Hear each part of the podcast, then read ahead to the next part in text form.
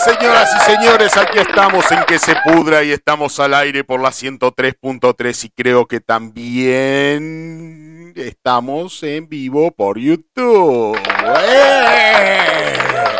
Estamos a pleno, estamos a pleno, estamos con todo. Este, venimos de una semana salvaje donde tenemos mucho, mucho contenido, tenemos integrante nuevo, eh, ya lo vamos a escuchar, ya lo vamos a tener, ya lo vamos a tener audible, quien es también el encargado de esta locura radial a través de stream de YouTube. Este, así que, mm, no. tenemos un montón. Tenemos un montón, no sé dónde mierda vamos a meter este montón, pero hablando de montón y montonera de años y montonera de piojera en esa cabellera abundante, a pesar de la pavada de años que acumula este muchacho junto eh, al metal, sobre todas las cosas, este, mi amigo Sergio Antonio Aguilar del otro lado. Sergito, ¿cómo estás? ¿Qué, qué tal, Damián? Buenas noches a toda la audiencia. Qué presentación, ¿eh? eh ¿Cómo, sabía? Fui a la farmacia a comprarme un piojicida, no sabía esa, soy la envidia, sos la envidia de cualquier sexagenario que se le ha caído el pelo y de cualquiera como yo que se le está empezando a caer, eh, te diré. Eh. Y, claro, tener, dice, mira vos, si tuviera 10 años menos, dicen todos, ¿no? Claro, está bien.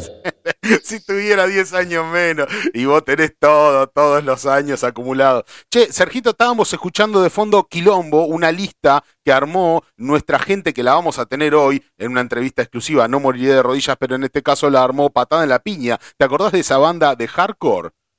Sí, sí, sí, totalmente, sí, una banda muy activa, sí, sí. Sí, a full, a full. sí. a full y estábamos escuchando esta lista, Punición estábamos escuchando ahora, y bueno, la voy a poner un cachito de fondo, de fondo cachito ahí, ahí, está. Abuso de poder, gritos de agonía, eh, vamos a ir escuchando de fondo, y estábamos escuchando, estaba linda, estaba entretenida. Eh, y aparte haciendo la previa a lo que va a ser hoy la entrevista No Moriré de Rodillas, una gran banda de, hardcore acá de la provincia de Buenos Aires, así que lo vamos a tener, pero eso va a ser con Yunque. Sabemos, y quien sigue el programa y sigue la métrica del programa, 22.30 más o menos entra Yunque y ahí lo vamos a tener a no moriré de rodillas porque Yunque quiere entrar con todo y les quiere entrar como chancho a la batata.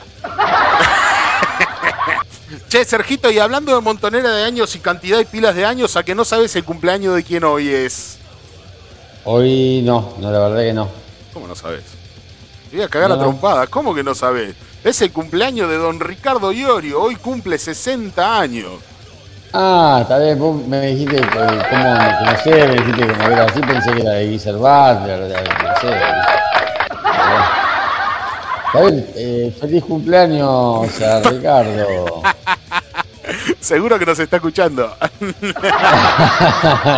bueno, está bien. Bueno, eh, eh, eh, Ricardo Iorio, Ricardo Iorio, este, un emblema del heavy nacional, fundador de B8, Hermetic, Calma Fuerte, padre del heavy metal argentino, cumple 60 años junto al metal, junto a la industria de la música. Bueno, con cosas de mm, homofobia, racismo, semitismo. bueno, cositas. un personaje que tiene de todos lados para analizarlo, pero bueno, cositas, cositas. enfoquémonos en lo bueno y lo otro, bueno. Claro, tal cual. Bueno, fue bajista, letrista de B8, bueno, todos conocemos mucho a Ricardo Iorio, así que le mandamos un muy feliz cumpleaños este, a don Ricardo Iorio en su sex, ¿cómo sería? Eh, sextuagésimo, sextuagésimo cumpleaños eh, para Ricardo Iorio. Eh, quien ha alargado una noticia en, alrededor de esta noticia es eh, Martínez. Martínez, el, guitarrista. Martínez, que no me acuerdo el nombre. ¿Cómo se llama el nombre? Eh, Walter. No, no, el otro. Walter, Walter, tuvo un episodio. El, Walter es el batero y tuvo un episodio cardíaco.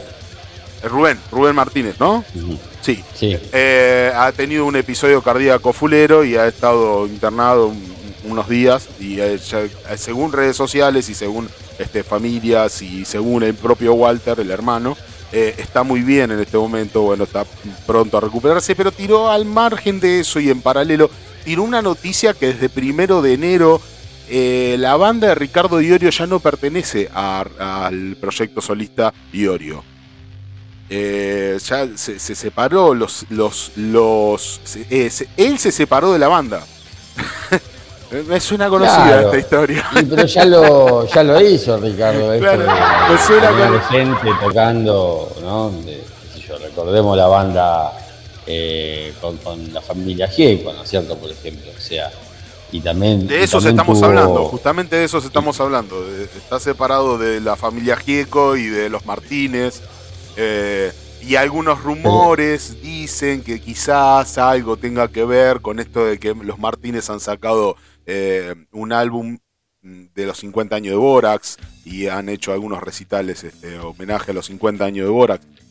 No, no, sé. si te estoy corrigiendo mal, Damián, capaz que te corrijo mal, me parece que son 40 de Borax. Pues, capaz, que te estoy corrigiendo mal, no sé, pero creo que son 40 de Borax. Puede, ser, no tengo ahora acá en la, mano la, la, noticia. A ver, vamos a, darle el paso a, a, nuestro amigo Manuel. ¿Qué te parece? Pues lo tenemos ahí. Manuel, ¿estás ahí? Gente, buenas noches, ¿cómo andan?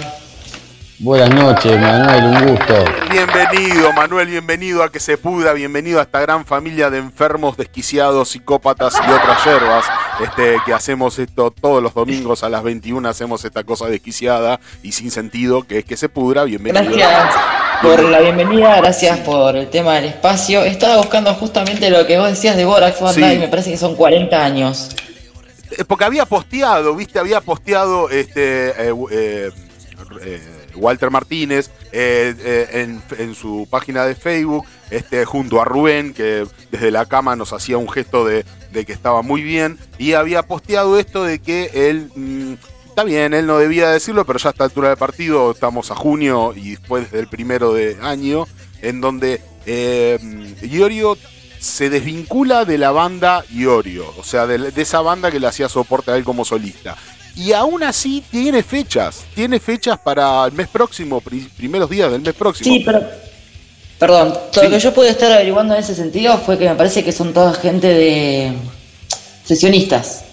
Sí, sí, son todos sesionistas. Los anteriores también eran todos sesionistas. Los Gieco, los Martínez, como decía Sergio, son todos sesionistas. Mm, o sea, sí, eran la banda estable, pero no dejaban de ser sesionistas para Iorio. No era una banda eh, era Iorio solista y sus músicos, digamos. Básicamente era esa, ya ponele el título que quieras, pero era eso. Eh, y bueno, no sabemos el por qué, mm, hay algunos, pero son rumores, son rum de la opinología de las redes, en donde dicen de que quizás se tenga algo que ver con los, los, los 50 o los 40. Bueno, ahora estoy en la duda. Eh, de festejos de años. No, no, de, de, te dije 40. Arrancó a principios de los 80.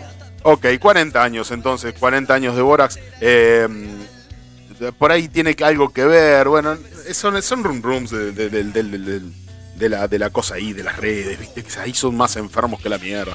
Este, así que es todo un. Pero bueno, la noticia es esa, la noticia es que Idorio se separa de su banda, que es, este, ha sido estable creo que los últimos cinco años. Este, ha sido estable y ha, ido, y yo he ido a algún concierto de Ricardo eh, ahí, eh, ahí por, por Jesse, en Jesse, en Casanova, eh, y ha tocado con esta banda que eran los hermanos Martín, los Gieco, y bueno, qué sé yo. León Gieco y la hermana en los teclados, y Walter en la batería, y, Rubén Martínez en, la guitarra, en el bajo, perdón, este León Gieco, León el hijo, en la guitarra. Así que, bueno, la noticia eh, básicamente es esa. Eh, su cumpleaños, número 60, y con nueva banda. Y, bueno, con fechas, fechas varias alrededor de, de, esto y fechas sí, de hecho, creo que se presenta en Capital o cerca de Capital, una cosa así, ahora Vi un par de fechas en el interior. Sinceramente no, no, no recabé la información de vida ahí en ese momento, se me colgó eso, pero eh, tiene fechas en el interior puestas, así que bueno, no sabemos cómo... ¿Puedo opinar algo? Sí, obviamente. Me llamó, me llamó mucho la atención el precio. Las entradas creo que están alrededor de 7 mil pesos. Caro, ¿no? Eso fue como que decir, apa. Caro, sí. Bueno. Se me hizo caro, qué sé yo. Es bastante caro Sergito, ¿para usted lo vale 7 mil pesos una entrada para Ricardo? Ya, Tengo la miedo. verdad que el precio, hoy día la, la, plata está tan jodida en la situación en general del país que vos si querés hacer a veces comparaciones entre un valor de una entrada con un valor X de alguna boludez, ¿no? Como ir a comprarse unos puchos y unas cosas, y decís, sí, bueno, sí, está bien, hay que cobrarlo. Eh, después, eh, me parece sí elevado para, para, lo que son por ahí el estándar de otros shows nacionales, pero eh, qué sé yo, yo creo que la gente lo va a pagar y que también es, es un poco la falta de la demanda. Tiene un, grupo cautivo de gente y Orio que lo va a ir a ver sin importar quién toque con él y, y, lo que toque y si toca un tema de set, ¿no? para, mí, para mi gusto personal, yo no, a mí no me interesa, pero, pero bueno. Después de tener un tema que es cautivo del sistema, que digas cautivo es mucho, es un montón. claro, cautivo, cautivo del sistema y él tiene gente cautiva, no, no así. Bueno, ok. Ah, no, no, no, pero no lo dije, por eso lo dije como que sí, tiene un público que, con, el, con el cual no, no, se puede discutir, ¿no es cierto? Es, porque son sí, es, muy un de gente que, que, le, que le da la razón en cosas la que. Eh, a, mí, a, mí, no me interesa mucho mofarme de Iorio. Eh, qué sé yo, ¿viste? Me parece que es, porque yo, yo no quiero alimentar los, los, puteríos, digamos, por decirlo así, de, eh, con, con las bandas nacionales pero tiene cosas totalmente criticables y cosas totalmente que, donde las quieres analizar son ridiculeces que dice a veces y que quien es fanático de verdad le da la razón, o sea, te, la toma como palabra santa, ¿viste? Que dice, la yuta existe por vos, por ustedes, cumbiero de mierda, esas boludeces que dice. A lo que va, perdón que te corte, pero sí, tenés razón, hay mucha gente, se, este, mucha gente que se cierra en eso de bancarlo a Iorio más allá de las boludeces que diga o lo que sea. Por suerte hay pibes que no, se meten en eso, entonces como que hay una especie de brecha o grieta abierta entre los metaleros cerrados y la gente que ya no lo banca. Sí, no sé, igualmente sí, yo personalmente, eh, sin, sin criticar, ¿no? pero yo personalmente desde la época hermética a mí no, no me gustaban muchas eh, de esas, de esas facetas de, de Iorio que se exacerbaron tanto por, bueno, por su encumbramiento, por, su vida eh, personal y bueno, ya, está más allá del bien y el mal, ¿no? Pero a mí particularmente siempre me alejó de, de, de, seguirlos, ¿viste? Pero bueno, hay gente que lo idolatra de una forma, de una forma que no está buena, ¿viste? Me parece que, me parece que uno tiene cosas buenísimas, ¿no? Hechas y bueno, son para disfrutar de esa. Después, no sé, yo no me imagino cantando en un, recital de Iorio, Ico, Ico, Caballito, vamos a Belén, ¿viste? La verdad que no me imagino haciendo poco con eso, por ejemplo, ¿viste? Eh, por decir una. perdón. Nah, ¿viste? Por decir una cosa. yo fui a transporte muchas veces hasta que tocó 40 minutos y se fue. Esa fue la última vez que fui a verlo. Ah, mira vos. Mirá vos. Tocó 40 y minutos. Ahora que lo analizás como decís, está, está pelotudo y sigue apoyar, entonces es raro. Sí. Pero bueno, eh, eh, está bien, el tipo hace la suya, el que quiere ir a ver lo que vaya, que pague 7 mil, 14 mil si quiere, ¿viste? Y aparte de eso va a ser independiente de quien ponga en la banda, ¿viste? Que eso también a mí me pareció siempre eh, que tiene, sin, con todo respeto hacia la familia Iorio también, ¿qué tienen de, de, de Metallica esa banda, ¿viste? Hija de Iorio con el, otro, violero que estaba también, como ese Alejo Gieco era? ¿Cómo era el, hijo de Iorio? Alejo Gieco, sí. Ah, bueno, también, no sé, no sé qué tenía de Metallica esa banda, ¿viste? De heavy esa banda, pero bueno. Eh, ahora nos puede llegar a sorprender con algo. O por ahí convoca, que creo que lo hizo también, convocar una banda entera de. Tenía una banda, yo no me acuerdo, nunca me acuerdo el nombre de la banda, cuál era, no quiero mencionar mal alguna, no quiero mencionar si era Chehuelche o qué, no, por ahí va, no, no quiero ofender a nadie equivocándome con ese dato. Pero tenía, tocaba con una banda de metal argento también, estaba, estaba por lo, o por lo menos ensayando para proyectar algo, ¿no? Si no, no sé si Manuel, si vos te acordás de, eso, no, no, da hace tanto tiempo. estaba, estaba tocando con una banda entera, o sea, bueno, listo, vengan ustedes, necesito bajo, la batería, vengan ustedes, canto, ¿viste? Y bueno, obvio, es un espaldarazo para la gente eso por ahí, ¿viste? Pero qué sé yo, no estaba, no, no estaba muy mm, bueno. Yo lo que me acuerdo es cuando grabó. Espera. Viste que graba Yori y Flavio en el 90 y pico, y después en el 2000 y pico, tengo la cabeza hoy, eh, saca el disco del más fuerte con tapa blanca que hace unos covers. ¿Ese disco decís vos? No, no, digo más recientemente que estaba a fondo blanco. una banda. Estaban, no, no, no, más recientemente, más ahora, de, este año, el año pasado, estaba, no me acuerdo con quién estaba. Perdón, perdón, perdón, perdón, perdón, perdón, perdón, perdón, perdón, perdón, perdón, perdón, perdón. Justo estaban hablando. bueno, un segundo, un segundo, un segundo. Un segundo, que estamos de vuelta. Un segundo, no se desesperen, no se desesperen. No me acuerdo cuál era la, banda que había convocado, digamos, si él era como, bueno, a ver, quieren venir a tocar conmigo, ¿viste? y bueno, eh, sí, no estoy seguro cuál era, pero era una banda así de que hacía, si no era, no, no me acuerdo si no era Chehuelche la banda, por eso. No, no, no, pero ojo, con Chehuelche eh, son este. Chehuelche es la banda que tenía Aoniken, cantante Aoniken. Aoniken, ah, claro. ¿Te acordás que estaba Aoniken? Bueno, se separa Aoniken y hace Chehuelche el, el guitarrista o el cantante, no me acuerdo bien ahora. Ah, bueno, bueno, y no, no, no, no eran ellos la, la banda de, que, acompañaba a Iorio, o sea, que, que, le ponía la musicalidad, digamos, y él cantaba con ellos. Claro, tenés razón. Ahí, mirá, lo googleé, sinceramente. Ahí lo encontré. Ah, ah bueno, bueno, bueno, está, está, está. Entonces sí, era, algo así. Por eso yo como no... no o sea, el chabón subía y tipo le hacían de soporte, le ponían los músicos, todo. Claro, no, yo como no consumo, digamos, ese estilo de, de, de heavy argento que le dicen, no, no, por eso no, no estaba, pero tenía entendido que era así, que, que era... No, pero todo así que yo, que yo entre comillas lo consumo, así que... Ajá. Está bien, entonces era esa la banda, sí. Y bueno, y ahora es muy probable que haga lo mismo, convoque si no son ellos mismos, agarre cualquier banda que hace ese estilo, y lo llame y obviamente va a decir que sí, ¿no? Pobre el, que estaba de cantante, ¿no? que, va a quedar a un costado, pero, pero bueno. Eh, sí, pero vos viste que por el tema de la guita, ya ayer lo viene haciendo en los 90, por el tema de la guita, el chabón, no importa eso nada más. Bueno, eh, le deseamos un feliz 60, eh, sextuagésimo aniversario de, su vida a Ricardo Iorio. Y bueno, que siga lo que sea y ah, que una, sea una duda, Una duda, Damián. Sí. Eh, perdón, eh, ¿cuándo cumplió? ¿Hoy 25? Sí. Hoy 25, uh, mirá vos, qué dato. Eh. Mirá, me lo, me enteré tarde este dato, ¿viste? Eso por no estar más atento a las efemérides.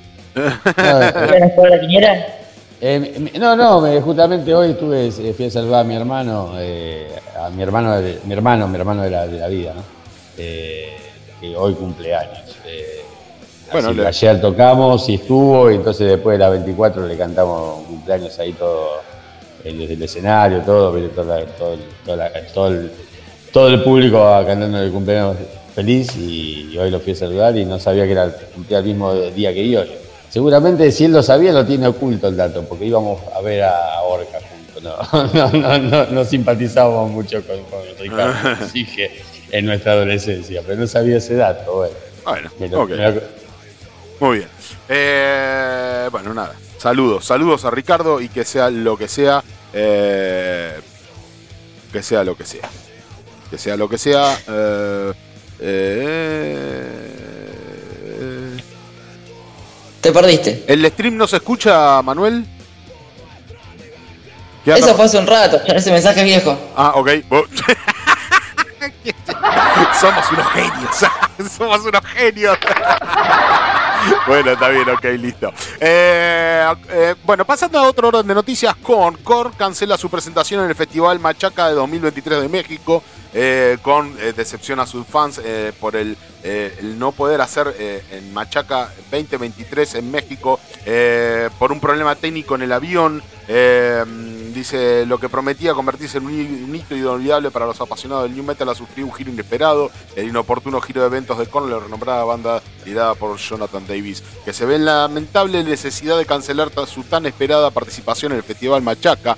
Eh, a través de un comunicado difundido en redes sociales, eh, dice la banda comprometió en la triste noticia de que debido a inconvenientes con su avión no pudieron llegar a tiempo a la ciudad de Monterrey, lo cual lo obligó a tomar la difícil decisión de cancelar la presentación. Eh, bueno, listo, México fue maravilloso, fans, este, estamos destrozados al compartir la noticia de que debido a dificultades técnicas con nuestro avión, no podremos llegar a Monterrey para el Festival de Machaca esta noche para ustedes, así señaló la banda en en redes sociales, hemos agotado todas las opciones hasta el momento para encontrar una solución que haga esto posible, pero lamentablemente no podemos llegar a tiempo y de manera segura. Estamos muy tristes porque, eh, por perdernos este evento increíble, eh, pero volveremos en un futuro y compensaremos esto para ustedes. Ok, Korn entonces cancela su presentación en México. Mal, mal ahí, mal ahí, pero bien ahí para los seguidores de Korn que siempre y desde toda la vida y después de haber tenido un icónico tema que se llamaba Adidas, dice es así, se hizo realidad Korn anuncia colaboración con Adidas. Esto fue reclamado desde los años 90.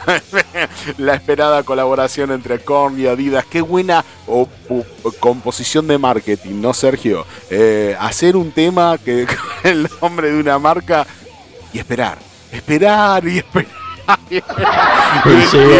Esperaron estos muchachos para tener contrato con Adidas, mirá vos. Eh, claro, y se le hicieron, le hicieron publicidad gratis. para quienes quieran leer la noticia, yo la estoy transmitiendo a través de YouTube. Eh, está puesta la noticia ahí, está la imagen de la noticia. Si alguien quiere comentarlo por ahí o algo, tiene dudas. Genial, genial. genial. Síganos en el canal de YouTube, entonces eh, mientras podamos estaremos transmitiendo en vivo a través de YouTube. Este, mm, y bueno, ahí acá el muchacho me está sacando el trabajo, eh, me está eh, poniendo la noticia. Ah, mentira, mentira. Está muy bien, está muy bien, está muy bien. Está perfecto. Pero dices así, se hizo realidad Korn, anuncia la colaboración con Adidas. Este, la esperada colaboración entre Korn y Adidas finalmente se hace realidad. Prepárate para esta alianza única en octubre Híjole, que han esperado tiempo para que Adidas le dé bola. Eh, la espera ha terminado para los fanáticos de la música de la ropa deportiva, ya que Adidas con este, finalmente unirán fuerzas en su emocionante colaboración, aunque algunos podrán considerar que esta alianza que se ha hecho esperar demasiado tiempo, si le estaban haciendo propaganda gratis, ¿qué interés iba a tener Adidas en pagarle a esta gente si esta gente ya le hizo un tema que dice Adidas? Pero ahora, eh, bueno, ahí hay una explicación del por qué Adidas, porque Adidas es A.D.I.D.A.S. Eh, así como Animal tenía su nomenclatura y acosado nuestros indios murieron a luchar. Eh, bueno, Adidas también significa algo. Ahora les voy a pasar a detallar qué es lo que significa según ellos. Pero bueno, es un pedido descarado y a los gritos de Adidas, sponsorenos. y tuvieron que 10, 15, 20 años, no sé cuántos años hace que están esperando que Adidas los sponsore. Bueno, que está bien, le llegó el día. Eh, la noticia recientemente. Sí. All days I dream about sex. Todo el día sueño con sexo, esa sería la traducción del Adidas. Tal cual, tal cual. Bueno, sí, eso era la sorpresa que yo le tenía. Este pibe, che, che, uh, Sergio, Sergio, Sergio, este pibe se me adelanta en todo. Me, me caga los chistillos. Yo que soy un afamado de los chistillos, ¿a vos te parece, Sergio? Lo tenemos que cagar a trompada. Primer y último día, chicos. Eh, esta es mi despedida. ¿Cómo se, cómo se cura esto, Sergio? Le, tengo que cagar la trompada, básicamente, ¿no? eso se cura de esa manera. Bueno, eh, Sergito se nos quedó callado, que se le han tragado un pedazo de pollo, no sé, algo le pasó. Bueno, está bien. Eh, eh, ah, en este caso, entonces, este, esto de esa desesperación por el sexo, que significa Adidas, eh, y bueno, nada, no es sorprendente que los rumores de esta colaboración hayan estado circulando desde febrero, eh, cuando Kicksfinder eh, fue el primero en informar sobre una posible asociación entre Korn y la, la, afamada compañía de calzado. Ahora finalmente se confirma que los sueños de muchos serán realidad. Los amantes de la música, así como los entusiastas de la moda, tendrán la oportunidad de fusionar su pasión por ambos mundos luciendo estas exclusivas creaciones en sus pies y en sus atuendos. ¿Estamos hablando de Korn o estamos hablando de una pasarela de moda? Bueno. Adidas, la reconocida marca deportiva, ya había dejado huella mucho antes de Korn sorprendiera al mundo con su canción Adidas, en el año 97. Este icónico tema formó parte del álbum Life is Peachy este, de la banda y en realidad Adidas es un acrónimo ingenioso que significa todo el día sueño con sexo. Eh, curiosamente este título nació como una broma interna durante los días en los que el talentoso vocalista, vocalista Jonathan Davis eh, trabajaba en una tienda de ropa deportiva. Ok, este pedido desesperado por parte de Con. Eh, auspiciennos, auspiciennos, sponsorennos. ¡Ha llegado! Sergito, Sergito, ¿estás ahí? Esta noticia te interesa a vos, Sergio. Sergio, Sergio. Dale, te escucho, te escucho. Sergio, Sergio.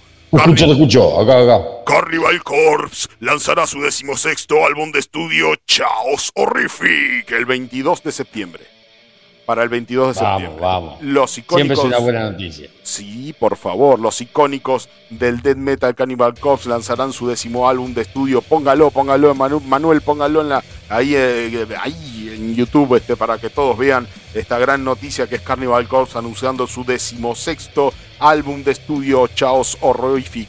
Eh, el 22 de septiembre a través de Metal Blade Records y hoy revelan la portada del disco, el primer sencillo, Devastador y Preventas yo les traje obviamente el primer sencillo de Cannibal Corpse de esto que va a ser un anticipo. A ver, a ver, a ver.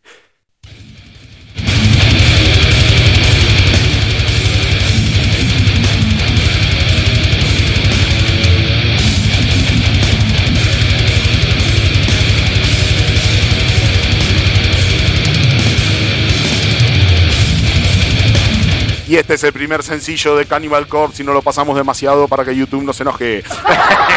Pero lo pueden encontrar, está en Spotify y suenas así, así enormemente así.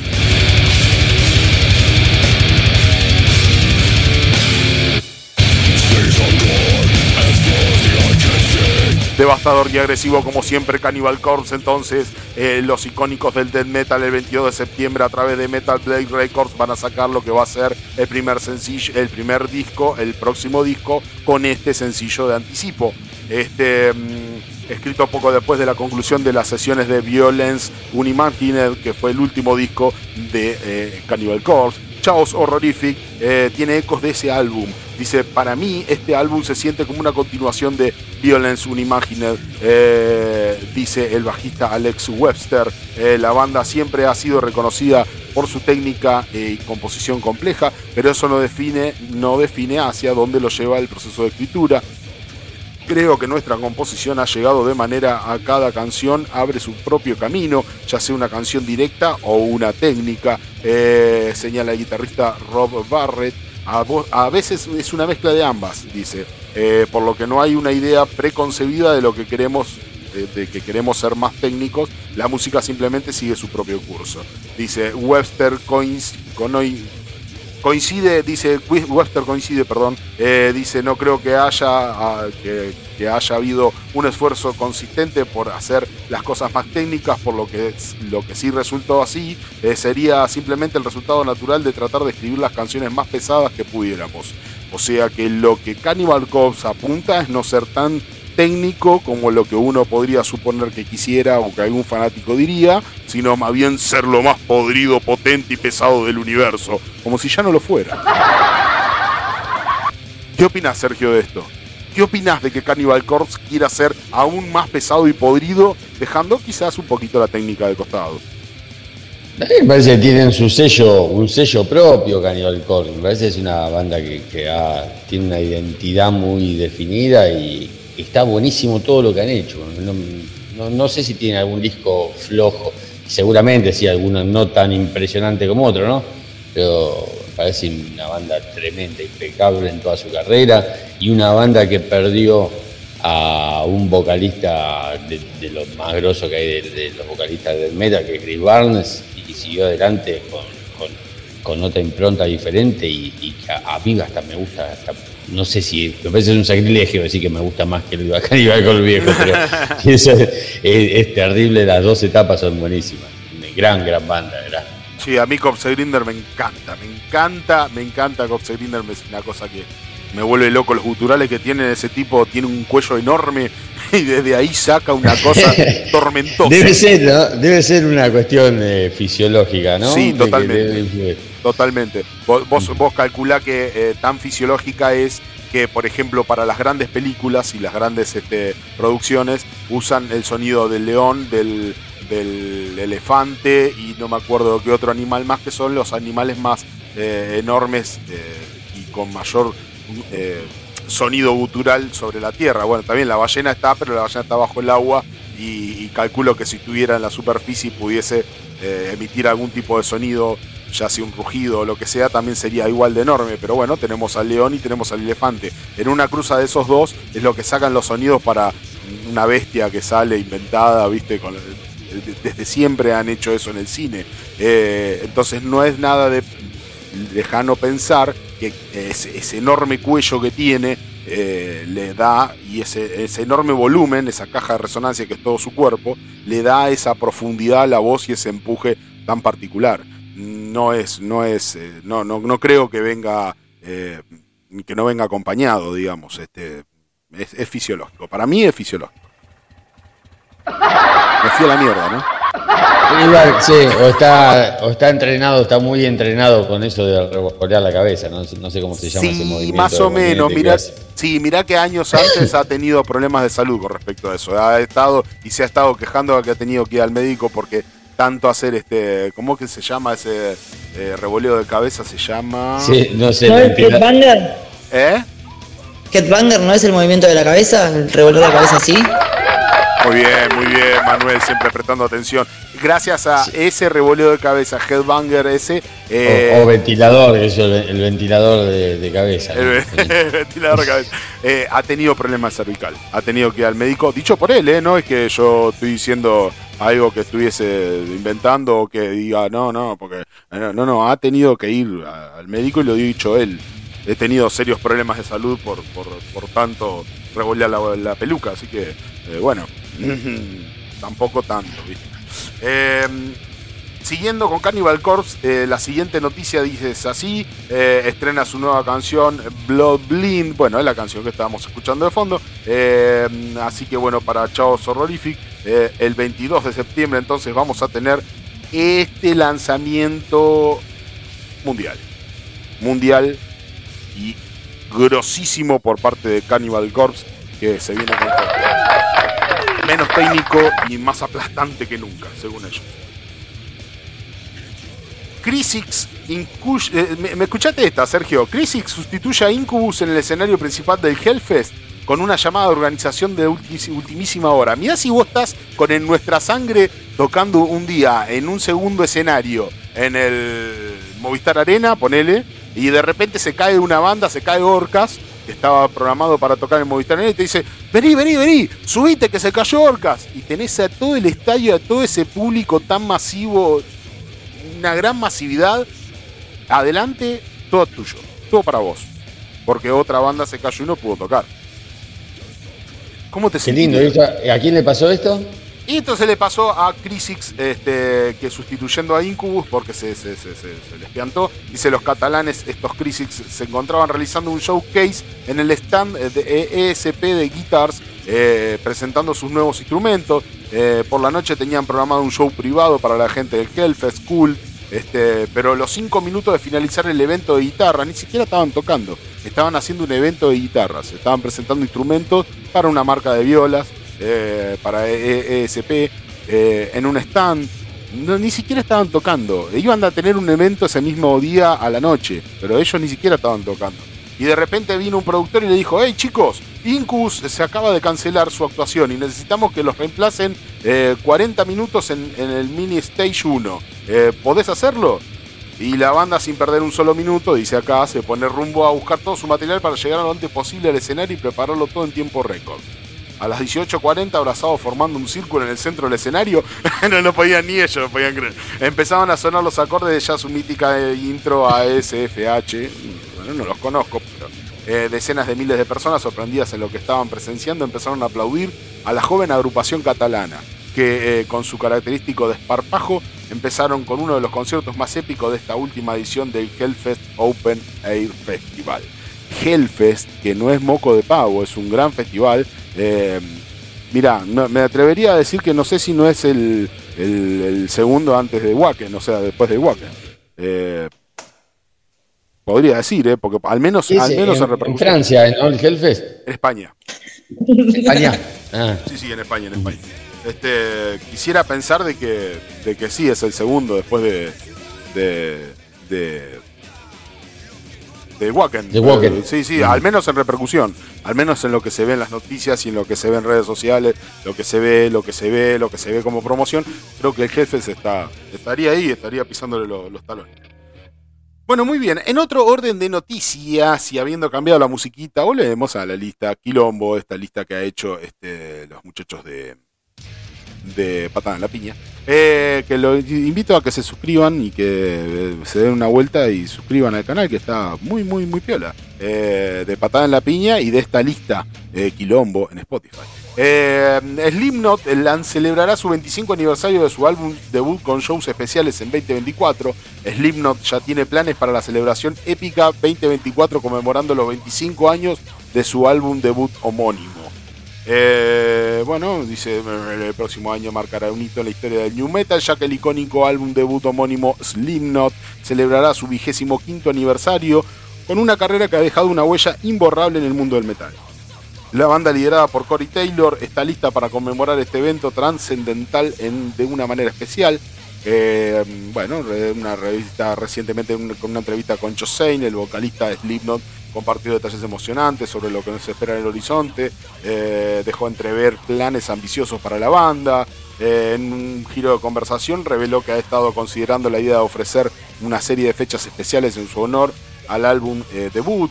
Eh, el legado de Slipknot llevará el 2024, mientras que los fanáticos aguardan ansiosos un mundo oficial, el anuncio oficial de esta celebración. Eh, dijo Cory Taylor, ahora mismo Slipknot está terminando un poco el próximo año, está terminando un poco, el próximo año estamos hablando de hacer un puñado de shows en todo el mundo porque será el 25 aniversario del primer álbum, pero advirtió ahora, no me cites en eso, dice la mejor manera de hacer eh, reír a, Dios es anunciar tus planes en voz alta. Claro, como diciendo, no me quemen.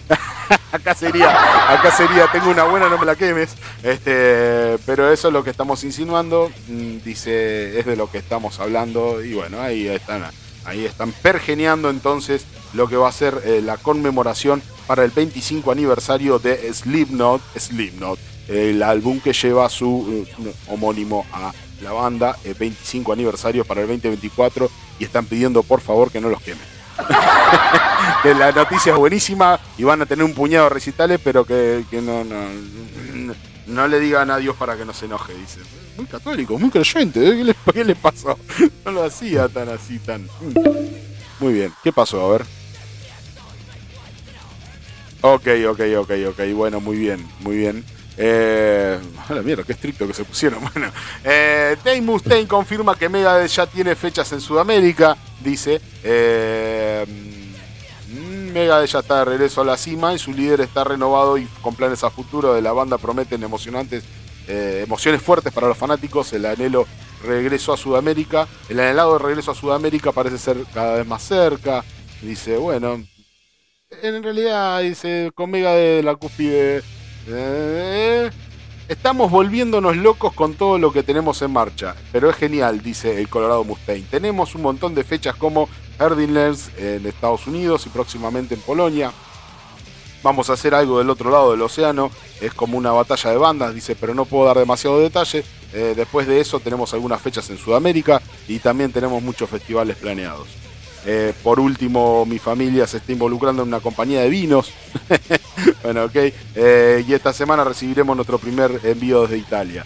Mm, dice que yo no soy mucho de beber, eh, ni siquiera puedo decirles la última vez que tomé una cerveza, pero estoy emocionado de ver cómo va esto. Qué, estricto que se puso con la moralidad Mustaine, ¿no? ni se toma una birra, ni siquiera toma vino, no, está como demasiado allá, como las alturas morales. Está por encima de todos, boludo. Le pegó, le pegó duro, ¿no? El catolicismo. Parece ser que sí, che. No, sé, viste.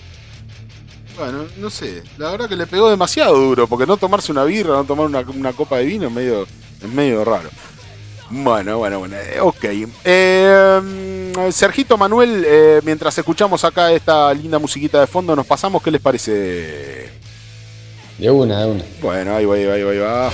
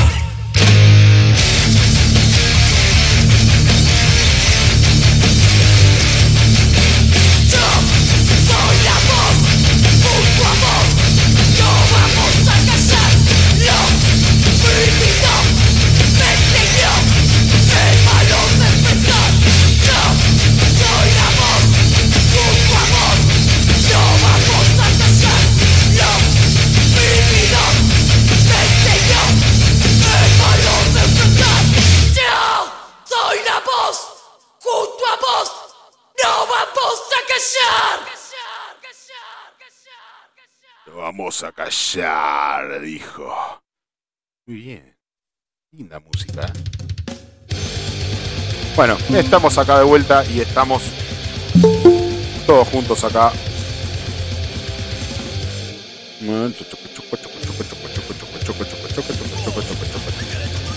Ahí estamos, ahí estamos, ahí estamos, ahí estamos Sergio, ahí estamos Manuel. Bueno, muy bien. Entonces estábamos con el Corodado Mustaine en esto que iba a ser, eh, bueno, una posible venida a Sudamérica de Megadeth y ahí queda en una posible y vemos a ver qué pasa.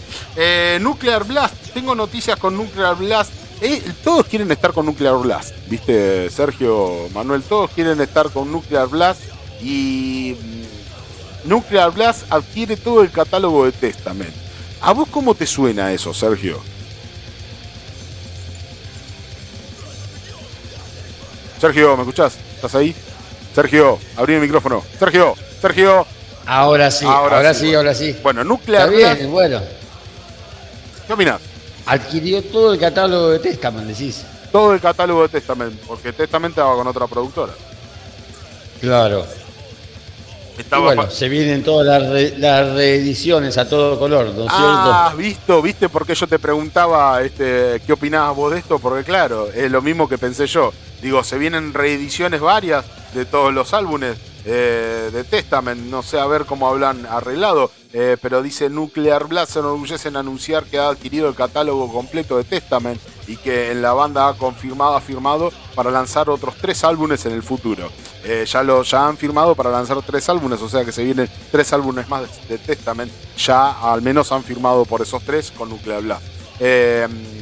La firma tuvo lugar antes de, que, de la ardiente presentación de la banda en Hellfest en el fin de semana pasado. Eh, los fanáticos podrán escuchar ahora los álbumes fundamentales Legacy de New Order en, en la plataforma de su elección. Chuck Billy declara, dice, después de una larga historia haciendo música y de que Testament se asociara con Nuclear Blast en el 2008, eh, con The Formation of the Domination, el lanzamiento, hasta el lanzamiento actual de Titan of Creation. Este, hemos llevado esto al siguiente nivel y hemos recuperado nuestros seis álbumes que tenían con Atlantic, Records. Perdón. Eh, y se los hemos entregado a Nuclear Blast para su reedición. ¿Viste? Ahí está, Sergito. Se vienen reediciones de los seis álbumes que tenían con Atlantic Records. Bueno, mm, vienen ediciones varias. Eh, aprontate, eh. viene cajita, box, este, eh, póster, tecito, vino, café, ¿viste? todo, todo para el coleccionista. ¿Viste que, claro, viste que ahora cada vez que hablamos de una banda tiran con que ya lanza su vino de. es una banda de ya metal. No saben cómo hacer guita, ese es el tema. Ya no saben cómo hacer guita. Y bueno, y sí, es obvio. Pero digo, una banda de metal lanza el vino, lanza el café, lanza. Lancen la guitarra a la mierda y dedíquense a otra cosa. Y el disco es horrible después, ¿viste? Porque te hacen todos productos, pero después vas a escuchar el disco y es una porquería. Y bueno, y sí, probablemente, probablemente sea así. Bueno. Ahí, ahí buscando el lado positivo está de que por ahí uno cuando era pibe está, la escuchaba de refilón o grabado en un casete de acá todo con cinco regrabaciones ¿no? encima y ahora que ya uno tiene por ahí se lo puede comprar y dice ah, ahora sí me lo compro con todo el lujito con la, la cajita el, librito todo así que es, es un buen negocio para para la, bueno, para la banda y para los, que se la, lo producen, ¿no? Sí. Eh, porque se ve que hay gente dispuesta a, pagar estas ediciones. De hecho, es una es como una nueva moda. Sí, bueno, sí, tan nueva, ¿no? Pero bueno. Sí, hay, lo, bueno es que no, que no hagan la cagada de, volver a grabar donde, casos como, como ha hecho Exodus con Bonded by Blood, ¿no es cierto? Que, cuando lo regrabó lo hizo mierda.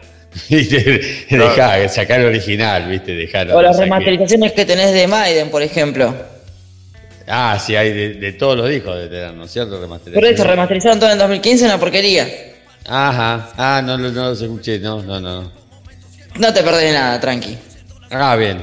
Bien, oh, no lo pienso buscar. Che, Sergito, qué picante que había sido el pendejo, ¿eh? Qué picante que había sido el pibito, boludo. Había sido picante con, con, con la gente más consagrada, ¿eh? Ah, vamos a darle, Sergio, este pibito. No, no, y se ve que venía escuchando que se pudra. Sí, este venía escuchando que se pudra a fondo y ya lo intoxicamos a este guacho. ¿Cómo está la pendejada? Viene con todo, viene, no se le callan nada, no se callan, no respetan las canas, Sergio, no respetan las canas. Bueno, ok, está bien. Eh, el disco de Mega de una mierda. Sin filtros, sin filtros. Una mierda, una mierda, una mierda. Bueno, listo, ok. Nuclear Blast, entonces Testament y este, esta firma que han hecho eh, con eh, eh, Nuclear Blast Testament y cediéndole seis de los discos que tenían con Atlantic, Records, su antigua firma productora. Así que, bueno, muy bien, muy, muy bien. A pesar de que ya Nuclear Blast, ya estaban con Nuclear Blast hasta desde el 2008. Pero bueno, ahora tienen, han podido resolver esta cuestión legal con estos seis álbumes se los han cedido a Nuclear Blast para que hagan lo que quieran conmigo. Así les dijo. Así que Chuck Billy este, se entregó con Tutti, con Tutti Lifión. Bueno, muy bien, muy bien. Che, Sergio, ¿conoces a Jack Panzer? ¿Conoces algo de Jack Panzer? Sergio. Sergio. Sergio. Ah, perdón, dejé el micrófono, perdón. se, me, apagó el micrófono, sí. ¿Conoces algo de Jack sí, Sí pero, sí, pero no la tengo, no es una banda que tenga muy escuchada. Bueno, escucha, escucha porque es esta. Escucha, escuchate esta. Escuchate esta.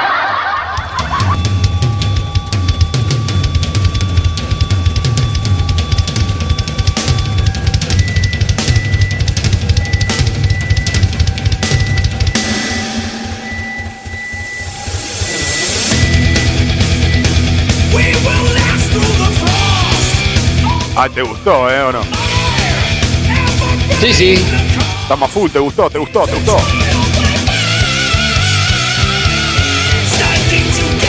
¿Se viene informe incompleto de Jack Panzer? Sí, no veo por qué no. Sí, sí, sí. Estaría. New Metal, no, New Metal no, Heavy Metal del más clásico, del más clásico Heavy Metal, ¿no? Claro.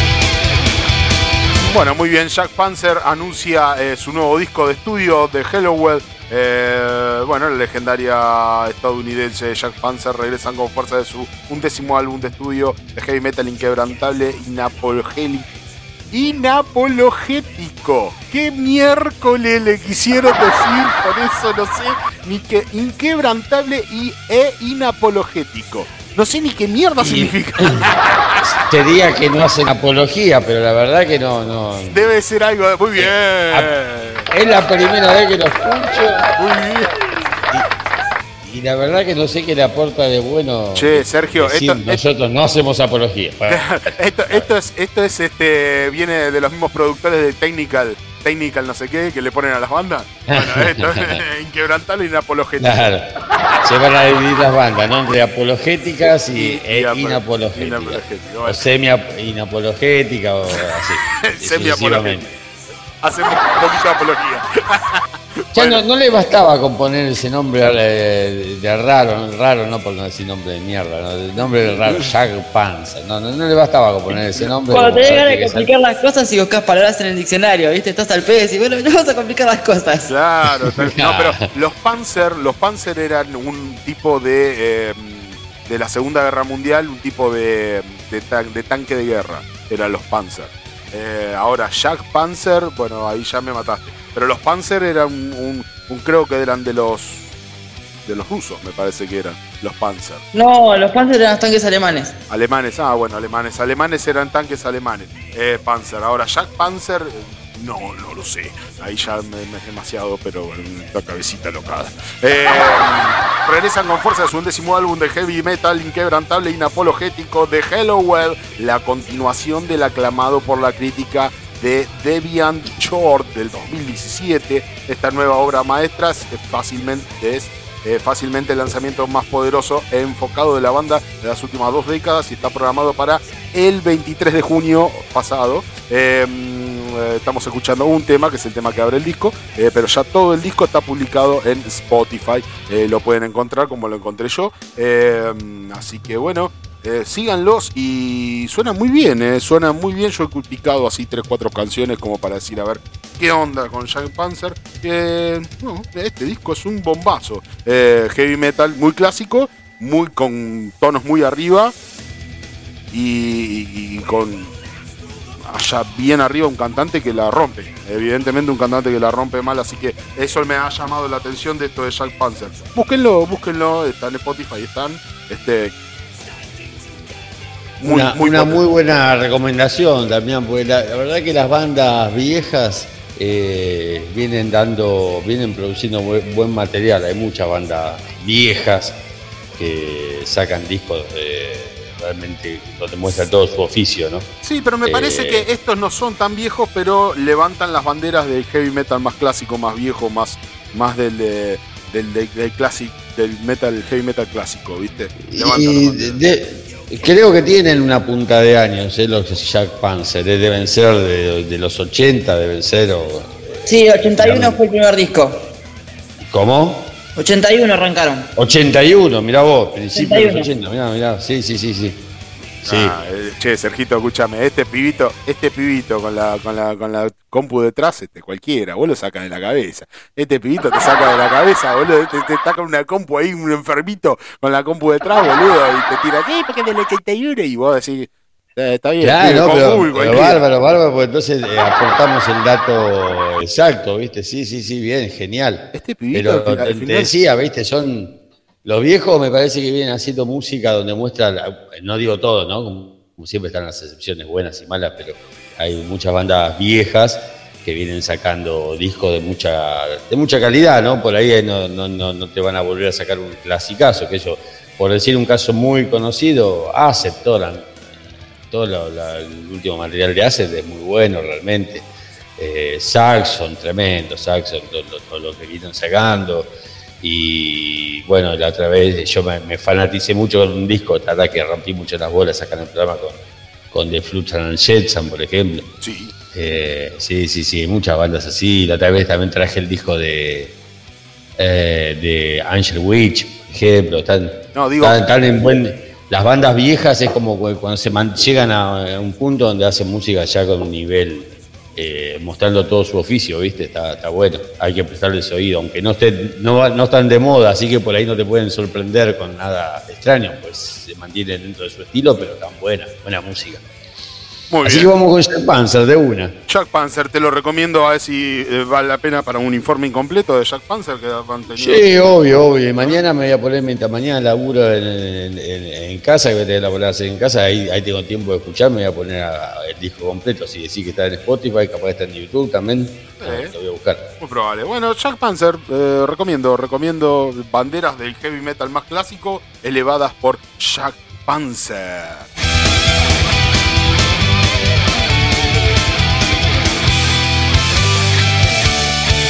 Y otra banda que está sacando y que viene con todo, eh, ¿lo ubicás a eh, eh, Satanic Teaco? ¿Satanic? Sí. Satanic Teaco publicará su nuevo EP a Celestian Baking. Y este es su adelanto.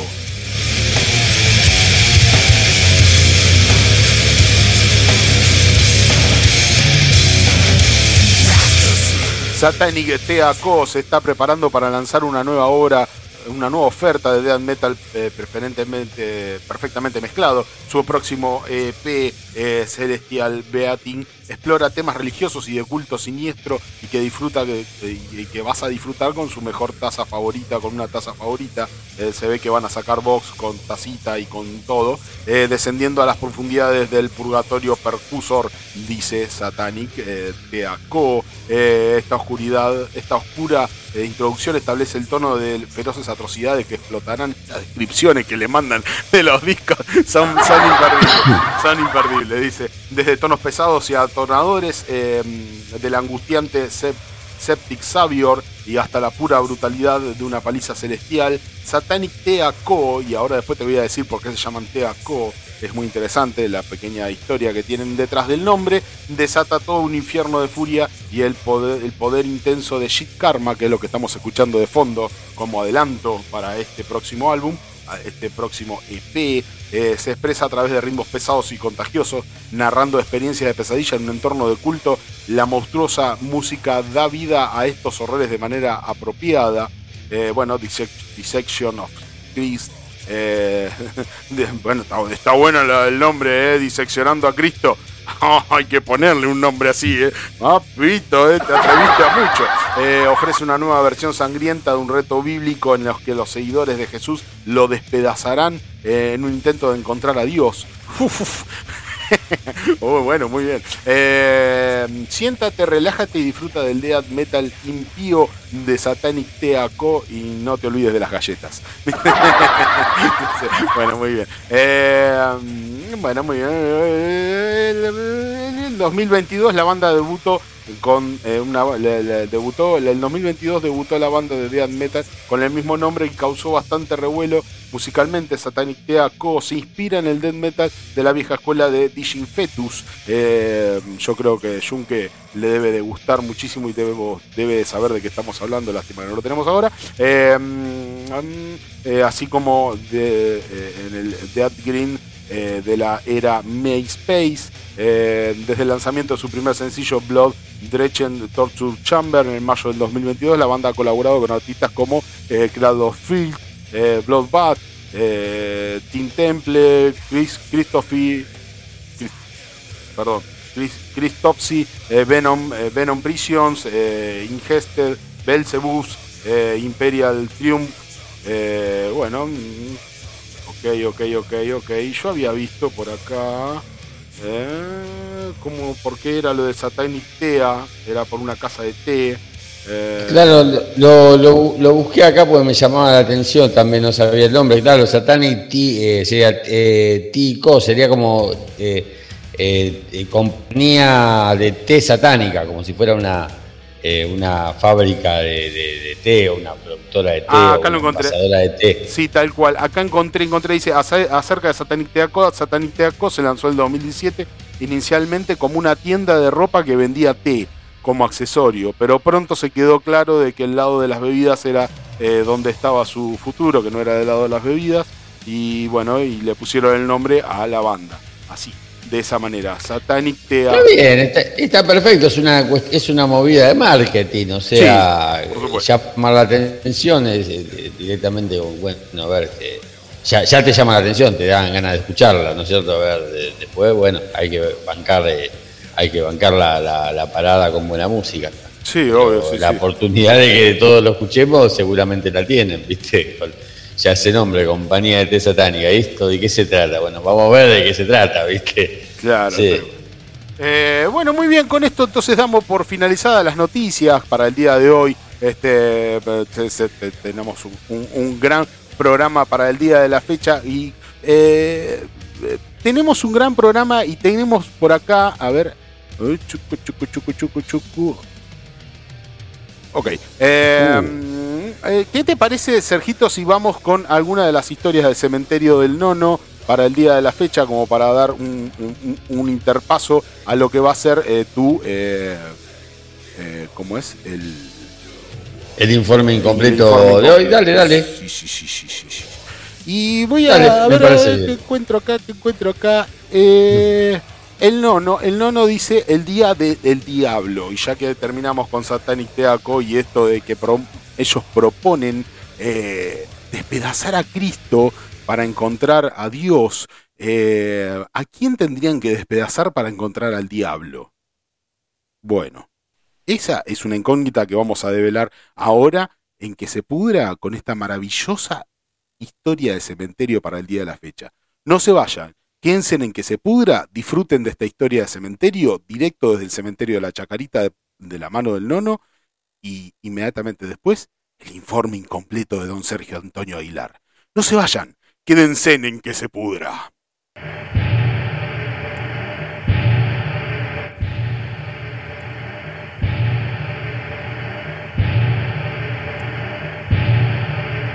Buenas noches, queridos escuchas. Hoy el Día del Diablo. En sí, todos los 24 de agosto es el Día del Diablo.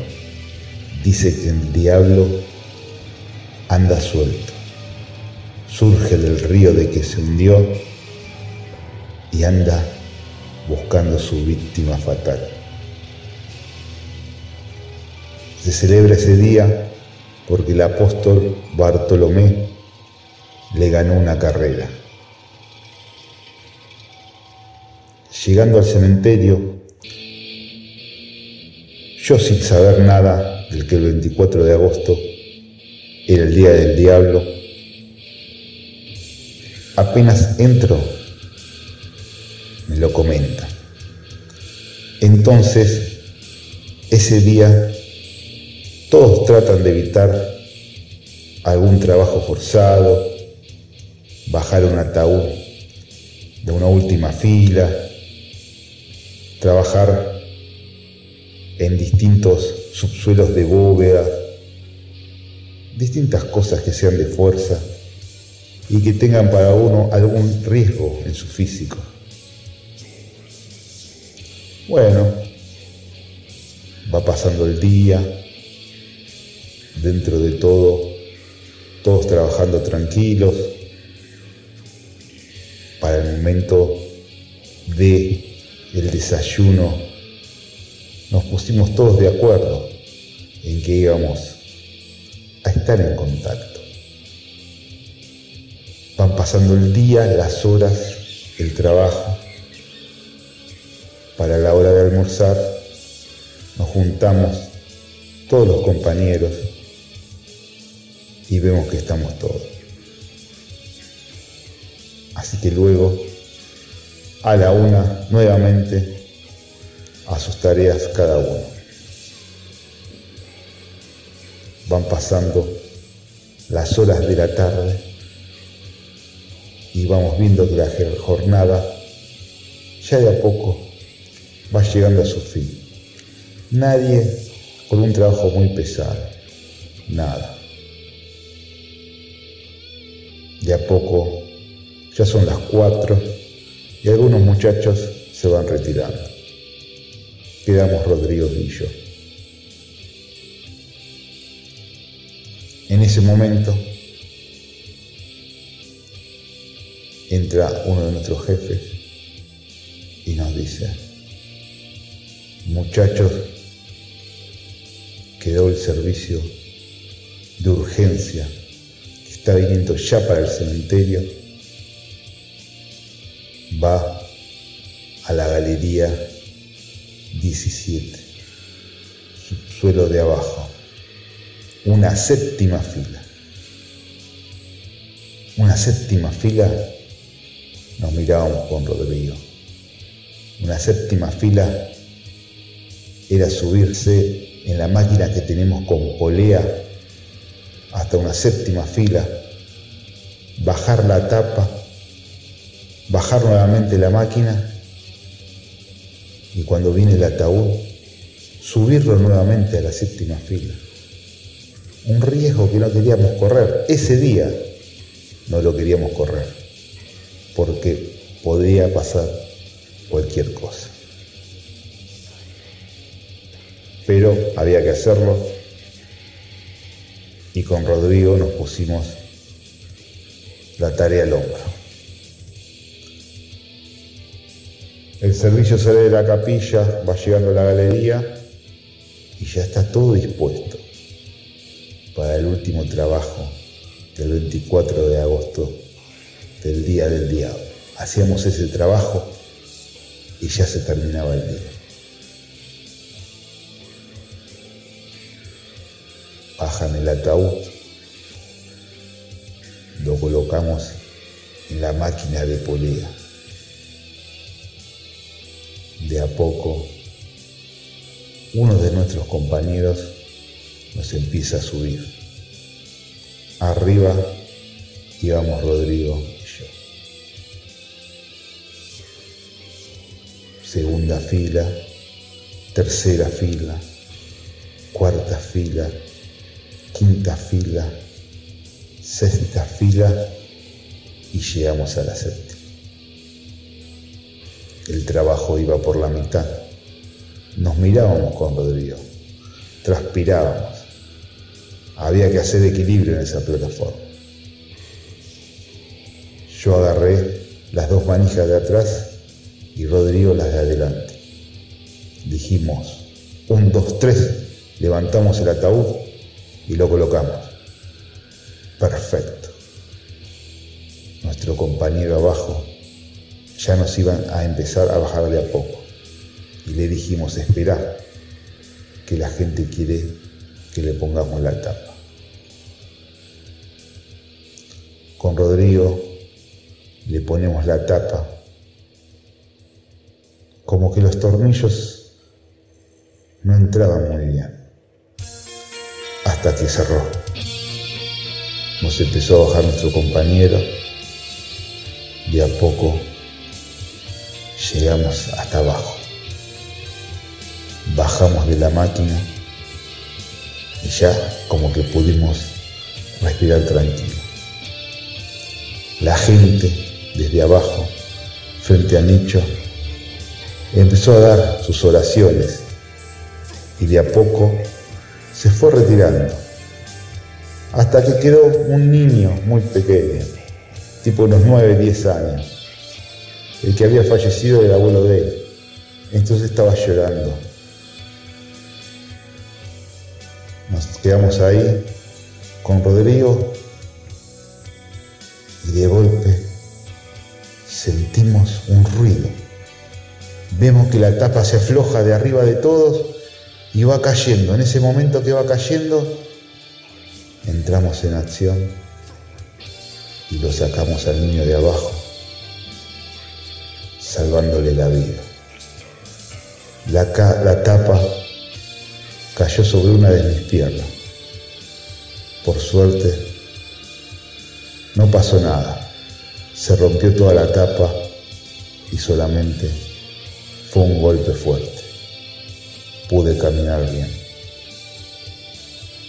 Pero si no reaccionábamos a tiempo, la tapa caía sobre la cabeza de ese niño y el diablo se iba a cobrar su víctima de su 24 de agosto, de su venganza, del día que perdió la carrera con el apóstol Bartolomé.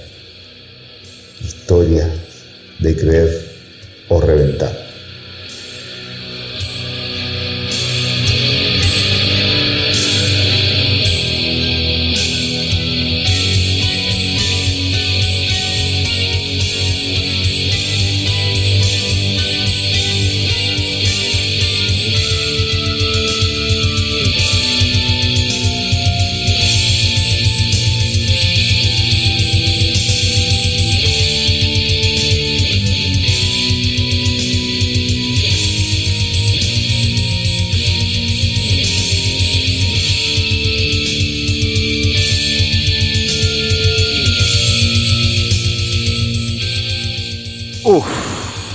Son estas historias de cementerio, Sergio? Esto se viene cada vez más podrido. ¿eh? ¿Te imaginas que te caigan arriba tuyo un montón de calaveras, pero que vos al mismo tiempo hayas podido salvarle la vida a alguien?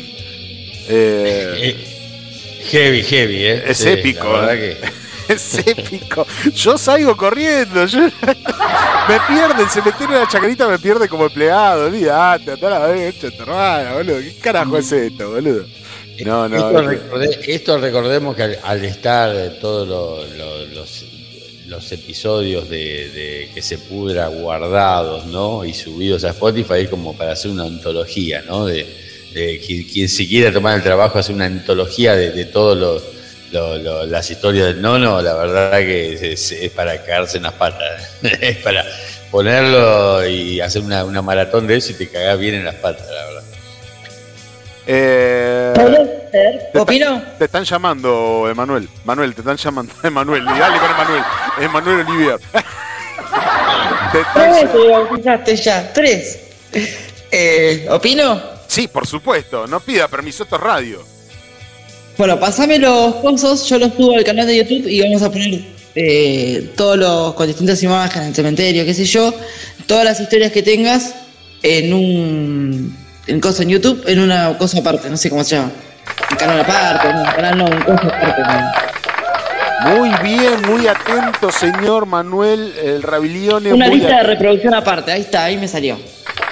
Muy atento, muy atento Manuel Rabilione ahí con el canal de YouTube, su canal que lo va a hacer propio y va a subir ahora, ha propuesto con, de muy buena manera, subir todas las historias del cementerio del nono en una lista de reproducción en YouTube. Muy bien, así que no se pierdan seguirnos en YouTube porque va a haber mucho contenido también ahí.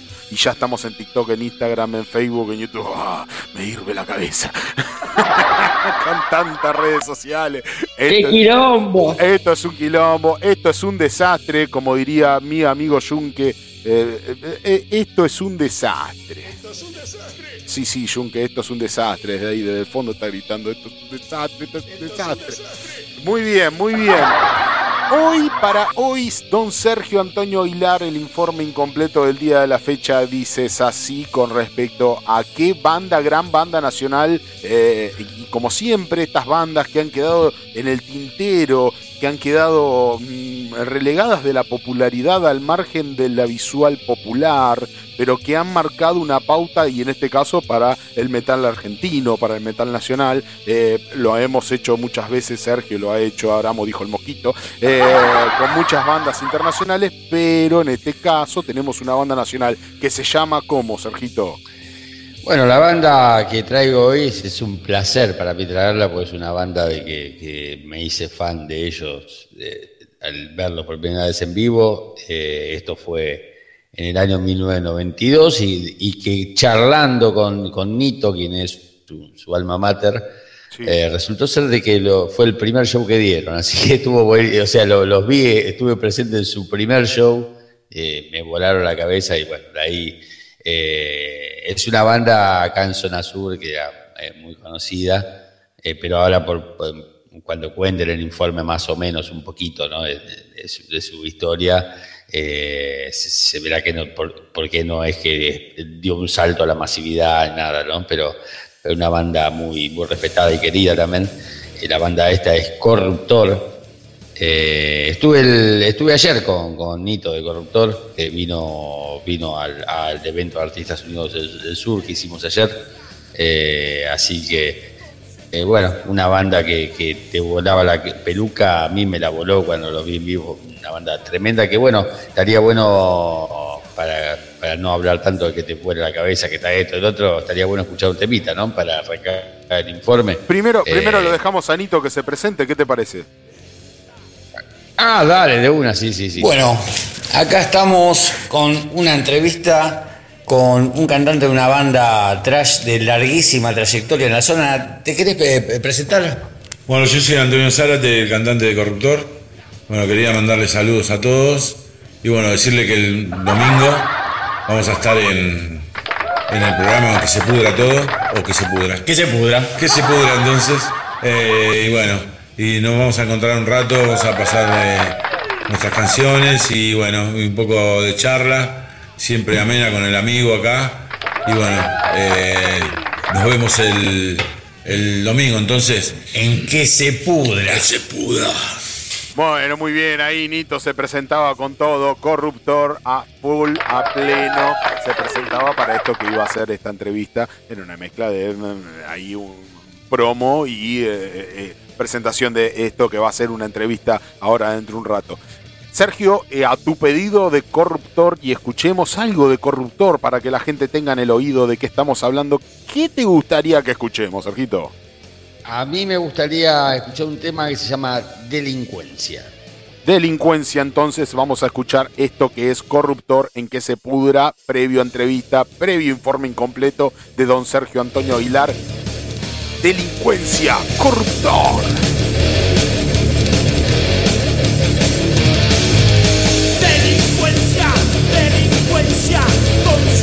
Del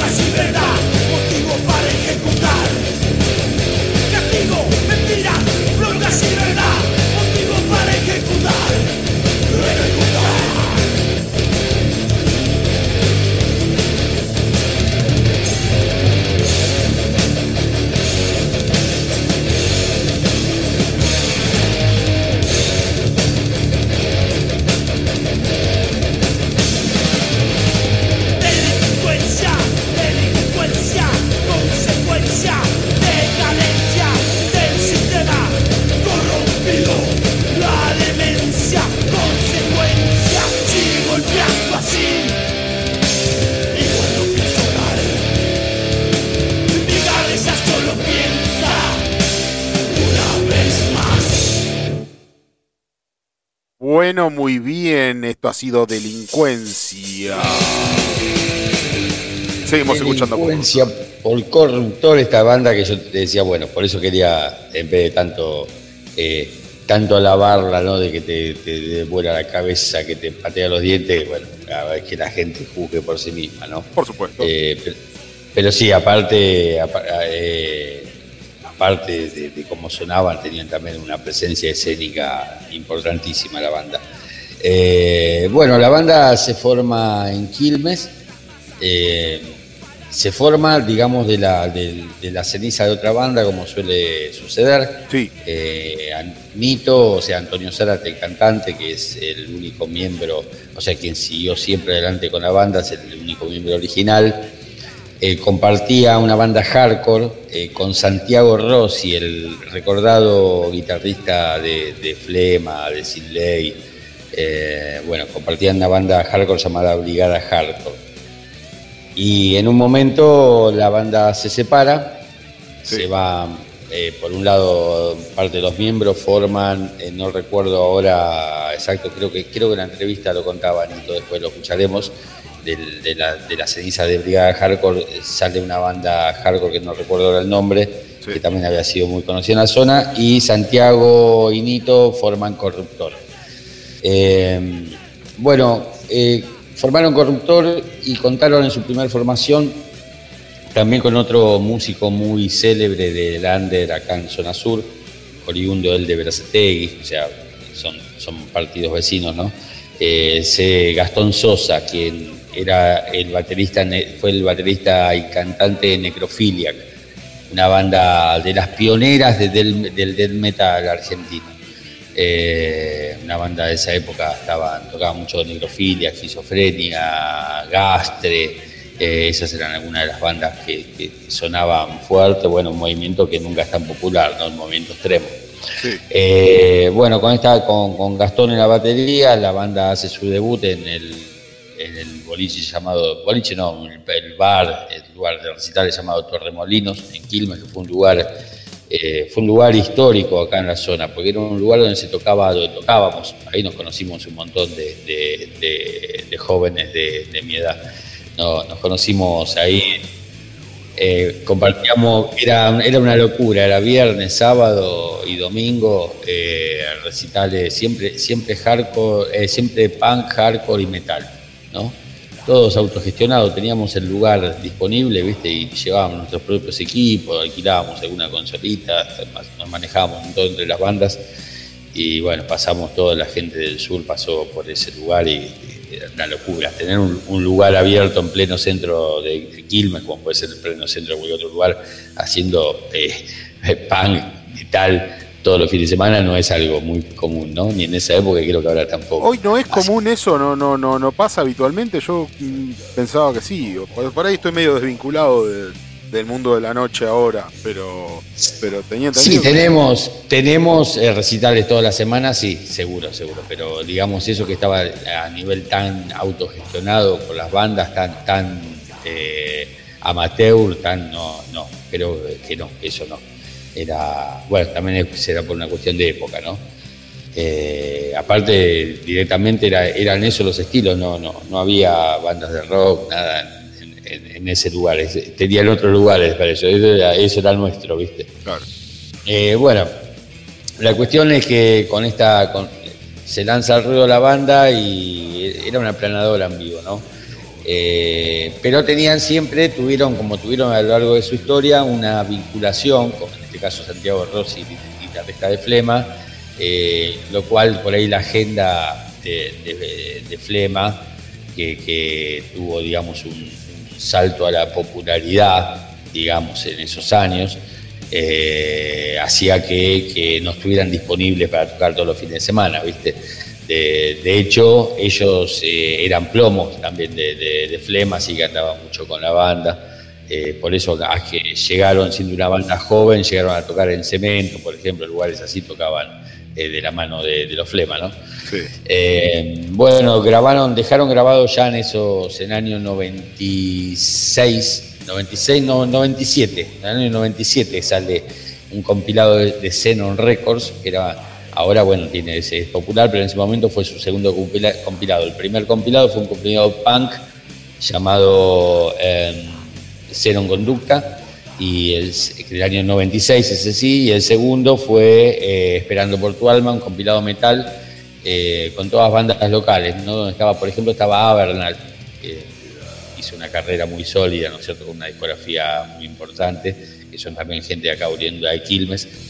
Eh, bueno, ahí grabaron dos temas, Corruptor, así que quedó testimoniado ya esa primera formación con Guillermo en la batería, ya no estaba más Gastón Sosa.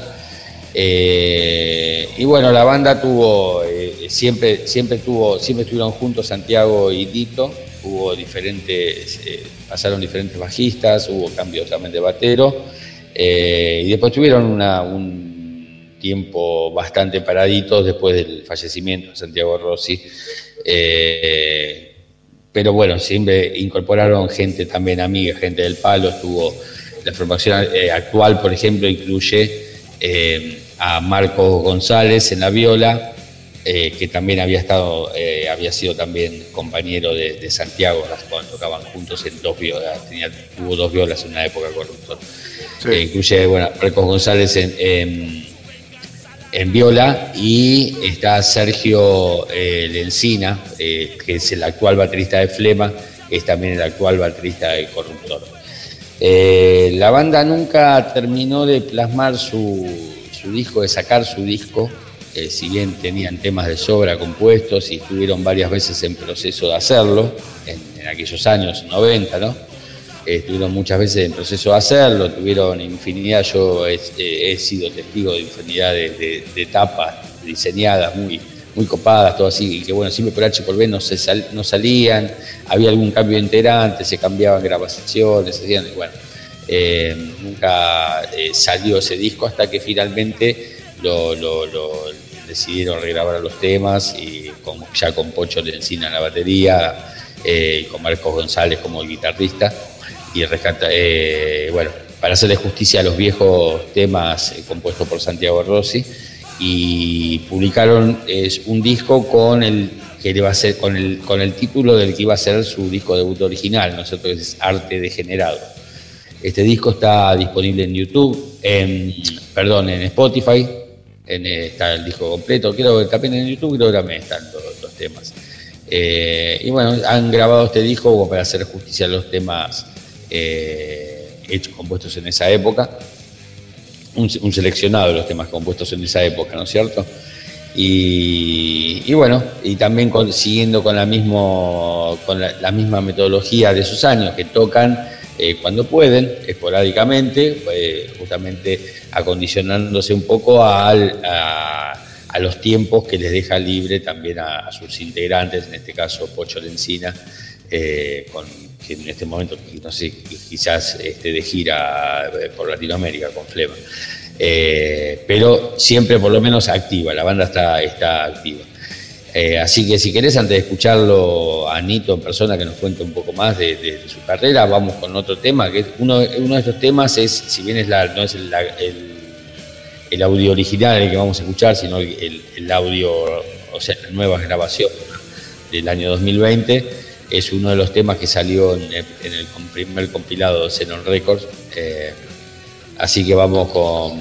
Sí, Sí, no sé, con muertos en vida, vamos. ¿Cómo es que vos me digas muertos en vida entonces para corruptor? Vamos, ok, muertos en vida. Entonces para seguir escuchando a esta gran banda de metal que hizo las delicias de Zona Sur. Escuchen, Corruptor, muertos en vida.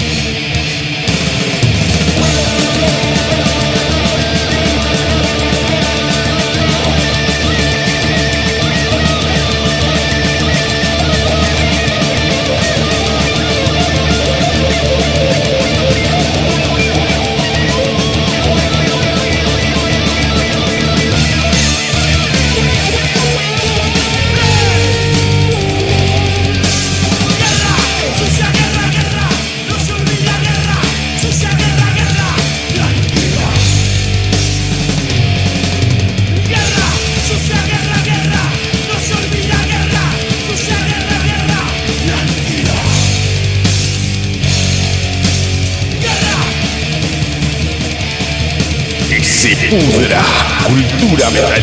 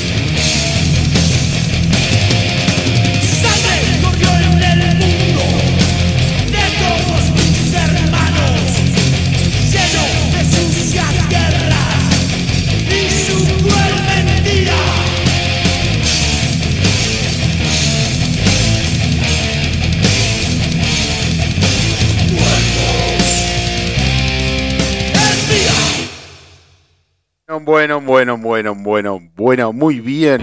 Muertos en vida, qué temón, ¿eh? Si esto no te suena, no, te suena poderoso, tenés un desperfecto en el oído, amigo. Sí, sí, tremendo, tremendo. Tenían, tenían la fórmula, ¿no? Porque vos ves que no, tiene muchas vueltas, van, van al hueso, era, era palo de la bolsa. Sí, sí, totalmente, sí, totalmente. Total, totalmente. Muy bien, ¿cómo sigue esto, don Sergio?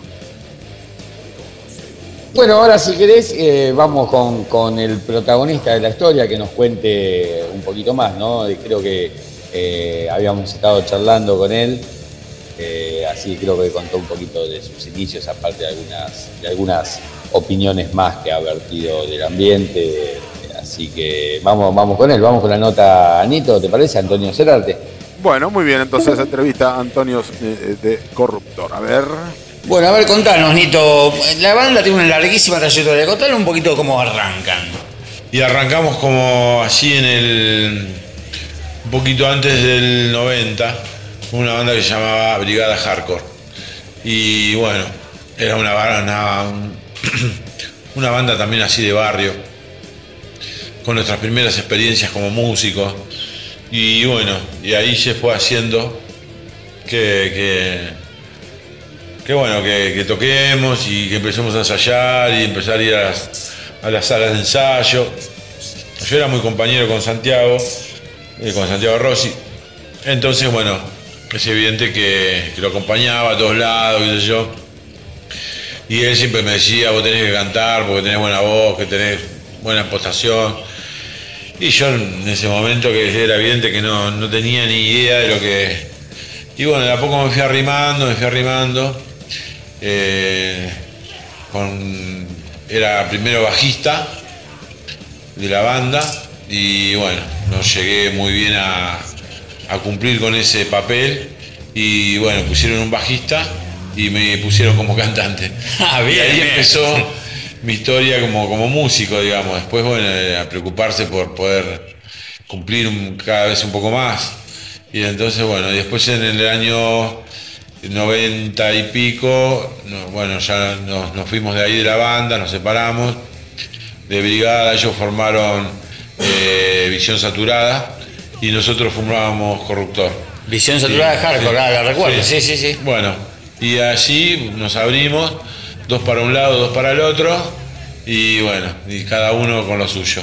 Y bueno, Corruptor siguió con sus cuestiones, y ellos con sus cuestiones también, y así siempre nos encontramos de vez en cuando en algunos boliches y recordamos buenos momentos que hemos pasado, porque la verdad que siempre bien, nunca, nunca sin un no con esa gente, siempre buena onda, me sigo encontrando con los chicos, ya no son tan chicos, pero la pasamos excelente cuando nos vemos y recordamos, no sé si viejos tiempos, pasados, tiempos pasados. Así que sí, bueno, con Corruptor han hecho mucho ruido en, esa época, en, sus inicios. Han tocado por todos lados, han estado en cemento también, lugares que mucha gente eh, recuerda, hay gente que no llegó a conocer por la edad, ¿no es cierto? Sí, sí, por, la edad, a veces algunos chicos. Bueno, la vez pasada también estaba en un boliche y me, me encontré con un chico también y me, bueno, me presenta ahí con otro muchacho que justamente estábamos con Curly. Y. Curley, claro, que lamentablemente ha fallecido hace. Sí, de Sin Ley. Y. Bueno, y estábamos ahí y dice, ah, vos sos Antonio de, Corruptor. Digo, sí. No, porque yo fui a verte la primera vez que lo llevaban a un show y salgo yo con la máscara así de, Jason y dice, me pegué un cagazo, me decía el tipo. Y bueno, como una historia que me quedó así, ¿viste? y me saludó así muy, muy, como muy buena onda la persona. La verdad que, bueno, y me, quedó eso que me pegué un cagazo, me decía cuando te vi así todo vestido, que parecía que lo, hice, lo, hice bastante real. Tenían un show en vivo muy impactante. Yo lo, vi que ahora estábamos charlando antes de, empezar la entrevista, estábamos charlando. Yo no sabía que fue entonces el primer show que, dieron, que, yo tuve presente. Y me hice fanático de ellos. Tenían en ese momento eh, tenían a Gastón Sosa en la batería.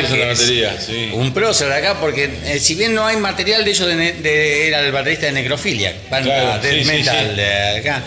Y bueno, Santiago Rossi. Eh, hay un material con él, los tengo que ir a buscar. Ah, bien. creo que el chico lo tiene, que es Miguel. que también era guitarrista y creo que lo tiene guardado, lo tengo que ir a ver, pero seguramente ese día, como le decía, si voy a la casa me voy a quedar todo el día allá. con tiempo, pues ya tres días más o menos. así que prepárense que un día lo voy a ir a buscar, pero me voy a quedar.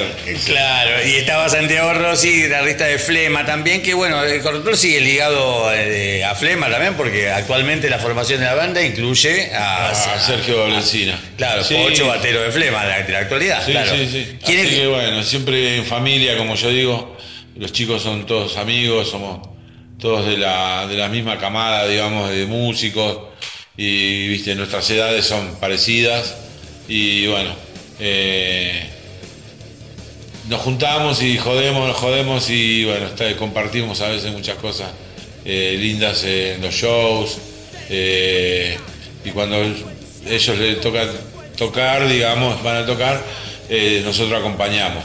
Y era lo que pasaba en un principio cuando cuando lo de flema, cemento, y nosotros íbamos con la banda, íbamos y hacíamos como, como de plomo de, flema. Entonces venía Ricky y nos decía, che, ¿están todos ustedes? Sí. Y bueno, arranquen ustedes, me decía, ¿viste? Y nos hacía tocar con el público de Flema, que no es poco, y aparte que nosotros éramos nuevitos, y tocar ante 3.000 personas, con, un cemento eh, lleno hasta las pelotas, era bastante jodido. Pero bueno, esos eh, recuerdos no, no, la verdad que no, no nos olvidamos más. Y, que aparte lo, han cumplido más que bien, o sea, se encontraron en el escenario. No era, no era, fácil, pero bueno, se quedaba un rato la gente eh, así como, viste, impactada a veces porque era un poquito más así como diferente, ¿no? No era punk, sino que era un show heavy metal pero bastante fuerte, en esa época era bastante violento. Y había una unidad, eh, ¿cómo ves eso, la unidad entre la gente del punk y el heavy?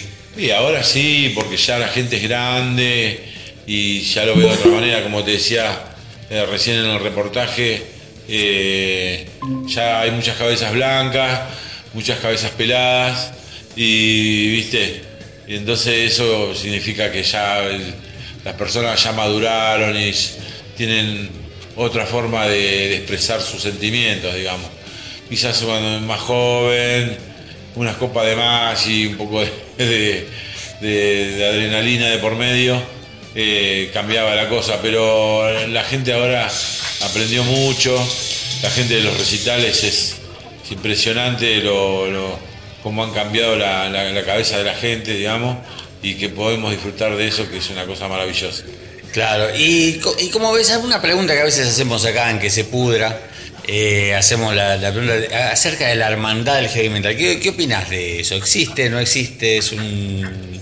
Sí, existe. Los músicos en sí no son personas malas, sino que son personas que colaboran. Siempre, bueno, la ayuda de uno con el otro hace que quizás en un momento uno como público reciba el show eh, uno que te presta un equipo de guitarra, el otro que dice, boludo, te faltó la viola, se te cortó la cuerda, se te rompió el parche, y vino otro hermano y cubrió esa, parte que te faltaba y vos pudiste completar su show. Así que esa hermandad hace que, estemos de pie, digamos, digamos, que exista el rock todavía, porque verdaderamente si la gente, eh, si no se ayuda uno con otro, Bien, bien. Verdaderamente no existiría. Bien, estás viendo el vaso medio lleno, porque hay, de todo en todos lados, pero bueno, el vaso medio lleno en vez de la parte negativa que a veces también las hay, ¿no? Pero bueno, bien, así que apostás a que sí existe la hermandad. Bien. Sí, sí que existe. Sí, es más, qué sé yo. Más, eh, qué sé yo, más de uno muchas veces o se ha quedado prestando la guitarra, esperando el show de la otra persona para que pueda tocar como te decía, un parche, lo que sea, el pie de bombo, eh, un pie de Charleston que son difíciles a veces de, transportar y esas cosas. Y bueno, uno completa la, parte del otro y bueno, así, gracias a eso existe el rock. Así es. Bueno, hay material eh, editado de Corruptor ya de la, de la década del 90 que salió en un compilado legendario acá de, Zona Sur, que bueno, Zona Sur pero para el mundo, ¿no? Porque sí, sí, fue, fue, digamos, corta la difusión, pero bueno, de alguna manera, bueno, hicimos un, un primer paso ahí con, con, un par de temas, bueno, con, con la banda, con, con, una banda bastante buena en ese momento, con Guillermo en la batería eh, con Santiago y bueno, eh, que fue la verdad, verdaderamente fue, fue lindo, fue lindo el hecho de que rápidamente pudimos empezar a grabar y esas cosas que no teníamos ni idea de cómo se hacía y bueno, de repente eh, grabamos un tema, así que dos temas eran. dos temas eran, sí, sí. del compilado. Dos temas por banda, el, compilado Esperando por tu alma, de, de Records, que bueno, está disponible, seguramente lo van a encontrar en internet, seguramente, sin, duda lo van a encontrar. Y, eh, y, pudieron concretar el disco eh, entero, digamos, de Corruptor. y sí, con, bueno, después del fallecimiento de Santiago Rossi. Eh, quedamos así como, eh, viste, como en un, eh, en una X así, como en un pasaje, digamos, que no sabíamos qué hacer. Y después en un día nos levantamos así y bueno, quisimos, bueno, con la... con, la, con la ayuda también de Bruno, que en ese momento nos arrimó también la, la ayuda con el bajo. Bruno, González, actual guitarrista de Flema. Eh, actual guitarrista de Flema y bajista de Flema también, porque hacen los dos. Hacen los dos, eh, tocan. Y bueno, eh, como verán, seguimos hablando. Siguen ligados, sí, muy cerca. sí, sí, sí, ligados. Entonces, bueno, muy ligados.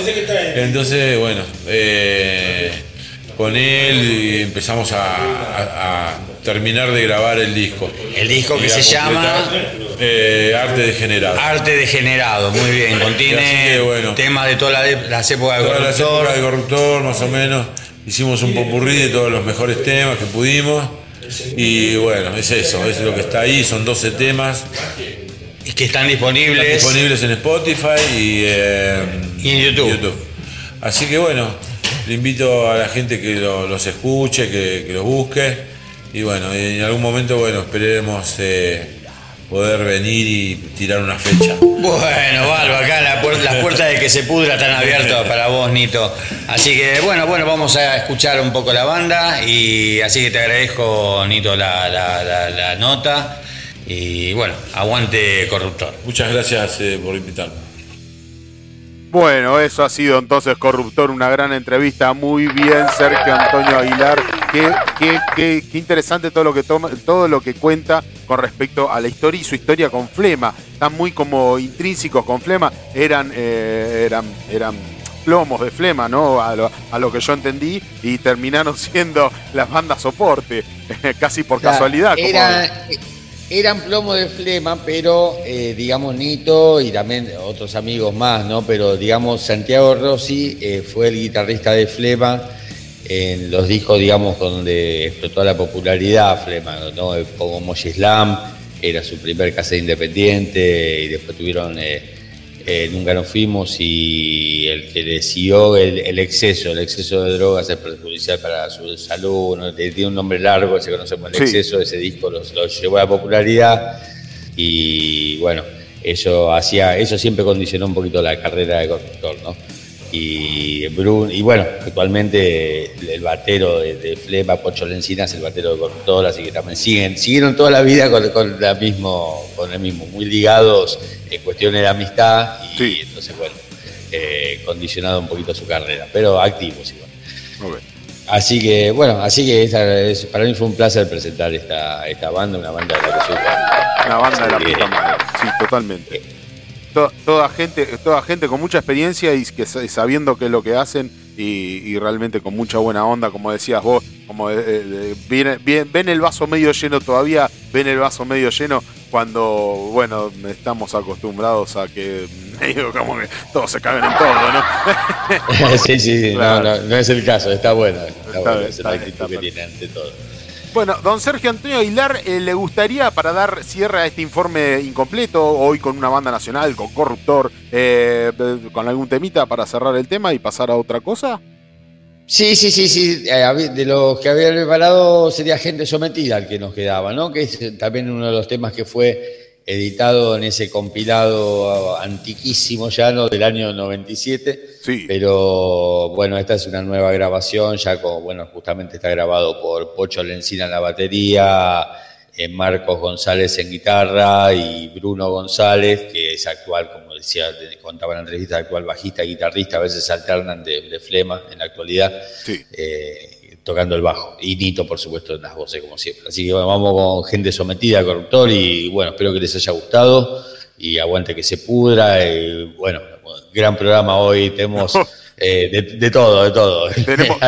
Tenemos, la casa llena, cerquita tenemos la casa Bueno, bueno, bueno. Estamos en un quilombo, bueno. Gente sometida, entonces Corruptor, esta gran banda nacional, el informe incompleto de Sergio Antonio Aguilar, como siempre, maravilloso. Gracias, Sergio, gracias por ser parte de este programa y gracias por por hacer mi apoyo eh, siempre en esto y, eternamente agradecido y con un corazón en vos. Vamos con aguante corruptor y aguante que se pudra, loco.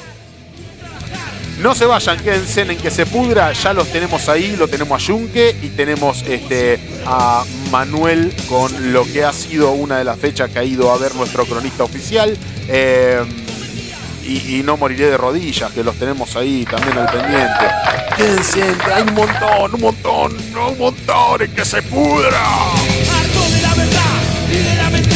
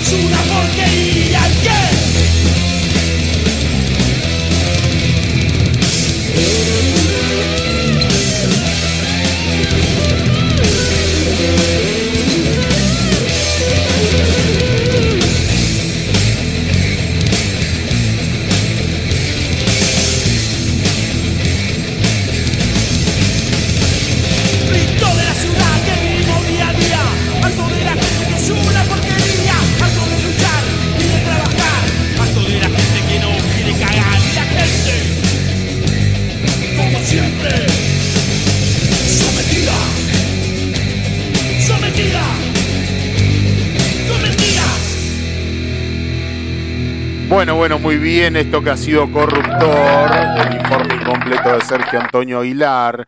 Y pasamos a otra cosita que es lo nuevo en que se pudra y lo tenemos a Manuel Rabilione, nuestro cronista oficial en que se pudra, que ha tenido noche y tiene noche y este pibe está quemando, está quemándose en la noche y nos puede contar qué es lo que ha sido y qué es lo que ha vivido este fin de semana. Le doy la bienvenida nuevamente a Manuel eh, Rabilione. Buenas gente. No ve que ver, no me prestaba fuego. Don Manuel Rabilione, usted siendo nuestro cronista oficial de esto, de que se pudra y yendo y viniendo para todos lados, como todo buen fanático del heavy metal, ¿qué ha, qué ha dicho, qué ha dicho, qué ha encontrado y qué nos trae de lo que ha hecho esta última semana y ayer sin ir más lejos? Eh, mirá, ayer tuve la oportunidad de ver una banda que se llama Postmortem, sí, que arrancaron en enero. Me olvidé de preguntarle, perdón que lo interrumpa, perdón que lo interrumpa. Postmortem, ¿tienen publicado algo en Spotify? ¿Pudo averiguar eso? No, solamente en YouTube y ah, en Instagram porque todavía no grabaron nada. Ok, ok, ok. Sí, sí. Eso fue lo que, bueno, lo que pude llegar a averiguar con ellos. ¿Cómo fue? ¿Cómo fue esa noche con Postmortem? Cuéntenos, cuéntenos. No, llegué temprano, ya había tocado una de las bandas porque yo fui a ver a ellos. Sí. Comparto el, compartí el flyer y eso, pero por horarios este, los llegué a ver a ellos. Sí. Un show muy bueno, muy profesional, muy lindo, bastante gente. Y ¿sabes que está bueno también? Esto lo voy a destacar, que fue lo que compartí antes.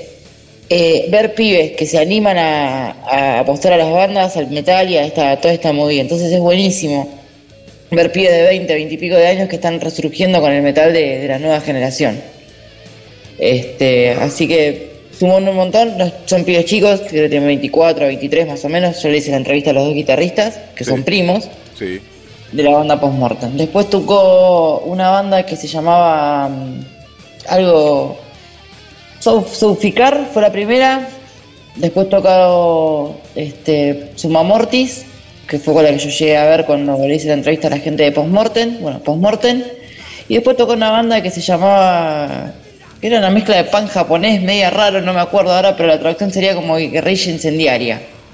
Si alguno conoce bien la data, que me dé una mano, porque la banda la verdad que no, no llega a ver bien el nombre, está medio en japonés. Ok, está bien, ¿en medio en japonés si hacen algo que tenga que ver con la cultura japonesa o solo el nombre? No, solo el nombre y las letras eran un poco de inglés, un poco en español y hacían tipo punk. Oh, una cosa así. Muy bien, muy bien. Bueno, y eh, además de todo lo publicado en, Instagram, en Facebook, en TikTok y en todas nuestras redes sociales, ¿qué más nos ha traído de esa noche que se pueda escuchar? Porque esto es radio y lo visual lo hemos tirado en redes sociales. ¿Qué podemos escuchar de lo que nos ha traído usted? ¿La entrevista que le hice a los guitarristas? Sí, bueno, dígame, ¿a qué guitarrista? Preséntelos, por favor. Bueno, Lucas Viravila y Franco se llamaba el otro muchacho, no recuerdo en este momento el apellido. Que pido disculpas. De Le hice la entrevista ¿Cómo? De postmortem, sí, sí, sí, de postmortem, porque yo había arreglado con ellos, ellos me invitaron a mí y yo les dije, bueno, voy a aprovechar y ya que estamos, los, entrevistamos. Bueno, esta entrevista fue hecha en la puerta del local. esta entrevista fue muy al estilo Me río porque para mí con el audio y todo es como muy estilo de los 90 con el cassette y el Walkman vista afuera. Cronista, este, cronista. Es, el audio ambiente, es el audio ambiente del lugar. Muy bien, cronista, cronista. Bueno, entonces vamos a escuchar esa entrevista que cortita, pero es una entrevista a Postmortem. A ver. Buenas noches, gente. Estoy con Luca de Postmortem, con Franco de Violero también de Postmortem. Les vamos a hacer una pequeña entrevista. Preséntense. ¿Cómo estás, Manuel? ¿Todo bien? Acá. ¿Qué haces, Manuel? Un gusto conocerte. Bueno, ¿cuáles son los objetivos a largo plazo? Comenten un poco lo que es la fecha de hoy. mira, eh, nosotros somos una banda que arrancó hace poco, en enero. Y nada, la verdad que nos está yendo bien con las fechas. Estamos muy como ambiciosos en hacer todo juntos. Y la verdad que hoy tocamos con Suma Mortis, Skyreach y Soflicar, que es la banda que está tocando ahora. Ayer debutaron los pibes. Y nada, estamos ansiosos, como ya dije, y estamos grabando también. ¿Qué está grabando? Y queremos hacer el disco, ¿viste? oficial de la banda. Y nada, y sacarlo más antes posible, más o menos para marzo, febrero, Todo independiente por ahora. Estamos grabando entre entre nosotros, en la casa de él.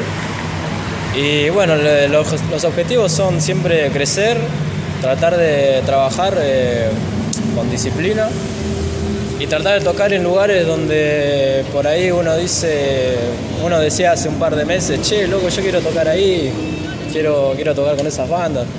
Pero nada, siempre el objetivo es crecer, crecer y seguir adelante. Ah, te digo algo importante, es mi primo. Ah, somos primos. Mala presentación. no pasa nada, chicos, acá estamos. Eh, un objetivo, una banda que les gustaría tocar, tanto de afuera como de acá adentro. Sí, hay un montón, ¿eh? Pero... Y mira, hace poco tocamos con Letal, que también para nosotros fue un logro, eh, para el poco tiempo que llevamos. Tocamos con Serpentor, que también fue otro logro. Y bueno, eh, lo que venga, vamos a tratar de tocar con, quien sea. Con quien sea y es el sueño de cada pibe. Ah, siempre, siempre trabajando duro y nada, eh, cuando tenés convicción de que eh, sentís que van a salir bien las cosas eh, y trabajando, siempre todo sale. No, hay que perder el foco. El batero se llama Diego Estupenengo y el bajista se llama Sebastián Amer. Y nada, la verdad que somos un grupo bien unido y nada, nos decimos todo de frente, eso es lo más importante. lo importante es que apuntamos todos para el mismo lado. Sí, la unión de la banda es algo, es algo importantísimo, sí, sí, más que nada para poder progresar. ¿Un lugar que les gustaría tocar? ¿Algún lugar que sí, bueno, acá me gustaría, sueño? ¿Sueño? bueno, pará, eso es demasiado, ah, boludo. hay mucho que eso. Eh, hoy estaba pensando, me estaba acordando de cuando fuimos a ver eh, una vuelta letal de Other Place y estaba pensando, dije, ¿cómo me gustaría tocar ahí? Pero bueno, sí, hay muchos lugares, la verdad. Ya, eh, ya tocamos en un lugar que para mí era. Era algo así. Zarpado, como Uniclub y XLR. Y City Bar también es, para mí es mítico City Bar. Iba mi viejo, iba. un lugar de muchos años acá, ah, sí. Y hoy comenten un poco la fecha de hoy, que es, cuáles son los planes que tienen pensado hacer. Y ahora, que salga todo bien, sí. vamos a grabar la fecha. Traje la computadora, traje todo, vino el sonidista, así que vamos a hacer video, todo para el tema post-mortem. Eh, bueno, que no es el de Slayer, es el nuestro, versión argentina. y nada, lo vamos a grabar y vamos a sacar tomas de. Si la gente se quiere pegar, bienvenido sea. Así que. Un video, un videito oficial vamos a hacer. Con lo que estamos grabando. Bien ahí. ¿Y, las letras? ¿Cómo es el tema de las letras, de la música, la composición? Y hacemos tipo un trash, eh, capaz que no el, que va siempre al tupá tupá, pero tratamos de mezclar varias cosas. Y el tema de las letras, y, a ver, él escribió algunas, yo escribí una también, y vamos viendo ahí qué es lo... Claro, nos sentamos y vemos qué es lo mejor, digamos. Son letras en inglés. Que es lo que nos gusta. Y, nada, lleva, su, tiempo a veces sacarlo porque, bueno, no es nuestra lengua. Pero, nada, queríamos hacer en inglés para tratar de, no sé. De llegar un poco más lejos, de ampliar el panorama, quizás. un poco el panorama, claro, claro, sí, exactamente. Porque por ahí tiene más llegada. Claro, a mí me gustaría alguien de afuera que pueda escuchar también lo que uno hace. Lamentablemente la gente de afuera mucho les bola no le da al español. Es una lástima. Sinceramente, la, verdad. Pero bueno, eh, también igual por ahí más adelante tenemos pensado capaz algunas canciones en español, pero bueno, tenemos que hablarlo bien con todos los chicos, a ver cómo, Seguro hagamos cómo se da. O sea que el disco ahora, lo que, lo que ustedes van a presentar a, todo en inglés. A todo en inglés. Todos los temas que ya tenemos. ¿Y tienen fecha para presentación del disco, para grabar o algo? Y está entre enero, febrero, marzo. Para mucho. definir. Como mucho. Porque vamos a sacar. Lo que arrancamos hace dos semanas. Hijo de ponen eso y encima anda a 20, a 10, boludo. Es un hijo de puta. eh, arrancamos hace dos semanas a grabar. Pasa que también es todo un mundo nuevo para nosotros, porque la posta que yo nunca grabé, nunca hice nada de eso. Y más, más se complica un poco más cuando no tenés un productor o alguien que te dice, che, tenés que hacer así, tenés que hacerlo así, ¿viste? Quizás es más jodido. No, pero bueno, por eso pusimos, digamos, un lapso de tiempo entre fin de año y principio de año. Cosa que nos da tiempo a nosotros a aprender y también a trabajar tranquilos, porque uno también tiene sus trabajos, sus cosas aparte y a veces se complica, digamos, eh, coordinar, eh, juntarnos a componer o cosas así. No, sí, se entiende ah, porque con las responsabilidades diarias de cada uno no. Es como más un hobby por ahora, hasta que lo logro, ojalá lo logren completar el sueño de decir, bueno, vivo de la música. Sí, bueno, sí. pasa que es complicado. Es complicado. O sea, creo que apuntamos a eso todo. La verdad que hay, que hay que soñar, es así. Pero bueno, eh, paso a paso, paso a paso, no hay que poner las cosas. No, no, no, pero bueno, por lo menos tienen un objetivo acá a largo plazo, ojalá lo puedan cumplir. y el tema es la constancia y decir, bueno, me dedico a. Claro, claro, es el foco no, tratamos de perderlo, pero es complicado también en cómo se está viviendo acá, más que nada. Sí, la situación argentina no es hoy en día tan, tan fácil. Una banda, no sé, capaz brasilera, puede ir mucho mejor que la de acá. Esa es la verdad. Entonces. Pero bueno, con trabajo todo se puede. Sí, yo creo que esa es la convicción. Y si tengo ganas de escuchar algo antes de que saquen el disco, ¿dónde los puedo buscar? ¿Cómo los puedo ubicar? Estamos, en YouTube, videos en vivo, eso es lo que más podemos ofrecer hasta ahora. Pero la página de Instagram. La página de Instagram, Facebook. Ahí donde subimos cositas. Y ahí es donde subimos los flyers, todo eso. ¿Cómo es la página de Insta? Postmortem Trash. Separado con guiones bajos. Bien, listo, así ya la gente los busca. Bueno chicos, este, no sé si quieren agregar algo más, si tienen ganas de comentar algo más. No, bueno, eh, ¿cuándo tenemos la próxima fecha? ¿La beneficio? La fecha eh, El 16 de julio. Vamos a tocar con ruptura. Él va a tocar. Franco. Acá se presenta Franco de. Che, Franco de Ruptura atrás. Gracias, muchachos. Vamos a hacer una fecha acá en Bade también. A beneficio. Eh, para El refugio del metal.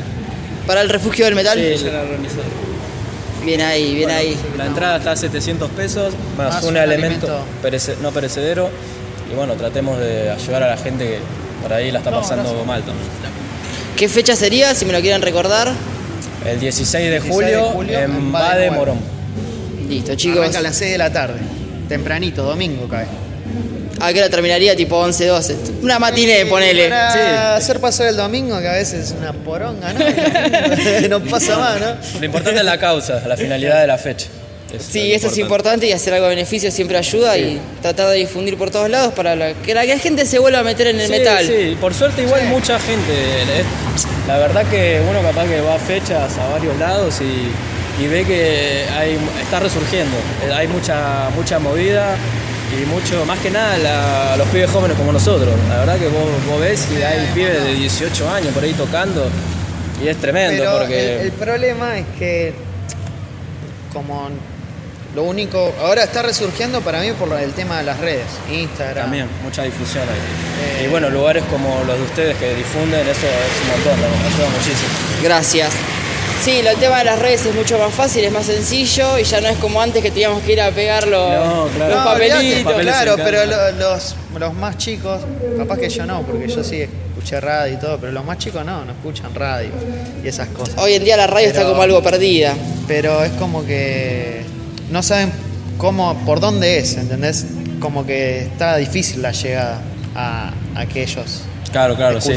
Eh, y porque la difusión es hoy en día, si no es por los medios, bueno, me hago cargo del medio que se pudra o algún medio digital, es mucho más difícil, ya no es como mm. antes que era todo más visual por ahí. Claro, claro, claro, también. Ah, pero bueno, todo sirve, todo sirve. Cualquier método de difusión ayuda un montón. Eh, eso es lo importante, que haya más, que haya más difusión para que esto vuelva, vuelva a crecer. Que bueno, yo veo que en realidad está creciendo para mí. ¿Alguien a quien le quieran agradecer por, tener este espacio, por alguien que los apoye en la banda?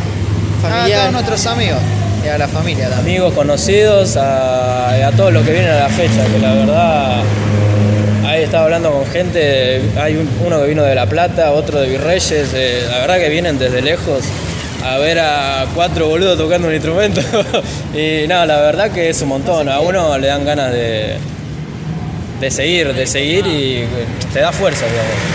Ver que viene gente de lejos y vos decís, che, loco, arrancamos hace poco. Aparte hace frío. Y hace frío, podrían estar tranquilitos en su casa, ahí viendo la tele. Y por eso te digo que la movida está creciendo bastante y se, hay mucho aguante, hay mucho aguante. Pero bueno, la verdad que agradecer a todos los que, a todos los que van a la fecha. Bueno, yo le quiero agradecer a ustedes por estos minutitos que me dieron del espacio, por Lucas, por el contacto. Todo un honor para. No, gracias a vos, eh, Manuel. Así que nada, síganos en Instagram, postmortem, como ya dije. Eh, el 16 de julio vamos a tocar en Va de nuevo, de vuelta. Y nada, creo que en agosto vamos a tocar, pero todavía no hay nada, nada definido, pero vamos a tocar. bueno chicos, muchas gracias por el espacio, por el tiempo, que disfruten la fecha y que salga todo mucho mejor que bien. Bueno, muchísimas gracias, Manuel. Muchísimas gracias. Saludos a todos los oyentes. Saludos. Manu de que se pudra transmitiendo para la gente. Muy bien, mano de que se pudra transmitiendo para la gente. Impresionante la entrevista post-mortem. Genial. Y le quiero dar el paso y quiero saludarlo y quiero eh, saber qué opina nuestro amigo Junque, parte de staff del programa. Don Junque, eh, ¿cómo le va? Buenas noches. Buenas noches. Buenas noches, país. Buenas noches, país. Y también le quiero dar la, entrada. Buenas noches. Buenas noches. Le quiero dar la entrada a Rubén de No Morir de Rodillas y a Javier Lugo, que están del otro lado. Javier, Rubén, ¿cómo les va? Ustedes también son parte. Buenas noches. Buenas noches. Y a Rubén, Rubén, que está del otro lado y que ahí está. Rubén, ¿cómo le va? Hola, buenas noches, chicos, ¿cómo andan? No moriría de rodillas y tenemos a Manuel que obviamente con ese audio que eh, ha, sacado de, entrevista bien de calle, bien de cronista de calle. Genial, genial ese audio. ¿Qué opinan todos ustedes, Junque, Rubén, Javier? ¿Qué opinan ustedes de lo que está pasando con la movida under, siendo que ustedes eh, son parte de ella? Eh, bueno, algunos como músicos y bueno, yo que no soy músico. soy el único que no soy músico, me dando vuelta. Y Manuel, que creo que tampoco. Eh, ¿qué, opinan ustedes y cómo ven esta, esta historia y lo que refleja esta banda que lo muestra muy bien este, y lo describe muy bien de, cómo es el under y qué es lo que esperan a futuro y cuáles son sus perspectivas, sus visiones a futuro? ¡Uy, qué pasó! Se mató Javier. Javier, ¿qué te pasó? Sí, no, no, sí, sí, no, no, es la puerta que se abrió. no, eh, desde mi punto de vista, em, yo, eh, yo pienso o considero que em, se está gestando una escena nueva en la que, digamos, podemos ver que hay bandas con un sonido un poco más moderno si las comparamos con bandas de, o por lo menos cuando yo iba a los recitales Sander hace 15 o 20 años atrás, cambió la, la propuesta de las bandas, estamos hablando de bandas que hoy por hoy son integradas por gente más joven, entonces tal vez tienen otra propuesta un poco más fresca si la comparamos tal vez con lo que puede llegar a ofrecer eh, la gente un poco más grande. Nosotros tal vez estamos en, un, en, una etapa en la cual ya estamos más cerca de los 40, bueno, yo soy el más joven de la banda, pero después los otros muchachos tenemos a Rubén que ya pasó los 40 y bueno, eh, nosotros venimos de una escuela en la cual escuchamos muchas cosas y, uno muchas veces tiene arraigado ya lo que escuchó de cuando era pibe y, siempre lo que compone gira en torno a una cierta estructura, pero particularmente nosotros, o yo considero por lo menos, después Rubén dirá su, su versión, eh, considero que no tenemos ninguna, eh, o sea, no formamos parte de de, ningún género puntual. O sea, no podemos decir que hacemos trash, no podemos decir que hacemos new metal puro, no podemos decir que hacemos death metal ni nada de eso, sino que justamente lo que nosotros intentamos hacer es tomar todo eso que nosotros escuchamos y que nos moviliza y ponerlo dentro de una licuadora y salen cosas que tal vez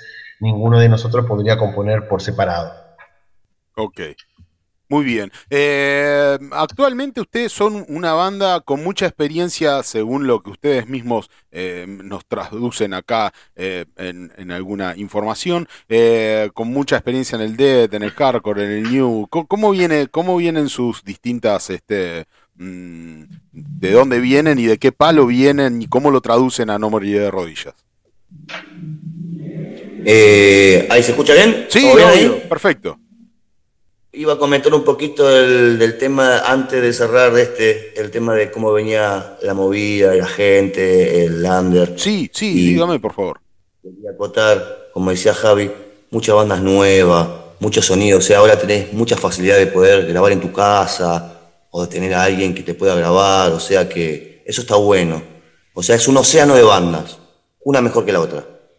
Y en producción y en video. Así que está bueno Y aparte porque son muchos chicos jóvenes. Eso está bueno también.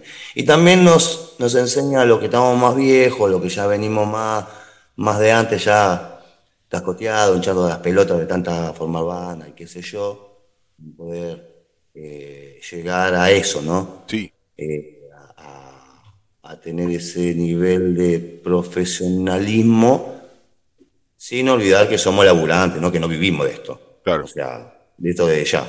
O sea, no vamos con la idea de pegarla, sino, como hablamos con Javi en un momento, es más de disfrutar. Esto es más de disfrute. Muy bien, muy bien, muy bien, muy bien, muy bien. Bien, bien, sí. Yo, yo eh, me imaginaba algo así. Yo tengo cuarenta y cinco años, o sea, ya está. O sea, lo que se pudo dar en su momento, quizás no se pudo. Son cosas que se dan, o sea, esto es así. Podés hacer una música que vos considerás meterle de producción, pero capaz que a la otra gente no le gusta. Claro. Y fue y muere ahí.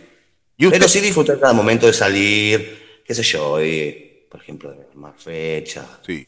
Eh, conocer bandas nuevas, sí. este género nuevo, ¿no? De, todo estilo, ¿no? Ahora tenemos la suerte esa de poder, de que no está tan, creo que hablaba el chico de la otra banda también, de estar tan así encascado que es heavy, heavy, metal, metal, no, ahora. El mismo Junca habrá visto los recitales que armamos son revariados y bueno, se da la oportunidad a otra persona de que conozca otro tipo de banda, ¿no? Cosas así. Diga, que diga, ¿usted qué opina al respecto?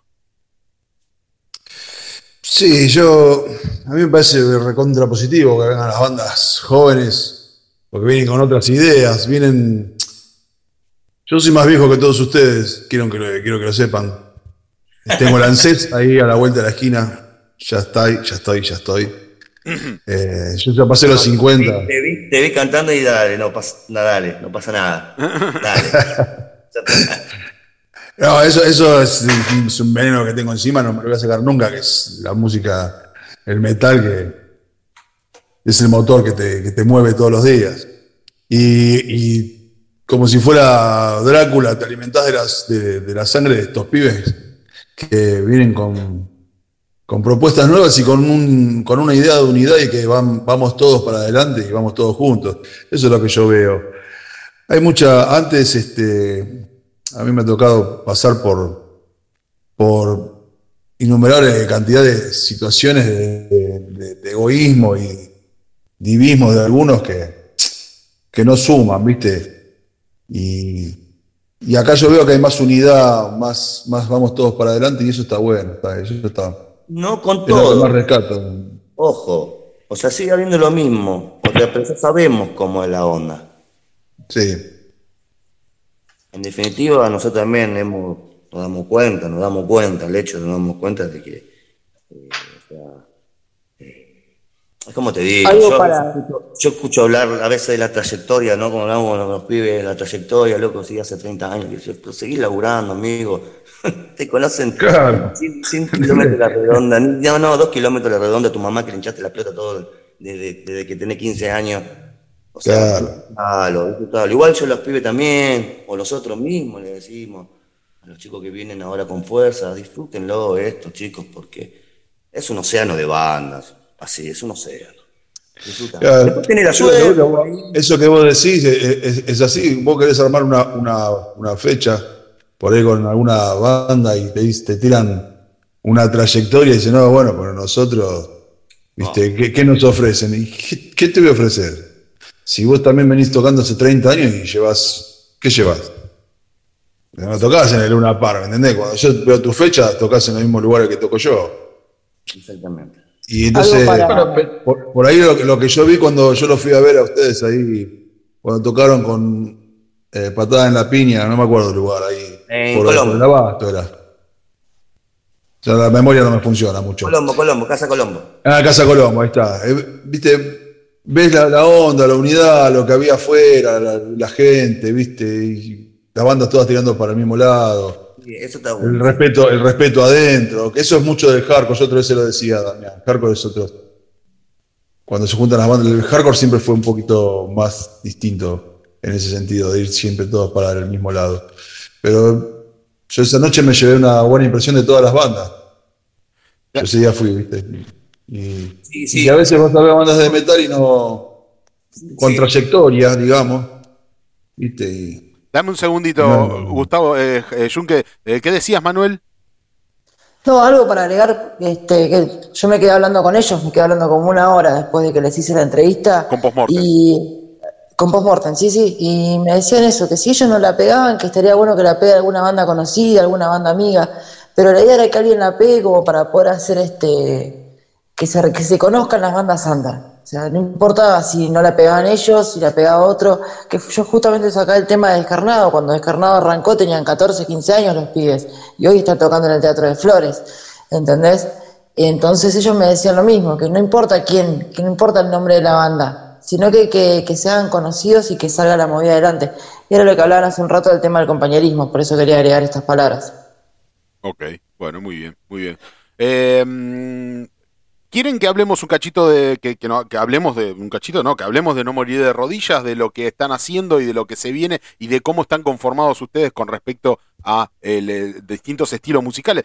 Si bien ustedes aclaran muy bien de que no se encasillan en algún mm, estilo musical en particular, porque de eso se trata, eh, en, qué andan, en qué, en qué mundo andan, en cómo, cómo mezclan, cómo hacen esa mezcla y, sacan lo que es como producto final No Morir de Rodillas, desde dónde vienen cada uno y cómo quieren contar un poquito eso. Dale. Eh, ¿Lo cuento yo o lo cuento vos? no se peleen, no se peleen. La música, los y etcétera, etcétera. No se peleen, no se peleen. Vamos con todo. Eh, no, yo lo que puedo decir es lo siguiente, mira, eh, yo con Rubén ya venimos transitando ya hace un par de años, nos conocimos en el 2017, eh, Rubén venía de otras experiencias, yo también, yo siempre fui frustrado musicalmente y encontré en este nuevo proyecto, digamos, o, con Rubén y toda la gente que no, con, la que nos fuimos rodeando, encontré por primera vez en mi vida, ya a los 30 y largo, digamos, la primera formación en la cual yo podía hacer algo. No moriré de rodilla arranca puntualmente en el 2020, en plena pandemia, así, literal. O sea, eh, nosotros arrancamos con Rubén y con Miguel, que es el bajista con el cual ya tocábamos antes, y se anexa Lito, el batero, y yo recién lo conocí a Lito eh, llegando al final del 2020. O sea, nosotros nos comunicábamos por, por los mensajes de los grupos de WhatsApp y yo hablaba con un chabón con el cual no conocía personalmente, ni siquiera en una foto. Era terrible. Che, Junque, algo, de, algo de eso creo que conocemos vos, yo, Sergio, Manuel, ¿no? no conocernos personalmente. Sí, sí. sí. a vos no, bueno. a vos porque vos no venís nunca a verlo. Viejo atrevido. ¿Qué le dijiste? Ahora voy a contar a los muchachos. Disculpa, un chiste interno, Javier, disculpa que te interrumpa. le, tenía que castigar a este viejo si no se le atrevido. Y, y cómo es, eh, bueno, nada, se, o sea, digamos, el núcleo de la banda son una, una, serie de canciones que Rubén ya viene tocando hace más de 20 años, o sea que estamos hablando de mucha historia. O sea, estamos hablando de canciones que tienen un peso en el sentido temporal y que hablan de cosas eh, que, bueno, ahí estaría bueno que Rubén cuente, porque él es el creador de esas canciones, y que hablan de una realidad de hace 20 años atrás o más, en donde eh, las canciones son perfectamente aplicables al día de hoy. O sea, es increíble cómo, Actuales. digamos, la historia nuestra eh, nos da tela como para hacer canciones, porque la verdad que somos un desastre como país, pero eh, bueno, hablando de las canciones puntualmente, son canciones que están siempre orientadas a un mensaje social a una, a una perspectiva social política, podemos decir, en donde manifestamos nuestro descontento y, siempre tratando de, hacerlo de la manera más constructiva posible. En cuanto a lo musical, las canciones surgen de acuerdo a, bueno, como te decía, estas canciones ya están hechas, otras que, que yo propuse y ahora estamos en proceso de componer, de juntarnos. Yo tengo una idea, Lito el batero hace otra cosa, mira, se me ocurrió esto y después se me ocurrió esto y vos pensás que, eh, como, dijo, como bien lo dijo Rubén, somos personas que ya somos grandes, y yo soy el, único que no tiene, digamos, hijos, o sea que estamos hablando de personas con trabajo, con familia, con hijos, y a todo eso hay que sumarle que yo me mudé hace dos años a la zona oeste, yo ahora te estoy hablando desde la zona oeste, de, San Antonio de Padua, Uf, o sea, vos que, Chabón, sí. Vos, pensás que yo vivía en Quilmes y la banda es de la zona sur de Florencio Varela y yo me fui a vivir a 60, más de 60 kilómetros. O sea, casi que no ensayábamos, es todo un tema, ¿entendés? Entonces, como, como, como podemos, lo hacemos. Y la verdad que yo creo que a veces veo lo que logramos con todo el esfuerzo que, que, nos demanda y digo, loco, mirá si tuviésemos más tiempo, mirá si tuviésemos un poco más de energía, si no estuviésemos tan cansados, porque a veces vas a, ensayar y no vas a ensayar con todas las pilas porque venís de horas y horas de trabajo y te encontrás con un resultado que voy a decir, la puta madre, mira loco, mal no, lo estamos haciendo, ¿entendés? Así que, y de ahí hay que agarrarse entonces, loco, es eso. no, es, eh, no, es, claro, no es pensar, eh, mirá si tuviera más tiempo, no mirá con el poco tiempo, con la fisura que tengo por el laburo, por la vida, por este país, mirá lo que estoy haciendo, porque lo que, hacen ustedes es grosso. Sí, sí, bueno, yo, ¿sabés, que, quería hacer un complemento con lo que dijeron, no sé quién de ustedes dijo recién, eh, bueno, de hablar de pegarla y demás. Bueno, con Rubén nosotros tenemos una forma de ver las cosas que más o menos es parecida. Uno nunca termina de, estar de acuerdo al 100%, pero yo, por lo menos, cuando uno habla de pegarla, pegarla, ¿qué es pegarla? Yo, para mí, en, el sentido estricto de la expresión pegarla, solamente entra en juego la parte artística. O sea, a mí me gustaría que la gente diga, che, qué buena está la banda, me receba la banda, que nos está pasando. Hay gente que nos dice eso, ¿entendés? Que, che, loco, ¿cuándo van a tocar? ¿Entendés? Lograr que el producto que hacemos, que es nada más ni nada menos que, la suma de todas nuestras voluntades, sea algo que movilice a la gente. Eso para mí ya es pegarla. Uno podría decir, eh, bueno, loco, pero ¿cómo? ¿Y, el, billetón dónde está? No, amigo, esto no, como ya lo, dijo Rubén. El billetón está allá, en lo que hacían metal y ahora hacen bandas de cover o bandas de cumbia. como dice Ricardito.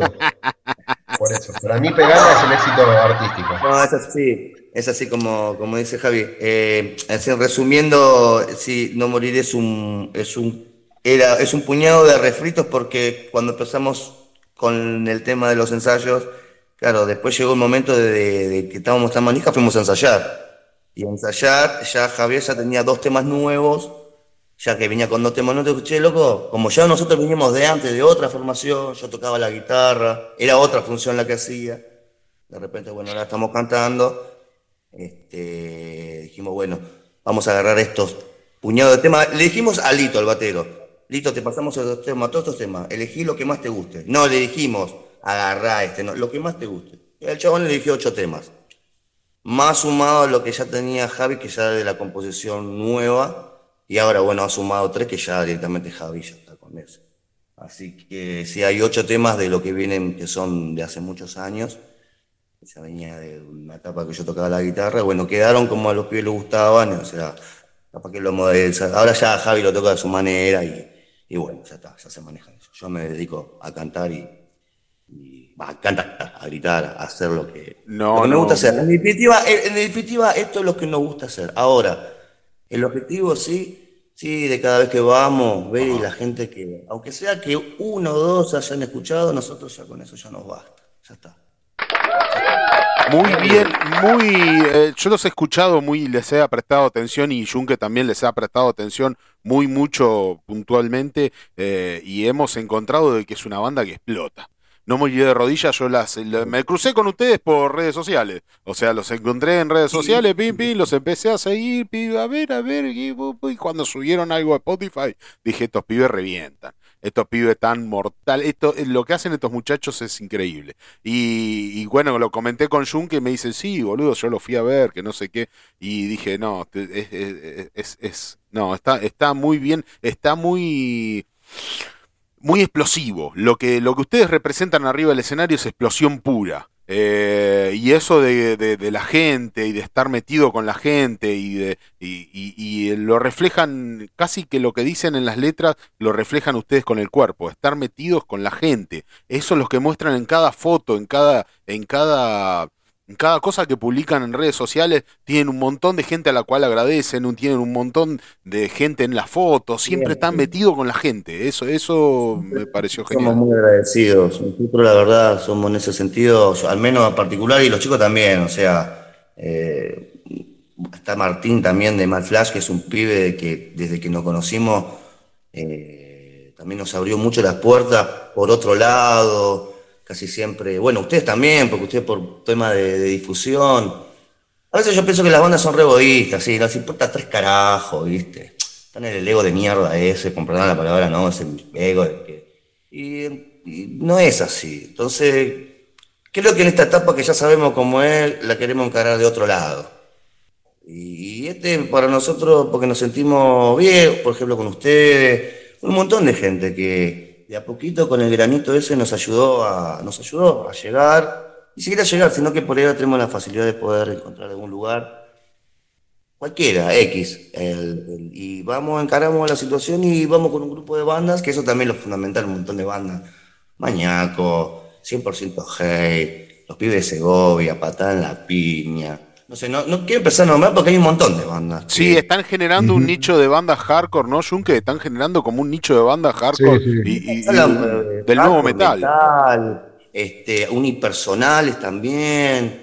Eh, no, no, no está. Eh, y, también responden a lo mismo y quieren lo mismo. ¿sí? Porque también hay una escena recareta y mucho productor en el medio, mucho, mucha tercerización en el medio y todo un montón de cosas de que ya sabemos cómo es. Entonces nosotros preferimos por ir por el otro lado. Y con bandas que realmente este, quieren y tocan y quieren venir. Qué sé yo, cada uno, este, a veces nosotros decíamos, ¿cómo carajo hacemos para tocar en, en algún lugar? Como yo escuchaba a las bandas estas que le gustaría tocar en... O sea, vos podés tocar en cualquier lugar Sinceramente tenés que tener la guita, vas a hablar con el tipo y fue. Simple y sencillo. O sea, acá no hay trucos Genial. Genial, ah. genial, es tal cual, es tal cual lo que está diciendo Rubén, no, Junque. Es tal cual lo que está diciendo Rubén, no, no, no, cabe la menor duda. O sea, eh, es más, bueno eh, a tocar con X bandas grandes de la cena. No quiero entrar en nombre para no, pero X. Hay que pagarlo. O sea, la banda no le importa tres carajos, vale, pagás a Orcas, orcas, orcas, Eso así como un montón de bandas más. Vas, pagás y tocas, punto. Tocas en el Gran Rex si querés, vas y pagás y tocas. Orcas, Ojo, claro. también. Orcas. Un monopolio muy grande. Claro, bueno, eh, lo, lo mismo con la difusión vos acá estás saliendo, sí, en, un programa de radio chico, pero que te da el espacio, te da la difusión, te da manija, te suben las redes, ¿no? Como, como debería ser. Y después están los dos otros dos medios, como Efecto Metal, la Headbanger, que eso no le dan bola a nadie, le dan bola nada más que a, a las bandas grandes, como a este evento que hubo en el Luna Park, que está bueno, pero también estaría bueno que le den bola qué sé yo, ponele, el, lunes tocó Again en su segundo Teatro Flores y no lo cubrió ninguna de las dos revistas. Y es una banda que viene de abajo y se rompe el culo. Lo cubrimos nosotros, papá. Claro, lo cubrimos nosotros, porque nosotros no, no, no, vamos a traer el billetón. Nosotros vamos a traer la música y la banda que nosotros creemos que son reales, como las que aparecen en este programa. Por eso en este programa no suena orcas. Tomá, chao. A mí me encanta Orcas, loco. ¿Qué les pasa? Eh, eh, eh, claro, ahí, ese, ese, es el punto, como, como decía O sea, O sea, si vamos al caso, cualquier banda puede, puede llegar a tocar en. Es simple, es más, es más fácil, más simple ir a hablar con el dueño, hablar directamente con el dueño del lugar, como lo hacemos nosotros lo vamos una vez y, siempre cuando vamos la segunda vez nos da facilidades y hay veces que la pasamos re bien y salimos, no empatados, ¿eh? sino casi, pero como diciendo, loco, ¿sabes que no nos salió tan caro y la pasamos re bien? La verdad que la pasamos re bien porque a veces que hemos, hemos hecho, hemos es como fue una inversión y, y toda la pasamos bien. Vos fuiste a Casa Colombo cuando fuimos, hermoso lugar, la verdad que, que la pasamos. Sí, sí. Cenaron de 10 nos pasa lo mismo con Sadar también, que Sadar era un lugar que antes como que no podías entrar por tema, y no, pues hablas con Gaby, que es el dueño, que es re macanudo, y vas y tenés el mejor sonido y toda la historia. O sea, esto es así. Eh, el Ander es así, o sea, querés tocar, o sea, podés contar. Después tenés los lugares, las fechas que te invitan, las casas que como no nos ha pasado, eh, que nos invitan para tocar y, y solo sí tocar. Nosotros a veces armamos los recitales, invitamos a las bandas, no tienen que venir solamente a tocar y otras veces alquilamos el lugar y, conformamos con las bandas, bueno, es tanto para cada uno, se venden las entradas, se paga el lugar y cada uno con las entradas hace lo que quiere. Simple y sencillo, así. Ni más ni menos. Muy bien, muy bien, muy, muy, muy bien. La pasamos re bien. Hay un montón de bandas que han tocado con nosotros y hemos compartido escenarios. Y bueno, y ahora nos invitan, la verdad que, la verdad que creemos bueno, Javi te lo dirá también ahora, que nos está pasando ahora, porque recién llegamos a esta tranquilidad de tener la banda ahora. Porque como digo, tuvimos anterior infinidad de bateristas, bueno, todo lo que conlleva una banda. Creemos que ahora estamos bien, nos estamos disfrutando de lo que hacemos, los pibes también, nosotros los chicos también, vamos por ahí por el mismo camino. Así que estamos en eso. Bueno, muy bien. Don Junque, ¿quiere preguntarle algo más antes de cerrar esta maravillosa entrevista que hemos tenido? Que bueno, se han copado mucho hablando de Lander. A ver. Tengo una, duda, no, es nada del otro mundo. Pero acá en, Spotify tienen dos temas y mientras tanto Tu Mundo se cae y Bad School. Ah, sí, Pero yo el otro día cuando les hice, les, hice un, amablemente un video, les, busqué y encontré No moriré de rodillas, el tema. Pero no está acá. No, no, claro. El tema de Spotify, muy amablemente, Nico de Segovia nos subió los, los temas así y hubo una equivocación en un nombre. Y bueno, la verdad, bueno, ahora en la próxima que va, que va a subir, porque encima viste que tarda, no sé, como 20 días. Sí, tarda bocha, sí, sí. En esas cosas, bueno, va a haber la, eh, una, una corrección. Claro, el tema que está subido se llama Libres que esos dos temas, ese libre, es un demo ya, no sé cuántos años tiene ya. ¿Cuántos años tiene Javi ese, de ese tema ya? Hecho, como cuatro años atrás lo hicimos con la otra banda. Sí, sí, porque en, YouTube. Y sí, eh, debe tener como, no sé. Tira como de antes de lo que ustedes cuentan como formación. Claro, bueno, y ese tema es un refrito que ahora lo seguimos haciendo. Ah, mira. Entonces lo seguimos metiendo. Y con un fit con Alejandro, que en ese entonces yo tocaba la guitarra, y Alejandro, que ahora, Alejandro Carrizo, que Alejandro es el que compuso casi los ocho temas, esos que tocamos, era el compositor, era la lírica. Así que también Alejandro de vez en cuando viene y tira unas voces. O sea, como que eh, es un amigo que siempre, cuando puede venir, mete voces y bueno, y hacemos el show y, cagamos de risa y pasamos bien, así. La verdad que es el. Como responde, está bien. Perfecto. Bueno, muy bien. Si quieren, tienen alguna fecha. Sí, termina de redondear, perdón, disculpa que te interrumpí. No, no, eso de Spotify que ahora después lo vamos. Igual ahora después ya vienen dos temas nuevos, que ya estamos ahí, dos temas nuevos, nuevos, nuevos, así que queriendo ver si esos videos, eso lo hacemos video y lo queremos filmar en Ayacucho. mandamos un abrazo grande a la gente de Ayacucho, que fuimos hace poco. ¿Qué onda ahí? Bueno, muy bien. Eh, ¿qué, qué, pasó con Ayacucho? Pará.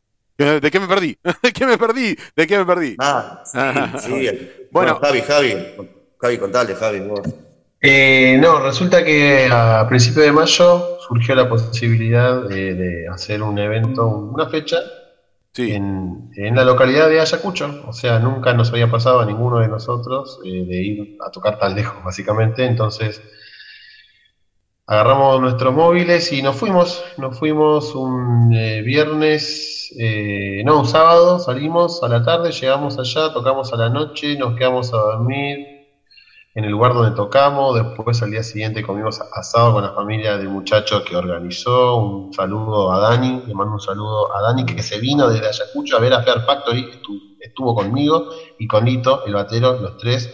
Él vino con su, con su esposa y con un, un amigo. Sí, ahora van a volver, van a venir a tocar eso con su banda Atropos el 9 de septiembre eh, acá en Casa Rincón. Muy bien. La fecha más de 10, que terminan de 10, un lugar de 10. La verdad que no, no que de 10, de 11. La verdad que. Un lugar de 10, un pueblo de 10, la gente muy. La verdad que nos quedamos re impactados porque vos pensás que ir a, a tocar a un pueblo que queda más de 300 kilómetros del conurbano un pueblo que tiene, no sé, 30 manzanas de largo por 40 manzanas de ancho, y había una cantidad de personas que vos decías, loco, ¿de dónde salió esta gente?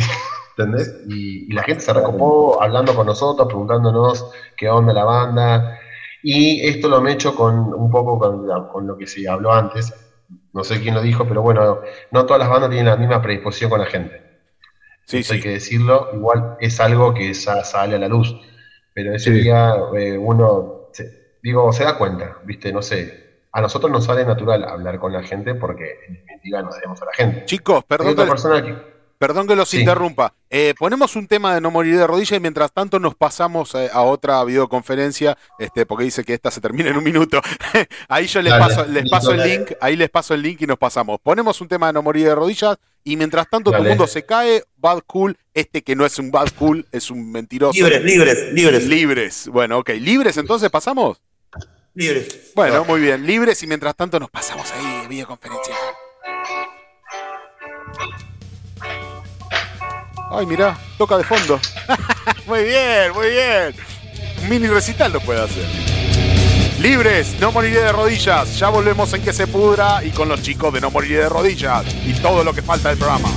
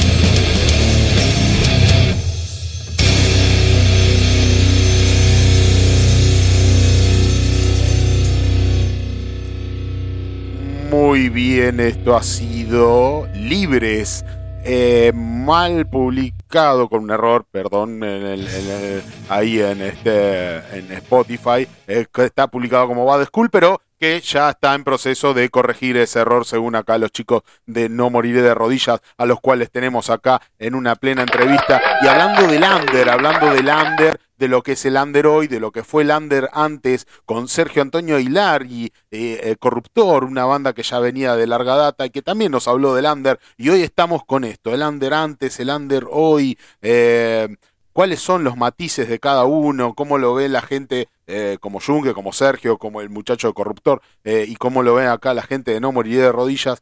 cómo ven el under y cómo ven esta movida y qué es llegar cómo es llegar y la, clave del éxito, diría las pelotas, ¿no? Eh, ¿Cuál es la clave del éxito? La clave del éxito es llegar masivamente, la clave del éxito es eh, entender cuál es para uno el enriquecimiento personal, cuál es eh, que para los demás, a los pocos o muchos a los que llegue, realmente les llegue con el mensaje correcto y que realmente lo sepan apreciar de manera correcta y no de manera masiva porque masiva y popular y nada más de todo eso estábamos hablando con No Moriría de Rodillas, eh, con Javier y con Rubén, ¿verdad? Y con Junque y con Manuel. Estamos todos. Muy bien, muchachos. Este, ¿En qué quedamos? ¿En qué, qué más nos quedó en el tintero, Junque? A ver, ¿qué, nos quedó en el tintero como para desasnar todo esto? Eh, bueno, pues, si tienen alguna fecha para ir promocionando los muchachos. Hecho, hecho. Si hay, hay plan para, seguir eh, engrosando la lista de canciones en Spotify si hay plan para sacar un disco, muchachos. Sí, queremos Spotify. Nosotros, los que nos gusta la banda, queremos saber. Claro, aparte dos temas. Tenemos, de fecha, de fecha, tenemos, allá ah, antemano ya eh, a todos los chicos de ustedes, en fin, cuando quieran venir a cualquier fecha nuestra, o sea, avísennos y tienen su lugar. O sea, olvídense en eso, ¿sí?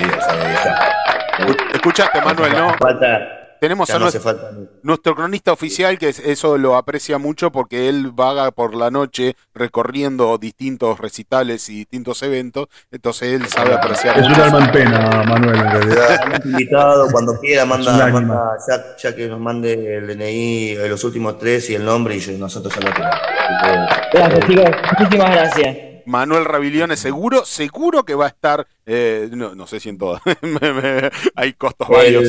Ahora también... que por el oeste. Ah, buenísimo, sí, sí, sí, creo que no eh, vamos a andar por el oeste. Eh, hay unos chicos que nos van a organizar unas fechas por allá y seguramente vamos a estar andando por ahí. Conocemos gente del oeste allá, un par de bandas hardcore allá. no hay opción, jugado criminal, hay un par de, par de bandas allá que las conocemos. Este, también tenemos cinco estrellas disponibles para toda la audiencia, ¿sí? Para el show que vamos a hacer. Genial, genial. que viene eh, junio que nos invitan en Sadat. Vamos a estar con varias bandas. Este, me quiero olvidar, creo que estamos, con Primeros Muertos, Foxus, este, Victor of Dead y otras dos bandas más que no los tengo acá a mano, pero es una fecha bastante explosiva, todas las bandas. Llena de bandas, ¿no? Como cinco bandas me estuviste nombrando. Sí, sí, sí, sí, sí, va a ser un, así un, uno bien rapidito, show cortito, que ese día, este, bueno, Javi por temas, razones laborales no va a poder estar, ese día vamos a estar tocando con unos eh, guitarristas que nos están haciendo, ahora vamos a hacer una incorporación de guitarrista, vamos a hacer un refuerzo de una guitarra, que se llama César, y bueno, este, este viernes vamos a estar tocando con ellos. Muy bien. Muy bien. Bueno, esas entradas, esas entradas que tan generosamente nos están obsequiando, esas cinco entradas, eh, creo que las vamos a sortear eh, eh, a través de Instagram, de redes sociales, Instagram o TikTok.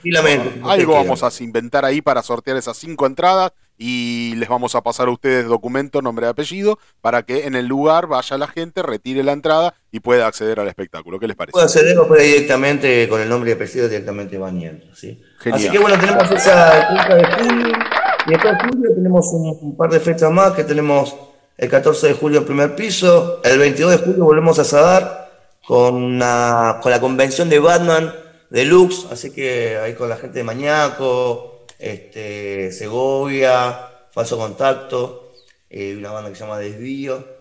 El 23 de julio vamos a estar, tocando en Gier, en Capital, Así que, bueno, también vamos a estar ahí. Y después, fechitas un poquito más lejos, tenemos el 9 de septiembre, que tenemos la gente de Ayacucho, allá Atropos, una re buena banda. Así que va a ser su primera fecha acá en Capital. Acá, que ellos querían venir por acá, así que vamos a tocar en Casa Rincón. Y después de nuevo el 30 de septiembre Casa Rincón, que eso me, avisaron hace poquito, que le dimos un ok ahí a la, fecha. Y por ahora tenemos eso. muy bien. Muy, muy venir, bien. Avise, un mensaje ahí. Muy bien. ¿Con qué, ¿Con qué tema podemos cerrar esta entrevista para hoy? Cerremos con un temita más de, No moriré de rodillas. Me pasaron algo por mail, me han pasado ustedes un tema eh, que no está en Spotify, ¿verdad?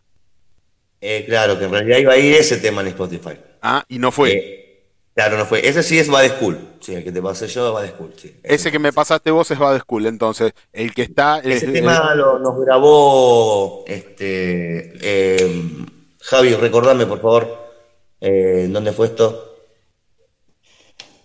Javi está ahí. No, no está Javi. No, no está. el Tuti. El Tuti, un amigo nuestro, amigo de Lito, eh, bueno, Lito también tiene una banda llamada Luz, grababa con ellos y bueno, nos grabó.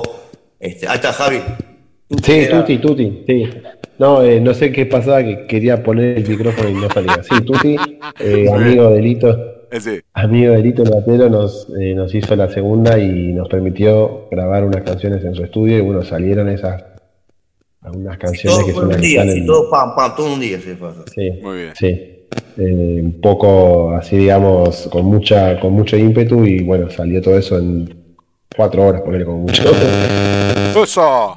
Bueno, muy bien, están eléctricos los muchachos, están electrificados, Junque. Esta gente esta que te pica, te pica con la electricidad. Bueno, muy bien, Junque, ¿quedó algo en el tintero? ¿Quedó algo que lo que, quiere hablar? ¿Quedó algo que, que mm, alguna cosita que le haya, no, no, no le haya preguntado y que quiera indagar? No, no, solamente, solamente que nos vamos, en alguna de estas fechas nos vamos a cruzar. Nos vamos a cruzar, generalmente. Cuando vean un, calvo de barba blanca. bueno. Tenemos que hacer una fecha con tu banda, Junque. Uy, eso estaría genial. Santa Magna en nuestra sangre y no morir de rodillas. ¿Qué les parece? Sí, sí. sí. En breve, en breve hablamos, en breve, en breve. Es más, es más, es más. Ahora está, mirá. Javi, ya lo engancho, ya que lo tengo acá, ya te engancho. Mm. Ah, ah, ya en vivo. Hay una el 14, justo el 14 de julio, el primer piso. Mira, ahora si querés hablamos en privado, si te gusta que te venía. Ahí está. Genial. Eh, hay ahí que queremos hacer con varias bandas y bueno. Que se pudra. ahora, ahora, cuando termino acá el programa, te mando al Instagram, te mando el teléfono. Si no, es esa, si no, es eso, no, no, no. Pero ¿para qué estoy yo? yo les comparto los teléfonos, quédense tranquilos. Yo soy el, mafioso, el mafioso de los teléfonos. Muchachos, bueno, nos despedimos. Eso? ¿El señor Telecom? el, señor Telecom. Nos despedimos entonces con Bad School, este, el, el, el, cierto. el, que El posta Bad School, eh, para no morir de rodillas. Gracias, muchachos. Gracias por tanto. Gracias por, por hacernos tan felices este, con esta maravillosa entrevista eh, en que se pudra. Gracias, gracias y gracias. Gracias a ustedes por invitarnos, por eh, brindarnos el espacio, por eh, tener la buena onda de aceptarnos y bueno, espero que sea la primera de muchas. Esperemos, esperemos que sea la primera de muchas y la gran tocada con Santa Magna en nuestra sangre, este, no morir de rodillas queda pendiente, ¿eh? Olvídate, olvídate de una, de una, sí. Genial. Bueno, no morir de rodillas estuvo en que se pudra con Tutti Lifiochi y gracias por tanto y eh, nos despedimos entonces esta gran entrevista con Bad School, eh, No Morir de Rodillas. Escuchen y quédense en que se pudra, que todavía queda un pedazo más. Que se pudra. ¡A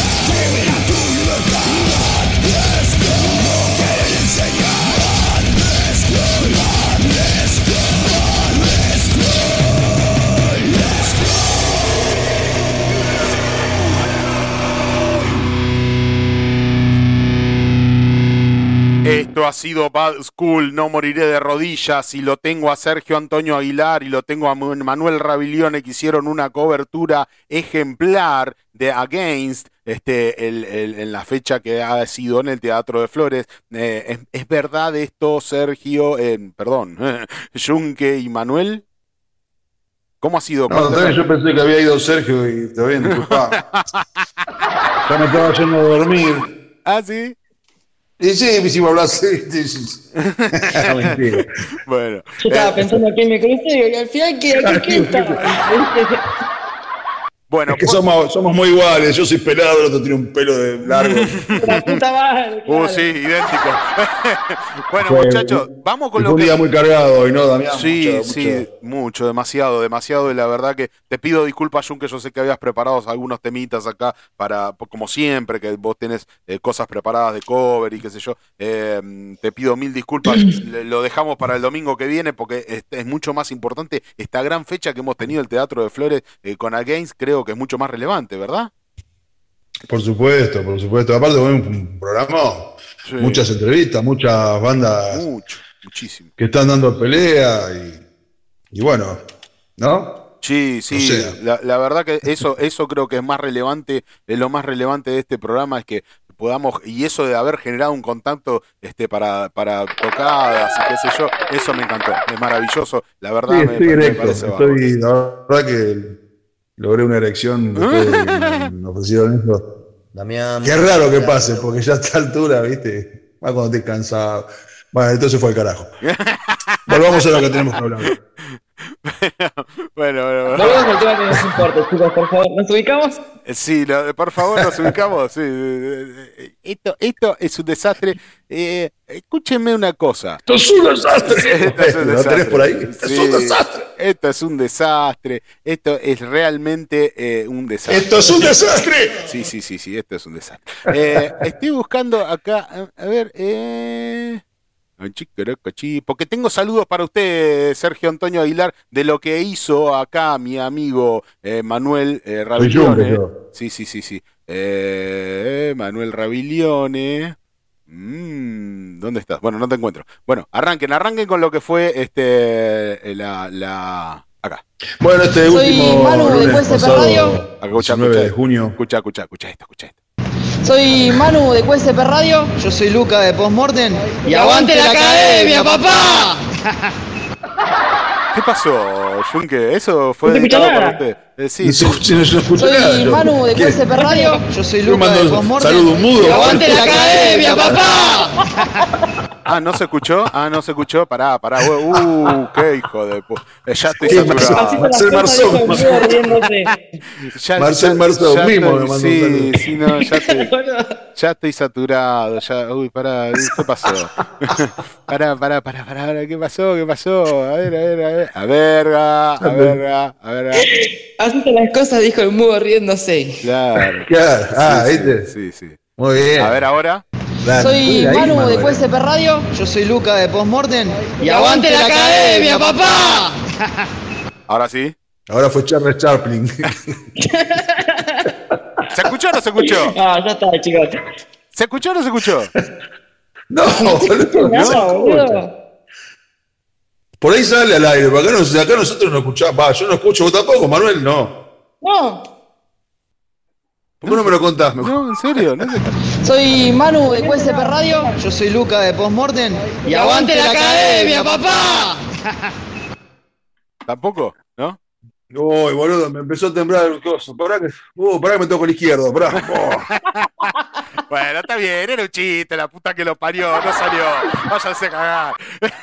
era para vos, Chunque, que vos sos de, de, ahí. Salió, salió, se escuchó, se escuchó. Ah, bueno, bueno. Ahora sí se escuchó, ahora sí se escuchó. Que los parió. ¿Qué gente son, son, tres, estaba toda la gente ahí. Bueno. también porque, bueno, eh, Manuel también es hincha de Racing. Dos pelados resentidos. Tiene, tiene ese problema. Sí, dos pelados resentidos. Bueno, eh, ¿qué, qué, qué? Eso, eso fue bueno el, lo que quedó de la fecha de postmortem. Este, ahí. Yo sé que postmortem no lo tengo que ir a ver nunca. Haceme acordar, dijo, ¿no? Quedan bloqueados. Bueno, aguanten, aguanten que les quiero. Mañana un video hablando en contra. ¿eh? Les quiero pasar antes de arrancar con los games un mensajito que quedó, eh, que me lo mandó esta semana de alguien que escuchó nuestro programa pasado en Spotify y quería opinar. Así que escuchen, a ver. Che, boludo. El mañana mismo me voy a comprar la música de Eric. Quiero leerlo ya, ya, lo quiero leer ya me partió el bocho, boludo, me partió el bocho. Este, aparte, ahora que lo estoy, ahora voy a buscar en Wikipedia a ver qué onda, ya me estoy dando cuenta de la cantidad de gente que ha sido influenciada, que artistas que nosotros escuchamos y películas. Está, qué hijo de puta. Me encantó escucharlo a Miguel. Un divino, un divino, un divino. Eh, total. Eh, me morí de, ternura, loco, sí te lo digo, me morí de ternura. Se enterneció. Eh, acordate que hoy es el cumpleaños de Ricardito. Sí, ya lo dijimos al principio del programa, sí, sí. Bueno, muchas gracias, este flaco, muchas gracias que me mandó un mensaje y me dijo, che, lo que que la verdad escuché el programa en Spotify la semana pasada porque no lo pude escuchar en vivo, así que bueno, le recomiendo a todo el mundo que nos escuche en Spotify y que cuando quiera mandar una opinión de lo que sea, yo, bien recibido estamos y yo se lo quería hacer escuchar acá a Junke y a Emanuel lo que fue algo de lo que opina la gente. Gracias, gracias por, por, el feliz cumpleaños, amigo. ¿Cómo dijo que se llama el amigo? El flaco, el flaco, el flaco, el flaco. el flaco. Bueno, flaco, gracias y bueno, Concha Dios, amigo. Está medio en un frasco ese, ese Ricardo. ¿Qué pasó? sí, está medio en un frasco. Está. Suéltelo, suéltelo, suéltelo. Bueno, muy bien, empecemos. Empecemos con lo que fue la gran fecha de Against en el Teatro de Flores. Una fecha que fue cubierta por eh, acá Manuel Rabilione y por Don Junque. Ha sido cubierta por ellos en foto, en video, que ya lo hemos presentado oportunamente en redes sociales. Pero ahora ellos van a entrar a detallar cómo fue ese evento palmo a palmo desde la entrada y las bandas que han surgido y algo que Junke vos me pediste que de comentar sobre Against eh, de manera muy seria y con mucha contundencia, ¿verdad? ¿Lo querés comentar ahora, después, cuando quieras? No, no. No, no, cuando llegue el turno de. Ok. Vamos, vamos a ir haciendo cronológicamente. Cronológicamente me parece perfecto. Me parece perfecto. Cuando llegue el turno de, la contra, hablaremos. Bueno, muy bien, muy bien, muy Nada bien. del otro mundo. Es algo que, bueno, ya, ya lo diré en su momento. Bueno, muy bien, muy bien. Muy bien. Eh, bueno, eh, arranquen, arranquen cómo fue la fecha desde que llegaron. Eh, las entradas, obviamente, muy generosamente nos las han este, provisto como generosamente de, de, agente de prensa, el agente de eh, Noise Ground. Noise Ground, eso, gracias Junque. Noise Ground Producciones, este, nos los han cedido muy gentilmente, así que bueno, aplaudimos eso, eh, porque la verdad que es un costo ir, el traslado y poder movernos, eh, por ahí Junque es de, de, Caseros y, y, y Manuel de Pontevedra, hay una movida hasta llegar a Flores si se ubican ustedes, está Casero, Pontevera en dos puntas y Flores está en la otra punta y hay que cruzar medio Buenos Aires para llegar a Flores. Así que ya, ya poder descartar un toque, aunque sea el costo de la entrada, para nosotros es un montón. Es un montón porque somos gente laburante, que vivimos de un sueldo, un salario digno, diría el peronismo consagrado. Eh, así que bueno, eh, nada, agradecemos a Noise Ground Producciones este, por cedernos las entradas para poder ir a ver a. Y bueno, díganos, cuéntenos, a ver, palmo a palmo, llegaron al lugar y. Sí, yo quiero arrancar, no me quiero, no me quiero meter con tu gremio, Damián. Lo primero quiero arrancar porque el lunes fue feriado. Sí. Y para llegar al Teatro Flores estuve esperando más de una hora al colectivo 25, lo cual puso en riesgo de que yo pudiera llegar a horario para ver todas las bandas. Puso en riesgo la integridad de la gente que estaba conmigo esperando el colectivo porque estaba un poquito ofuscado, ya estaba con ganas de romper todo lo que tenía a mi alcance, porque más de una hora esperando la poronga de colectivo 25, que va desde Espeña hasta la boca y se puede ir a partir del lunes a la mismísima ¿Te decir concha? No, pará, pará, pará. No, que si no, no lo digo, ¿eh? si no, no lo digo, no. Bueno, entonces que se vaya a la niña 25 y la recalcada vinagrada, todo. Más de una hora llegué cagando al Teatro Flores porque quería ver todo. Porque a mí me gusta ir a ver toda la Se filtró un pip por ahí. Sí, sí, sí, no. es el, el VIP censurador de la. Ya está, ya pasó la 10 de la noche. me olvidé de preguntarte antes. Yo le, le, dije el otro día a Manuel que te iba a preguntar si se podía decir concha al aire, pero bueno, no me olvidé. Me olvidé y bueno, ya está, ya pasó. Ya pasó. bueno, ok. Bueno, este. Eh, pasadas las 17 horas, eh, subió al escenario del viejo y querido Teatro Flores, que es, un, uno de los lugares que a mí más me gusta ir a, ver música yo, a mí, en mi forma particular, me disfruto mucho ya al Teatro Flores. Me gusta, me siento cómodo, me gusta ir a ver ahí. Todo lo que fui a ver siempre al Teatro Flores sonó muy bien. Así que siempre me gusta estar ahí. Me siento cómodo, la gente te trata bien. Así que es un placer para mí ir al Teatro Flores. Me gustaría tocar algún día Teatro Flores. así que, pero bueno. Eh, pasadas las 17 subió MD4, un Power Trio muy potente. Había, te voy a decir la verdad, que para ser un día feriado, 5 de la tarde, yo pensé que no iba a haber mucha gente.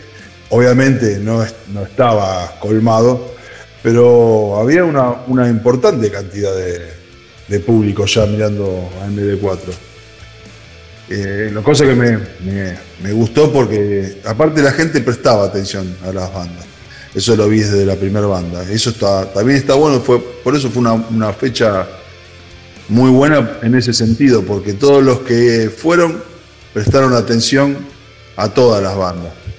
Y bueno, MD4 hizo lo suyo, es un trío rock, metal poderoso, y, la verdad que, que, sonaron muy bien, hicieron muy bien lo suyo y se llevaron un caluroso aplauso de, de la gente que estaba ahí presente. ¿Vos, vos, ah, vos estabas, Manuel, ya ahí? No, no, yo sé cuando te crucé vos que arrancó vida. Ah, cuando arrancó. Correcto. No, porque por ahí no nos, no nos cruzamos, porque nosotros fuimos separados, pero no fuimos juntos. Y hasta ahí, y no agrego más, hasta ahí digo. Sí, no, no, no, no, no me, no me quemes en vivo, por favor. no me quemes. ¿Dónde estaba, Manuel? ¿Dónde estaba? ¿Sí? No me quemé. bueno, muy bien. Claro, no me quedé conmigo, por los, viejos, los viejos piratas que hay que borrar. Así no se puede. Hay que espantarle el hombro del, de arriba, del bloro de arriba bueno, ¿y? bueno, después, este, pasado MD4, que dejó una muy buena impresión, vino lo que en, líneas generales era la, banda que estaba más fuera de contexto, porque venía a tocar black metal que es Wolves Winter, que es una banda que a mí me, gusta mucho, me huele la cabeza, muy producida, muy. está para jugar otra liga, Wolves, eso es mi, manera de ver, ¿no? Pero lo que hicieron en el Teatro Flores porque se prepararon para dar un show como si fueran cabeza de cartel. Cuando se corrió el telón, tenían preparado un escenario lleno de candelabros, con un mini altar, con una un Cristo ahí, una cabeza de Cristo, velas negras. Ellos están enfundados, los músicos, en como si fueran unas, unas sotanas con capucha y tapadas las caras con máscaras rojas. Y el cantante, Bill Zibú, está también como con una capa con, con una máscara de calavera, con corona como si fuera el rey de los muertos luces rojas y una introducción de, sonidos y climas y voces quejosas y los, todos los músicos de espaldas al público. El cantante que estaba parado fijo como si fueran como si fuera a matar a todos. no, no, vos, vos, mirá lo que te voy a contar, Damián. Vos sabés que en un momento, la intro, corta y quedan unos campanazos, ¿viste? sí. Y en ese intervalo entre campanazo y campanazo no se escuchaba nada. no, no había un sonido en el teatro. Para mí que había un cagazo que esto bajan, nos matan a todos y nos podemos ver a Game. Porque fue impresionante. el ritual en vivo esto. No, no, yo te digo, mira, sé que, porque hablé con, con uno de los, con uno de los muchachos, sé que lo grabaron el show y va a estar subido cuando lo terminen de editar y todo, va, a estar en a disposición para poder verlo, ¿viste? Sí. Bueno, cuando lo vean, miralo desde el principio porque es una cosa, el principio es espectacular. Y después, bueno, musicalmente la, la rompieron toda. Aparte termina cada tema y los músicos, blum, otra vez para atrás, a espaldas, ¿viste? Todo muy pensado, muy producido. La música es muy buena, tiene un par de temas que tienen unos, unos riffs muy pegajosos que se te quedan instalados en el cerebro. La verdad que está muy, muy buena, es una muy buena banda y la gente le gustó mucho porque yo lo que fui haciendo, una vez que terminaba las bandas, iba dando vuelta ahí como dijo que estaba perdido, para escuchar ahí, viste, lo que van hablando. Y, había mucha gente que no conocía a, esta banda y, y todos se quedaban, ¿viste? ¿Cómo era que se llamaba? Y pasaba yo me decía, vuelve Winter, ¿viste? Contadita, ah. como para que lo vayan conociendo y, la verdad que, para mí hacía a nivel, porque tocaban a las 6 de la tarde. Le ibas susurrando la vida a la gente. vuelve Winter, ¿viste? Vuelve Winter, boludo. Tenés que escucharlo porque si no van a ir, te van a ir y te van a matar. Hoy te perdonaron, ¿viste? El próximo no, pero la verdad que... a mí me gustó porque va con, viste, lo visual no es para tapar la decadencia o la falta de música.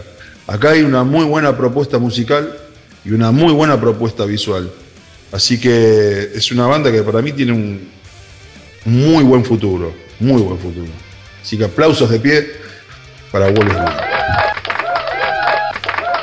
Muy bien, Wolves Winter entonces. Ha, hecho apertura. Atrás ya con, con un teatro ya pasadita la mitad de, lo que fuera la capacidad total de lo que fue la gente, ¿no? Lo que, yo creo que había, habíamos hablado, Manuel, que había más de mil, más, más de mil personas, ¿no? Con, el No, estaba lleno. Y no habilitaron arriba igual. No, habilitaron arriba, estaba. No, yo creo que ellos no pensaron que iba a haber tanta gente. No, está, había más que la otra vez, eso seguro. Yo para calcular no estoy, pero creo que mil, mil, mil doscientas personas había al momento de que toca Gaines. Y para el momento de que tocó Descarnado ya estaba por la mitad. Que ya los nombraste vos, este, eh, eh, Manuel. Son, las bandas que tocaron el lunes son todas bandas con más de 10 años de trayectoria. Eso también suma. Porque después vos los ves en el escenario y no hubo fisuras en ninguna de las bandas. Y estos chicos, la verdad que cada, cada vez este, los veo más sólidos. Eh, ya tienen, creo que tienen tres discos editados, si no me equivoco. Y lo que tienen tiene una particularidad que van desde un blast beat que va con una velocidad y de repente bajan a, a una lentitud que te, parece que, bajaste al subsuelo, ¿viste? Entonces va de la rapidez. Perdón, perdón, Junque. Blast beat, blast beat es lo que hacen con la batería, ¿no? El se repique con Y de repente bajan al pum. Y ahí cortan. Cortan. Y te hacen, te hacen Pero aparte está acompañado. Yo, perdón, Junque, ¿eh? Sí, sí, no, que vos también lo conocés.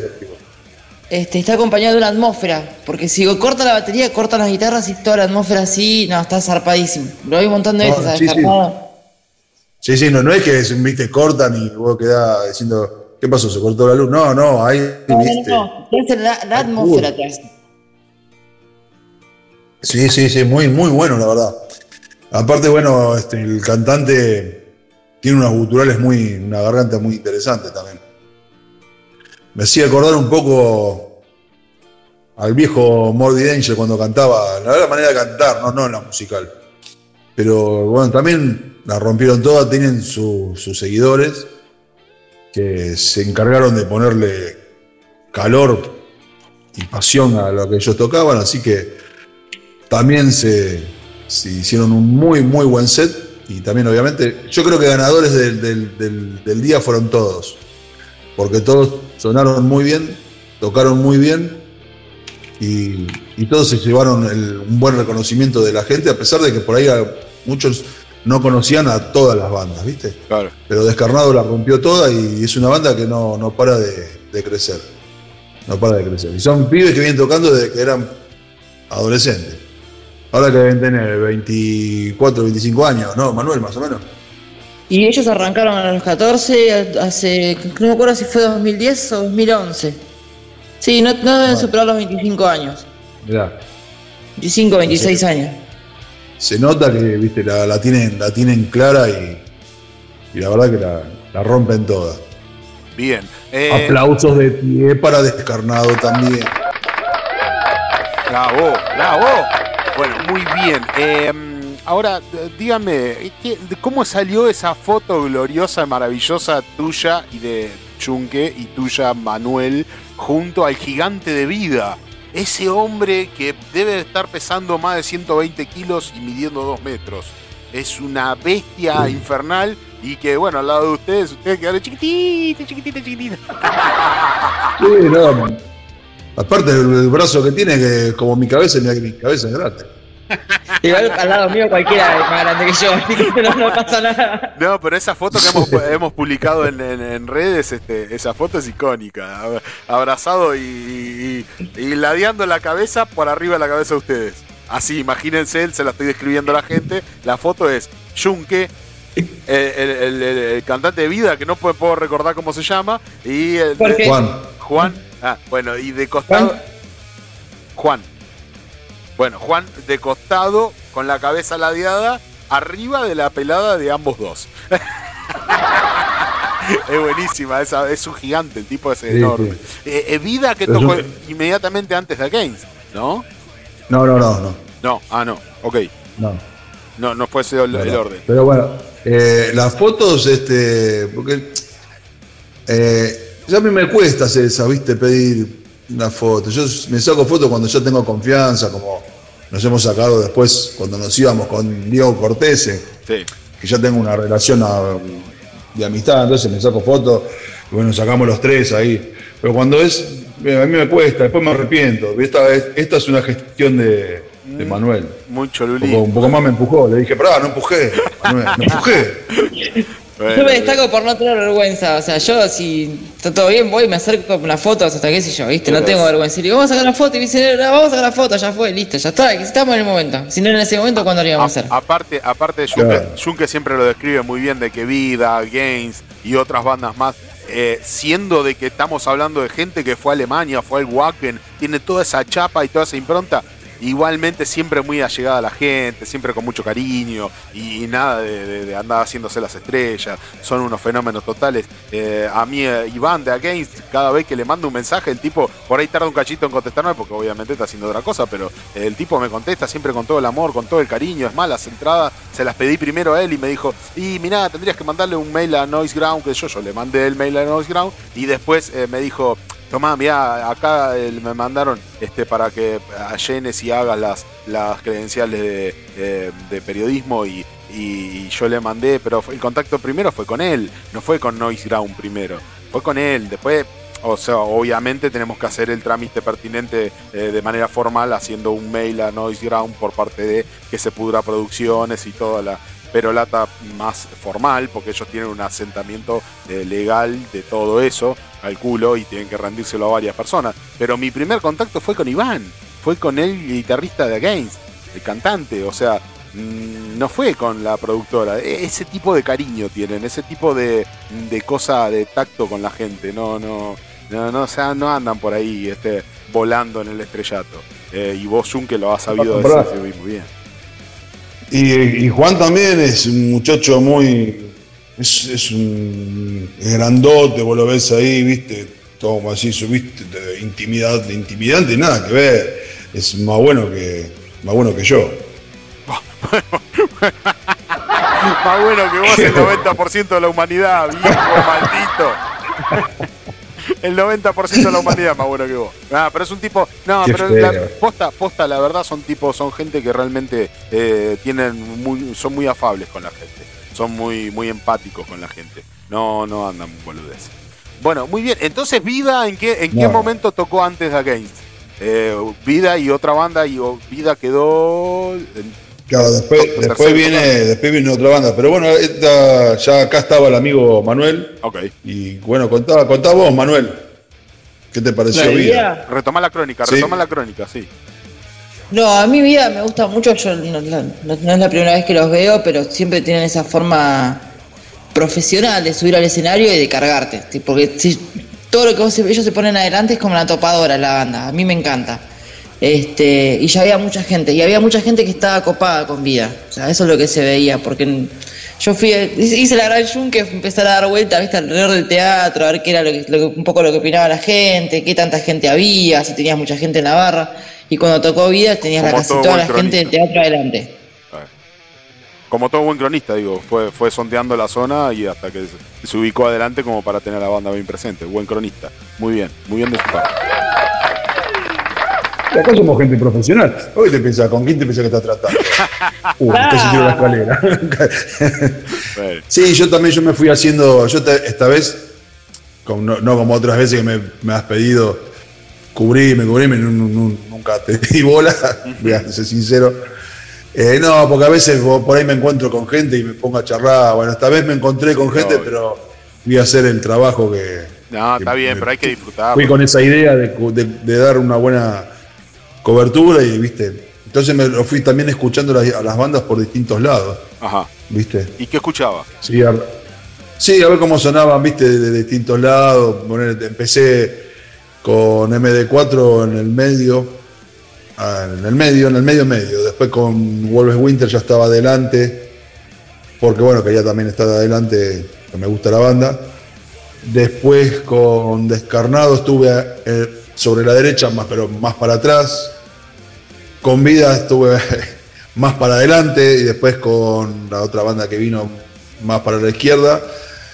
Igual que cuando vimos a Gaines, ¿viste? Pero todos de distintos lugares como para poder apreciar. O sea que la acústica del Teatro de Flores es muy buena. Sí, sí, no se escucha igual en todos los lugares, obviamente, pero se escucha bien de todos lados. Es un teatro. Eso iba a destacar, que no, no importa, o sea, suenan bien, pero depende de donde vos te ubiques y depende de la banda, es el, es el teatro. Cerca de la barra, por ejemplo, más atrás, tenían un toquecito de problema de sonido que no se escuchaba tanto la voz como se escuchaba adelante. Es un, es el Teatro de Flores es un, edificio histórico, es un edificio muy antiguo donde había donde había tertulias varias, este, de gente que se reunía.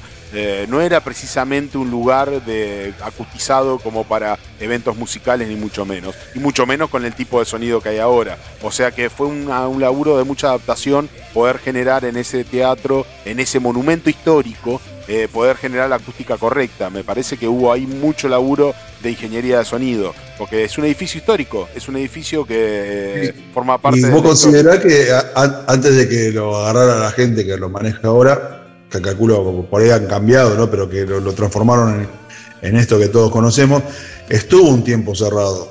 Porque antes era el Teatro Fénix. Sí, sí, sí, sí, sí. Y yo, vos mirá lo que es, la primera vez que fui al teatro, que era el Teatro Fénix de Flores, fui a ver un recital de heavy metal. ¿Y cómo creo que ahora no me sale la fecha, pero no sé si es el 80, creo que era 88 89 para fin de año. ¿Cómo sonó eso? diciembre.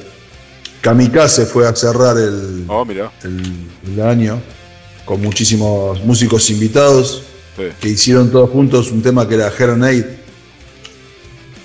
Que se habían juntado muchos metal, muchos, muchos cantantes, estaba Dio, Halford, todos bueno, ellos hicieron un tema, no me acuerdo cómo se llamaba We Are Stars, una cosa así, no me acuerdo mucho. Ajá. ¿Y en ese momento cómo sonaba, en ese año ochenta y pico? Sonaba bastante aceptable porque Kamikaze era una banda bastante profesional ah. para la época. Estamos hablando de una época que no había, viste, eh, había bandas pero no tantas. Todavía no había salido, Hermética estaba tratando de asomar, viste, Orcas ni, todavía ni, ni tenía vistas de grabar su disco. Bueno, Blanca estaba saliendo. Dentro de la crónica del Teatro de Flores estábamos en la parte donde suena vida, sale a tocar vida. ¿Qué les pareció? Y Vida te lleva pues. ¿Eh? Sí. Vida es, una banda que Coincido ya, totalmente. Está, está, jugando otra liga. Tienen un dominio de escenario que que te, deja con la boca abierta. Los tipos van. Eh, vos, así mirando el escenario, lo tenés a Juan de la, derecha. Y el hermano de la, izquierda, ¿no? Él, lo apoya con las voces. el otro y se van cruzando. Juan se va, se va para el otro lado, canta del otro lado, vuelven. Tiene un dominio del escenario y, y de la gente que es más allá Son años de trayectoria, pero no, no los, años tampoco es que te dan el que vos puedas hacer lo que quieras arriba del escenario, también va vos, ¿viste? O sea, en conclusión son más allá y obviamente del profesionalismo de lo musical, que suena muy bien y muy profesional, son visualmente muy atractivos. Sí, no, son frontman, son, se cargan, no, zarpadísimos. Visualmente sí, porque aparte están todo el tiempo alentando a la gente, no, no hay espacios entre tema y tema porque ellos están hablando, no, es otra, es otra cosa, es un manejo de escenario muy bueno. Bien, bien. Son, son tres monstruos, musicalmente. Claro, sí, sí. No, no es que sean tan feos tampoco para decir tres monstruos. ¿Te entendió? Claro, son tres monstruos. No, no. Bueno, entre, los, entre los dos hermanos. De Juan, Juan, entre los dos hermanos podríamos decir que son dos, dos al menos dos monstruos ahí. son dos enormes. son dos, sí. Bueno, muy bien. Y, Vida es una, es una, banda que tiene todo también como en un, mundo normal. Tendrían que, que ser una banda que, que, gire por el mundo tranquilamente. Claro. Tienen todo, tienen todo, tienen buenas canciones, tienen buen sonido, tienen escenario. Lo tienen todo. Bueno, por, que se les cantó las pelotas. Por algo llegaron a Alemania. Wacken, Wacken no va a clasificar una banda porque sí, digamos. Eh, Mira, acá yo te voy a decir, yo a, veces hablo con, con algunos que te dicen, viste, no, llegan los amigos de. No, no creo que sea el caso. O van porque. No, si vas es porque sonás, viste. Sí. Puede ser que haya un, ponerle un, un leve favoritismo hacia uno que sobre otro, pero a la hora de, votar, digo, ¿no? Pero el que va es porque suena. Claro. Es porque. Yo voy a, voy a hacer un sincericidio, que se lo, No sé si lo dije el otro día, Manuel. Pero yo no me. Poner en una fecha así como esta, que sonó el lunes, yo no me veo tocando ahí. Nosotros no tenemos ni para arrancar, ¿entendés? Claro. Pero no porque no, yo no piense que mi banda es una porquería, no, porque nos falta estamos años luz de eso. Entonces, si vos me decís, ¿por qué vida va a Wacken? ¿Por qué Against? ¿O por qué nulo? ¿Y por qué está bien? Porque hay laburo y hay un montón de cosas. nosotros laburamos, sí, yo también laburamos con la, con la música, pero es distinto. Claro. Es distinto. Yo creo que todas las bandas que sonaron el lunes en, el Teatro Flores están, viste, juegan en primera. Algunas nivel selección, como Vida, como Against, Wolves Winter. Y los otros están, viste, como el, jugador que recién sale, que está esperando la oportunidad que, lo convoque el técnico de la selección. Bueno, ahí está, MD4, Descarnado. Y el que vino después de Vida, que aplausos de pie para Vida, que también rompió todo. Ha rompido todo. Después viene una banda rosarina, que acá es donde el punto porque yo cuando vi el, el listado, no sé si a vos te habrá pasado lo mismo, Manuelcito, yo me imaginaba que venía, no sé, distintas bandas, Vida y después Games. Era lo más obvio, por eso me, le venía preguntando si después de Vida tocó a Games. Y vos me decís que no, y digo, eh, ¿qué pasó ahí? Mm, no, y de, una fuente cercana, me dijeron, mirá qué clara que la tienen estos pibes que entendieron todo, por hablando de Games. Sí que a los pibes que vienen de Rosario, que son Renacer del Tiempo, como vienen de Rosario, los ponen a tocar antes que ellos.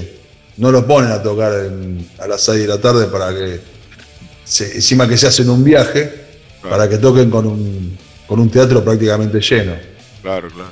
Habla muy bien de Games. Si es, si esto es, no me lo, me lo contó, no, es que me lo dijo Iván o, o Fede o alguno de los Games.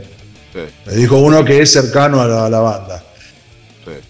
Si esto es así, habla muy bien de Against, de darle ese, ese espacio a los chicos que vienen de Rosario. Y habla muy bien de vida también, de que ellos estaban re felices cuando yo pienso que se caía de Maduro que tenían que estar antes, antes que Again. Pero igual, este, cuando Vida tocó ante un, teatro prácticamente ya con su capacidad al tope, así que es, es cuestión de, viste, quién toca antes, quién toca después, es una estupidez de que pasa con, algunas bandas y que ahí te das cuenta por qué estos, a estos le van bien y a otros les cuesta salir porque no hay divismos, ¿viste? Es como dice Iván, esto es de todos, acá no, o, vamos entre todos o, no se suma, ¿viste? Tiene razón. Bueno, muy bien. Eh, bueno, y después vinieron estos chicos de Rosario, Renacer del Tiempo. Renacer del Tiempo, eso le estaba por preguntar. Ok. ¿Y? Que Manuel me dijo que quería, Manuel me dijo que quería comentar la A ver, ¿qué pasó? Eh, no, con Renacer del Tiempo yo me fui un toque para atrás y tuvieron problemas con el, a mi parecer, con el sonido de la voz. De atrás no se escuchaba bien. Ese fue el inconveniente que después lo terminaron acomodando. Yo esta banda no la conocía. No, nunca la había escuchado nombrar. Y eso hacen un metalcore medio raro, que está buena la movida, si te gusta el metalcore. Y te das cuenta que eso justamente lo que dijo Jun, que es cierto. estas son bandas de reserva, por así decirlo, pero aún así están jugando otra movida. El chabón se tiró prácticamente con la gente a cantar porque había un grupito de gente que conocía los temas y se tiró ahí con el escenario. Un frontman muy, muy bueno, salió todo maquillado, ¿no? la puesta en escena, sacando el tema de los primeros dos minutos de la primera canción, con la voz, son espectaculares. Y te digo, destacan eso, destacó que, el chabón es un frontman muy bueno. O sea, se, cargó el teatro de flores como si hubiese tocado la semana pasada. No le pesó en ningún momento. Y eso se notó. Bien ahí. Sí, salió de movida a, comerse todo. Sí. Y después, como dice Manuel, a, él no le cierra tanto este género, a mí tampoco me cierra tanto este género. Pero acá lo, lo bueno es que cuando Obviamente con todos nos puede pasar que no hay un género que nos guste más, uno que nos guste menos. Sí. Pero cuando a vos no se te hace pesado, eso quiere decir que la banda, aunque a vos no, te sientas tan atraído ante, ese género, ante esa propuesta, se te haga este, llevadero. Yo lo, disfruté sin ser un género que me gusta mucho. Es como si tuviera toda una banda de power metal. A mí no me gusta el power metal me gusta en cuentagotas. Pero si estoy, con una banda que me hace hacerlo llevadero, bueno, y decir que esa banda en realidad es grosa. Ese, es mi pensamiento. Yo creo que estos pibes son en, su. su género, su movida. que hacen son buenos, claro. ¿Cómo, Manuel? No, no, que eso, que lo que hacen en, en, su género, en su movida, en su lugar donde están, son buenos y se destacaron por eso. Sí, sí. Sí, sí, claro, claro. Son buenos, son buenos y son. Yo después estuve, me estuve mensajeando con, ellos en Instagram por privado y son pibes muy. Bueno, yo digo pibes porque. para mí son todos más jóvenes, son todos más jóvenes que yo, ¿viste? Me parece que son todos pibes. Muy, muy agradecidos, ¿viste? Muy ubicados. Y eso es, fue la preponderancia entre las seis bandas. Todas bandas eh, muy ubicadas y cero creídos todos lo creído. Y eso se notó en el ambiente también de, del Teatro Flores. Una fiesta, era un cumpleaños. bueno, muy bien. Ese era el ambiente, estaban todos contentos en el Teatro Flores. Muy bien. Em, y, bueno, perdón, ¿quedó algo de esta banda rosarina? No, de mi parte no, yo ya comenté incluso hasta el inconveniente que tuvieron ellos. Ok, ok. sí, eh, sí, aplausos también para la banda. Sí, obvio, sí, sí, sí, sí, encima. Bueno, muy bien. Eh, vamos a escuchar un cachito algo de Against eh, y nos volvemos a pasar.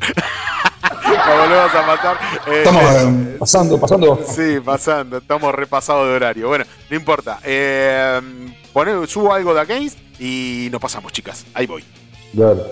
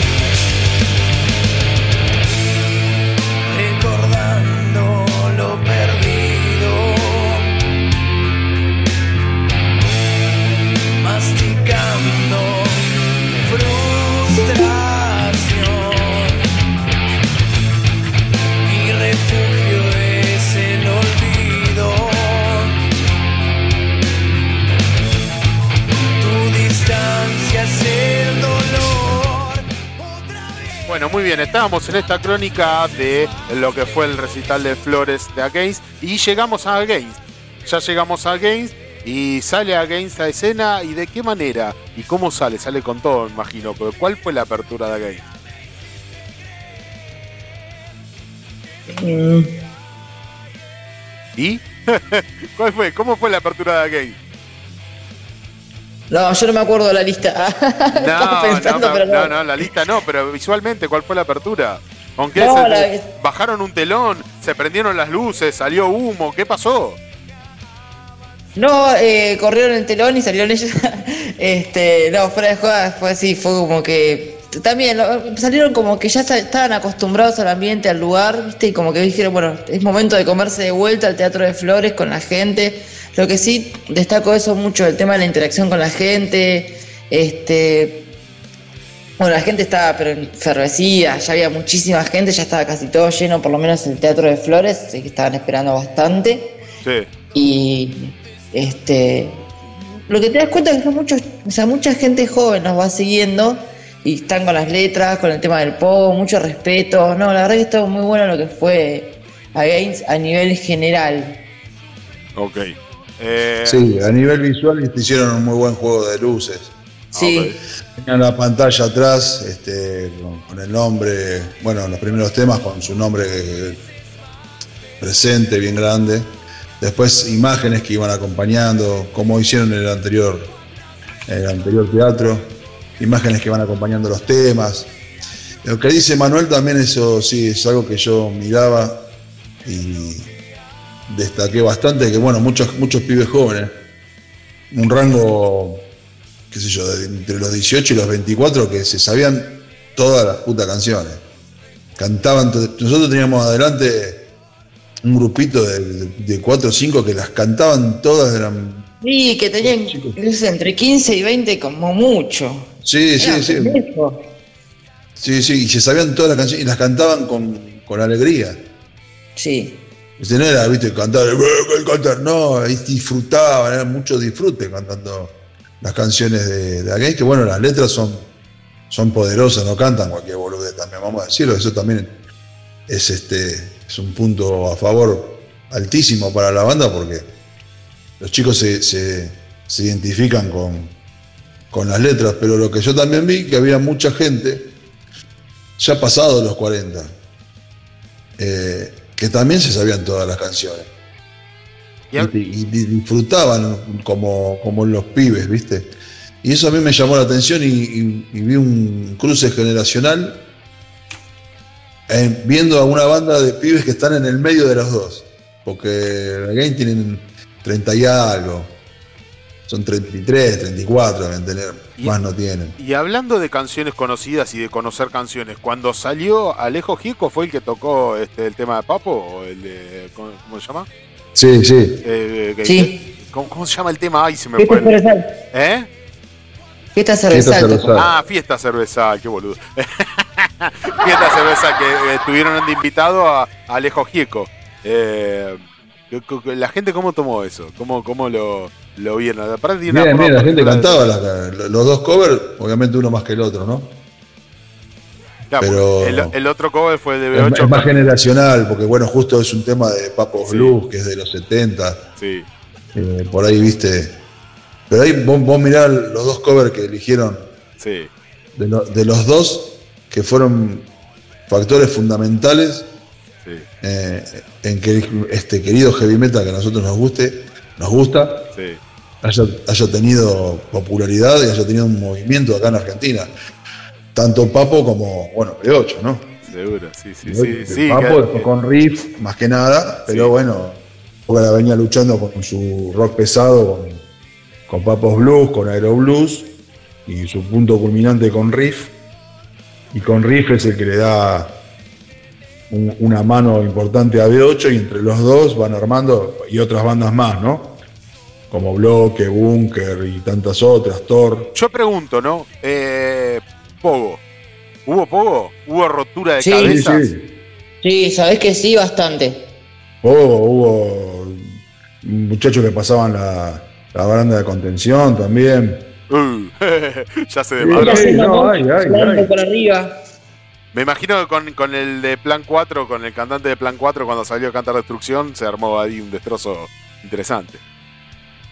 Sí, no fue, o sea, eso quizás para más gente, pero ya se había hecho poco antes y eso el tema de que de verdad que había mucho mosh, gente volando, ¿no? Fuera de juego ya se venía, o sea, no es que destrucción, o sea, venían todos re tranquilos, destrucción poco y después se calmó, no, no, ya había poco antes. Ah, ahí.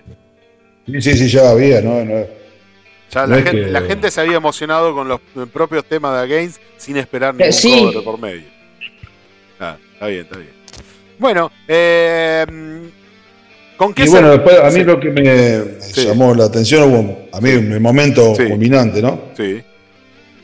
Fue cuando hacen, hacen el que, es, el que es para mí el tema de, de la bomba atómica que tiene Against, que lo hacen después de que tocan uno de mis temas favoritos, que es Más allá de la luz y la oscuridad, que es un tema medio tranquilo, que entra con unas guitarras tranquilas. No, no digo no digo eh, tiene una letra, tiene una letra con una carga emotiva espectacular que, y, la, musicalidad que le ponen lo hace todavía que esa carga todavía explote más, ¿viste? A mí es un tema que me gusta mucho, de mis favoritos. Y atrás de este le pegan el Libertador. Y con el Libertador es el fin del mundo. Es el tema que le, hicieron inspirado en, el general José San Martín.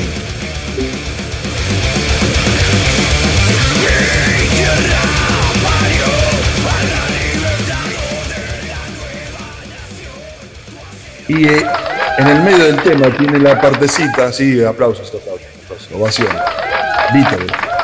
Totalmente necesarias. Ovaciones. Oraciones. Ovaciones. Tiene la parte que Iván hace el relato de unas palabras del general. Claro. Y yo lo hice un videíto eso, y, la gente explota cuando dice lo demás no importa nada y empiezan a agitar todo. Y eso fue un momento, la verdad, que para mí este, marcó todo, porque yo lo veía, veía a la gente festejar y, me, iba viendo con, el teléfono para atrás y atrás era la misma fiesta que adelante. Y yo dije, esta banda es, lo más...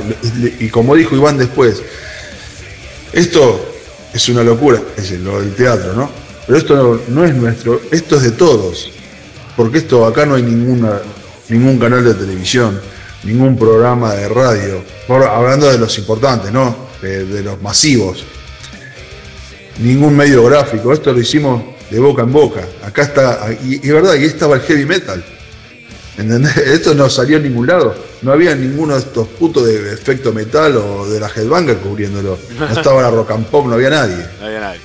Y los pibes reventaron el año pasado, un, teatro Flores y este año también. Y eso para mí fue. chico. Sí, sí, eso que hablábamos con, con el amigo Manuel. Sí, sí, ya están para otro paso ya. Sí, ya, ya, está. No, ya les queda chico el Teatro de Flores. Muy bien. Sí, nosotros decíamos un, un obras, ¿no, Manuel? Un obras, así es. Estábamos pensando que la próxima tiene que ser un obras. Fue lo que hablábamos con Cortese también a la salida. Sí. Sí, también, gran admirador de, de la Games. Y se lo merecen porque son pibes que la verdad que tienen, tienen, tienen las ideas claras, van con la unidad, no van con los divismos, cero envidia de todo. Mira, ¿sabés lo que me contó? Yo estuve hablando, estuve hablando con Iván esta, esta semana. Viste, Manuel, que bueno, te cuento a vos también, Damián, había merchandising, había remeras, buzos, ¿viste? Sí. Bueno, ¿sabes cómo sale la, movida de. Ellos estaban, estaba re loco, Iván, estaba de, así de sorprendido y de contento, ¿no? Porque ellos no, no, las, hicieron ellos las remeras, ni los buzos. El chabón que hace, se encarga del merchandising, cuando vienen Metallica, Mega, de, em, la banda poronga esta que vino el año pasado, que metió 50 Coldplay, los que hacen todas esas remeras, se contactó con la gente de Games y le dijo, yo quiero hacerle las remeras para ustedes. Quiero que laburemos juntos, le dijo. Y igual me dice, yo, nosotros nos quedamos diciendo, nosotros somos a gay. O sea, este chabón hace eh, remeras para bandas que llenan estadios. Y que se manejan solo. A pulmón. Y, yo este, dice, ¿Entendés? Que este, estaban sorprendidísimos. Estábamos re contentos nosotros. Nosotros para eso fue un, para ellos fue como un logro, ¿viste? Y claro, obvio que es un logro descomunal. Aparte vos, mirá, lo que, lo que están consiguiendo ellos a remo, con humildad, con laburo, compartiendo, con amigos, como dice siempre ellos, dando pasos, chicos o no, para mí son pasos gigantes los que dan, porque los tipos hicieron dos flores a pulmón, solo, no los banca nadie. Sacan, sacan y van y y lo revientan. Y después la verdad que para mí eso es. Sí, Manuel, disculpa. No, no, no, disculpame, te corté justo. Comentarlo y ya te lo digo. No, no, no, ya está, ya está, ya está porque me voy a poner a llorar. este, yo la primera vez que los vi a ellos. Sí, Yo la primera vez que los veo a ellos es gratis ahí en el, en el Festival Nunca Más del año pasado. No sé si ah, se acuerdan, la Nunca Más. Sí. Y después los vi un par de veces este año en lugares, este, a ver, qué sé yo. No voy a nombrar los lugares porque es tipo Meloni o ponele, pero mucho más chico y mucho más este, sencillo, por así decirlo, y sin embargo no, tuvieron problema en subirse al escenario, ¿entendés? Claro, cero divismo. No, sí, pero, pero para nada. Para nada. Es más. Sí. Sí. Me los crucé después eh, cuando fui a hacer el after ahí en Bula de la gente de Nordgrain, estaban ahí como si nada con la gente, y habían llenado un teatro de flores, ¿entendés? Claro. Claro, porque pasen eso, Damián. Después te dice, después de acá nos vamos a Bula, que tocan y te dicen las bandas, y vamos a estar ahí, y la entrada gratis, y. Sí, ahí. entonces vos vas ahí y tenés. Ahí Emanuel tiene, tiene, tiene, fue, fue al, after de, de Against y también, ¿qué, qué pasó ahí, Emma? No, no, cerramos con la Games y después lo cuento con Emma, no estamos yendo por las ramas. Emma, dale con Emma. Manuel, ¿qué pasó ahí? Sí, dale. Oliver. Manuel Oliver. ¿Qué pasó ahí? ¿Qué pasó? ¿Vos ya, ya mañana me cambio el apellido y ya directamente así ya estoy acostumbrado, ¿viste? eh, mirá, tocaron, o sea, la, la, la, el postre así, el plato principal iba a ser impostor, sí. ¿viste? Eh, no recuerdo, ah, Maya, creo que era una de las bandas. No me acuerdo bien, bien, pues no, la verdad que no, no, me acuerdo bien el nombre de las bandas. Pero, mira, dentro de todo, para la gente que había, tuvieron un par de inconvenientes. Impostor le cortaron a los invitados. Ellos, ellos, iban a hacer un set de Pantera. Cinco temas de ellos, cinco temas de Pantera. Como la banda anterior, que ahora no recuerdo el nombre, pido disculpas, eh, se les rompe el equipo de bajo, Impostor sale más tarde. O sea que de la idea de Impostor tocaron tres temas de ellos, creo, y dos de Pantera, una cosa así, y los cortaron. Así que así arrancó el after. Pero dentro de todo sí estaba, había gente, estaba eh, Pula de Vida, que es, bueno, Juan, Juan o Javier, no me acuerdo. Este, pero no, o sea, dentro de todo el after estuvo, qué sé yo, ¿viste? Pero ya para lo último, que eran las tres y pico, cuatro de la mañana, no quedaba nadie. no, sí, cuatro de la mañana. Antes de que saliera el impostor ya no quedaba casi nadie. Con el tema del inconveniente del bajo y qué sé yo, sé que la gente ya estaba cansada y se fue a la mierda. Pero no, no fue mala idea la del after, porque por lo menos no salís a las 12 de la noche si no tenés. Yo se lo dije a Jun ese día. Si no tenés cómo volver a tu casa, que yo vivo en la Loma del Orto, haces el after gratis, te tomas un par de birras y haces tiempo, ¿entendés? No es mala idea, no me pareció mala idea. Claro. El Junque no fue porque se fue a dormir. porque es un viejo. Está bien, bueno, bueno. Porque es viejo. Bueno. Y bueno, yo lo que, lo, que quería decir, yo estuve hablando, le dije unas cuantas cosas a, a Iván que estuvimos charlando, no lo voy a contar, lo que charlamos. Sí. A vos te conté algo, pero queda entre nosotros. Sí. Eh, pero les dije algo que, yo lo sentí así ese mismo día. vos sabés que soy un defensor acérrimo de esta banda. Si me tengo que agarrar a piña, me agarro a piña. Yo por Against, cada vez que los conozco, me conozco más cosas, más me dan ganas de defenderlos, también eso se lo dije. Pero el otro día, viste, uno cuando yo le decía que soy un tipo que yo ya vi todo, ¿entendés? Yo vi todo, pero no lo digo desde la soberbia, ¿no? Lo digo desde la edad, porque yo empecé a ver música, empecé con Riff, cuando nació Riff, y B8 cuando nació B8, yo tengo esa edad, entonces tengo la edad como para haber visto todo, pero creciendo con eso, y creciendo y tratando de tener una banda y con una idea de algo, que no lo pude conseguir, por limitaciones propias y por distintas cosas. Yo sé que no, soy un, virtuoso de, nada, pero que se me mezcló una cosa que dijo Juan y otra después que tiró ahí Iván, pero la de Juan era no dejen de perseguir sus sueños. Que yo le dije a Iván, lo que pasa es que mis sueños ya están corriendo más rápido que yo. ¿Viste?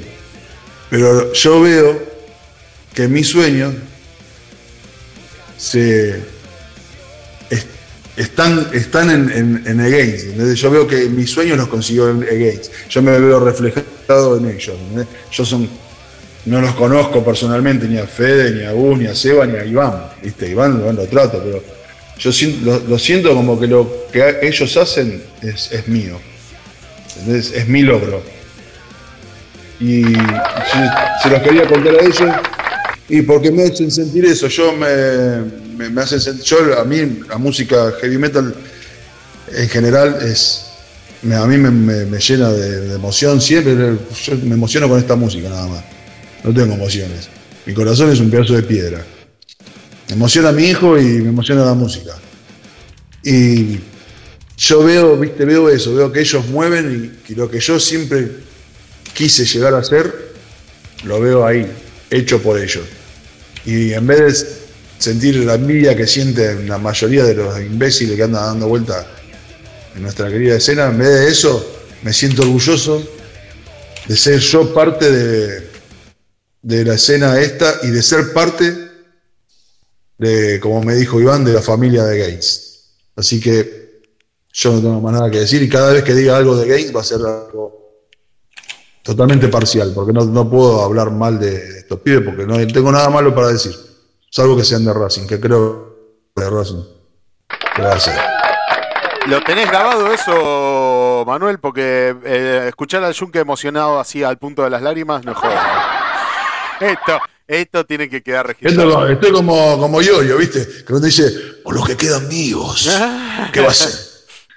Se perdió 5 kilómetros de pista. ¿viste? Todo así,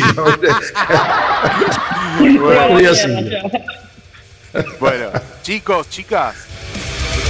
Aguante bien, la concha de su madre. Como dice Iván de Against y haciendo honor y gloria. Vamos cerrando este que se pudra para el día de hoy. de esta manera. Compañeros del ejército de los Andes, la guerra la tenemos que hacer del modo que podamos. Si no tenemos dinero, tabaco, un pedazo de carne no nos de faltar. Cuando se acaben los vestuarios, nos queremos con la valletilla que nos trabajen nuestras mujeres. Y si no, andaremos en pelota, como nuestro paisano los indios. Seamos libres importa nada. No importa nada, no importa nada y nos despedimos hasta el domingo que viene, señores. Esto ha sido que se pudra, un que se pudra extenso, enorme, pero que valió la pena palmo a palmo, con de todo. Y hemos tenido una transmisión eh, por YouTube. ¿Cómo estuvo esa transmisión, Manuel? ¿Estuvo bien? ¿Se cortó? ¿Nos censuraron? Absolutamente para nada. Hace Cuatro horas, tres minutos y casi 50 segundos que estamos en vivo. La puta, Yuki, que se hizo largo, cuatro horas, amigo. Cuatro horas, viste. Che, boludo, y no nos no censuraron, viste, se puede decir concha, se puede decir pija, entonces. Todavía, todavía, porque ahora cuando Manuel lo suba, cuando Manuel lo suba, nos borran, nos borran a la mierda. Chicos, chicos. no pasa nada. Vamos a descansar, que se ha sido largo este programa, pero fructífero, fructífero como me a dormir temprano. Sí. yo también mañana laburo temprano, la sí, puta la puta que lo parió. Bueno, chicas, gracias por el amor. No se vayan, no se vayan a quedar sin escuchar que se pudra. Si no lo pudieron escuchar en vivo, lo pueden escuchar en Spotify. Eh, nos sigan en redes. Si no nos pueden escuchar en Spotify, nos pueden escuchar en YouTube y algún que otra cuestión ahí de decoración visual. Vamos a meter, nos pueden ver en TikTok, nos pueden ver en Instagram, nos pueden ver en Facebook y nos pueden ver en todo ¿Puedo decir algo más? bola. ¿Puedo decir algo más? Sí. No. Ah. Gracias de corazón por el tema del espacio, por el aguante y por la bienvenida agradable que me dieron ustedes. Agradezco en serio. Ya, genial, genial. Tenemos nuevo integrante. Gracias por, esta despedida, Manuel. espero que hayas disfrutado de tu último programa. Manuel es el que espero que sea tu primero y que por muchos más, y por muchos años más. Y sí, claro que sí. Y con Jun que llevamos casi dos años. Esta y con dupla. Sergio tres. Hay que seguir por este camino. Hay que seguir por este camino. Hay que seguir por este camino porque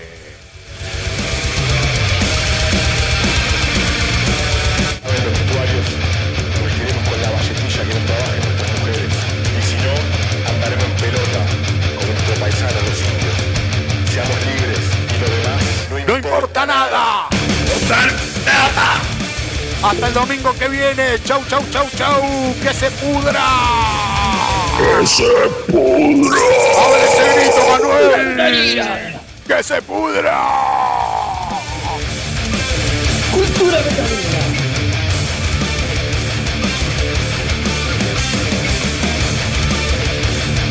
Que se pudra. Cultura metalera.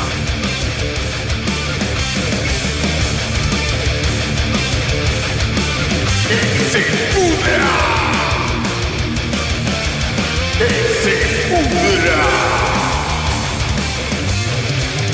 Que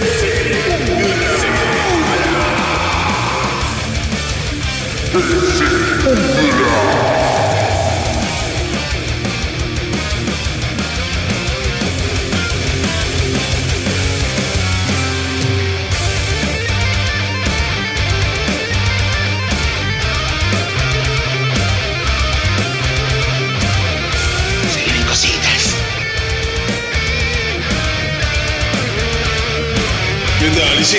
¿Qué voy a hacer? Acá estoy.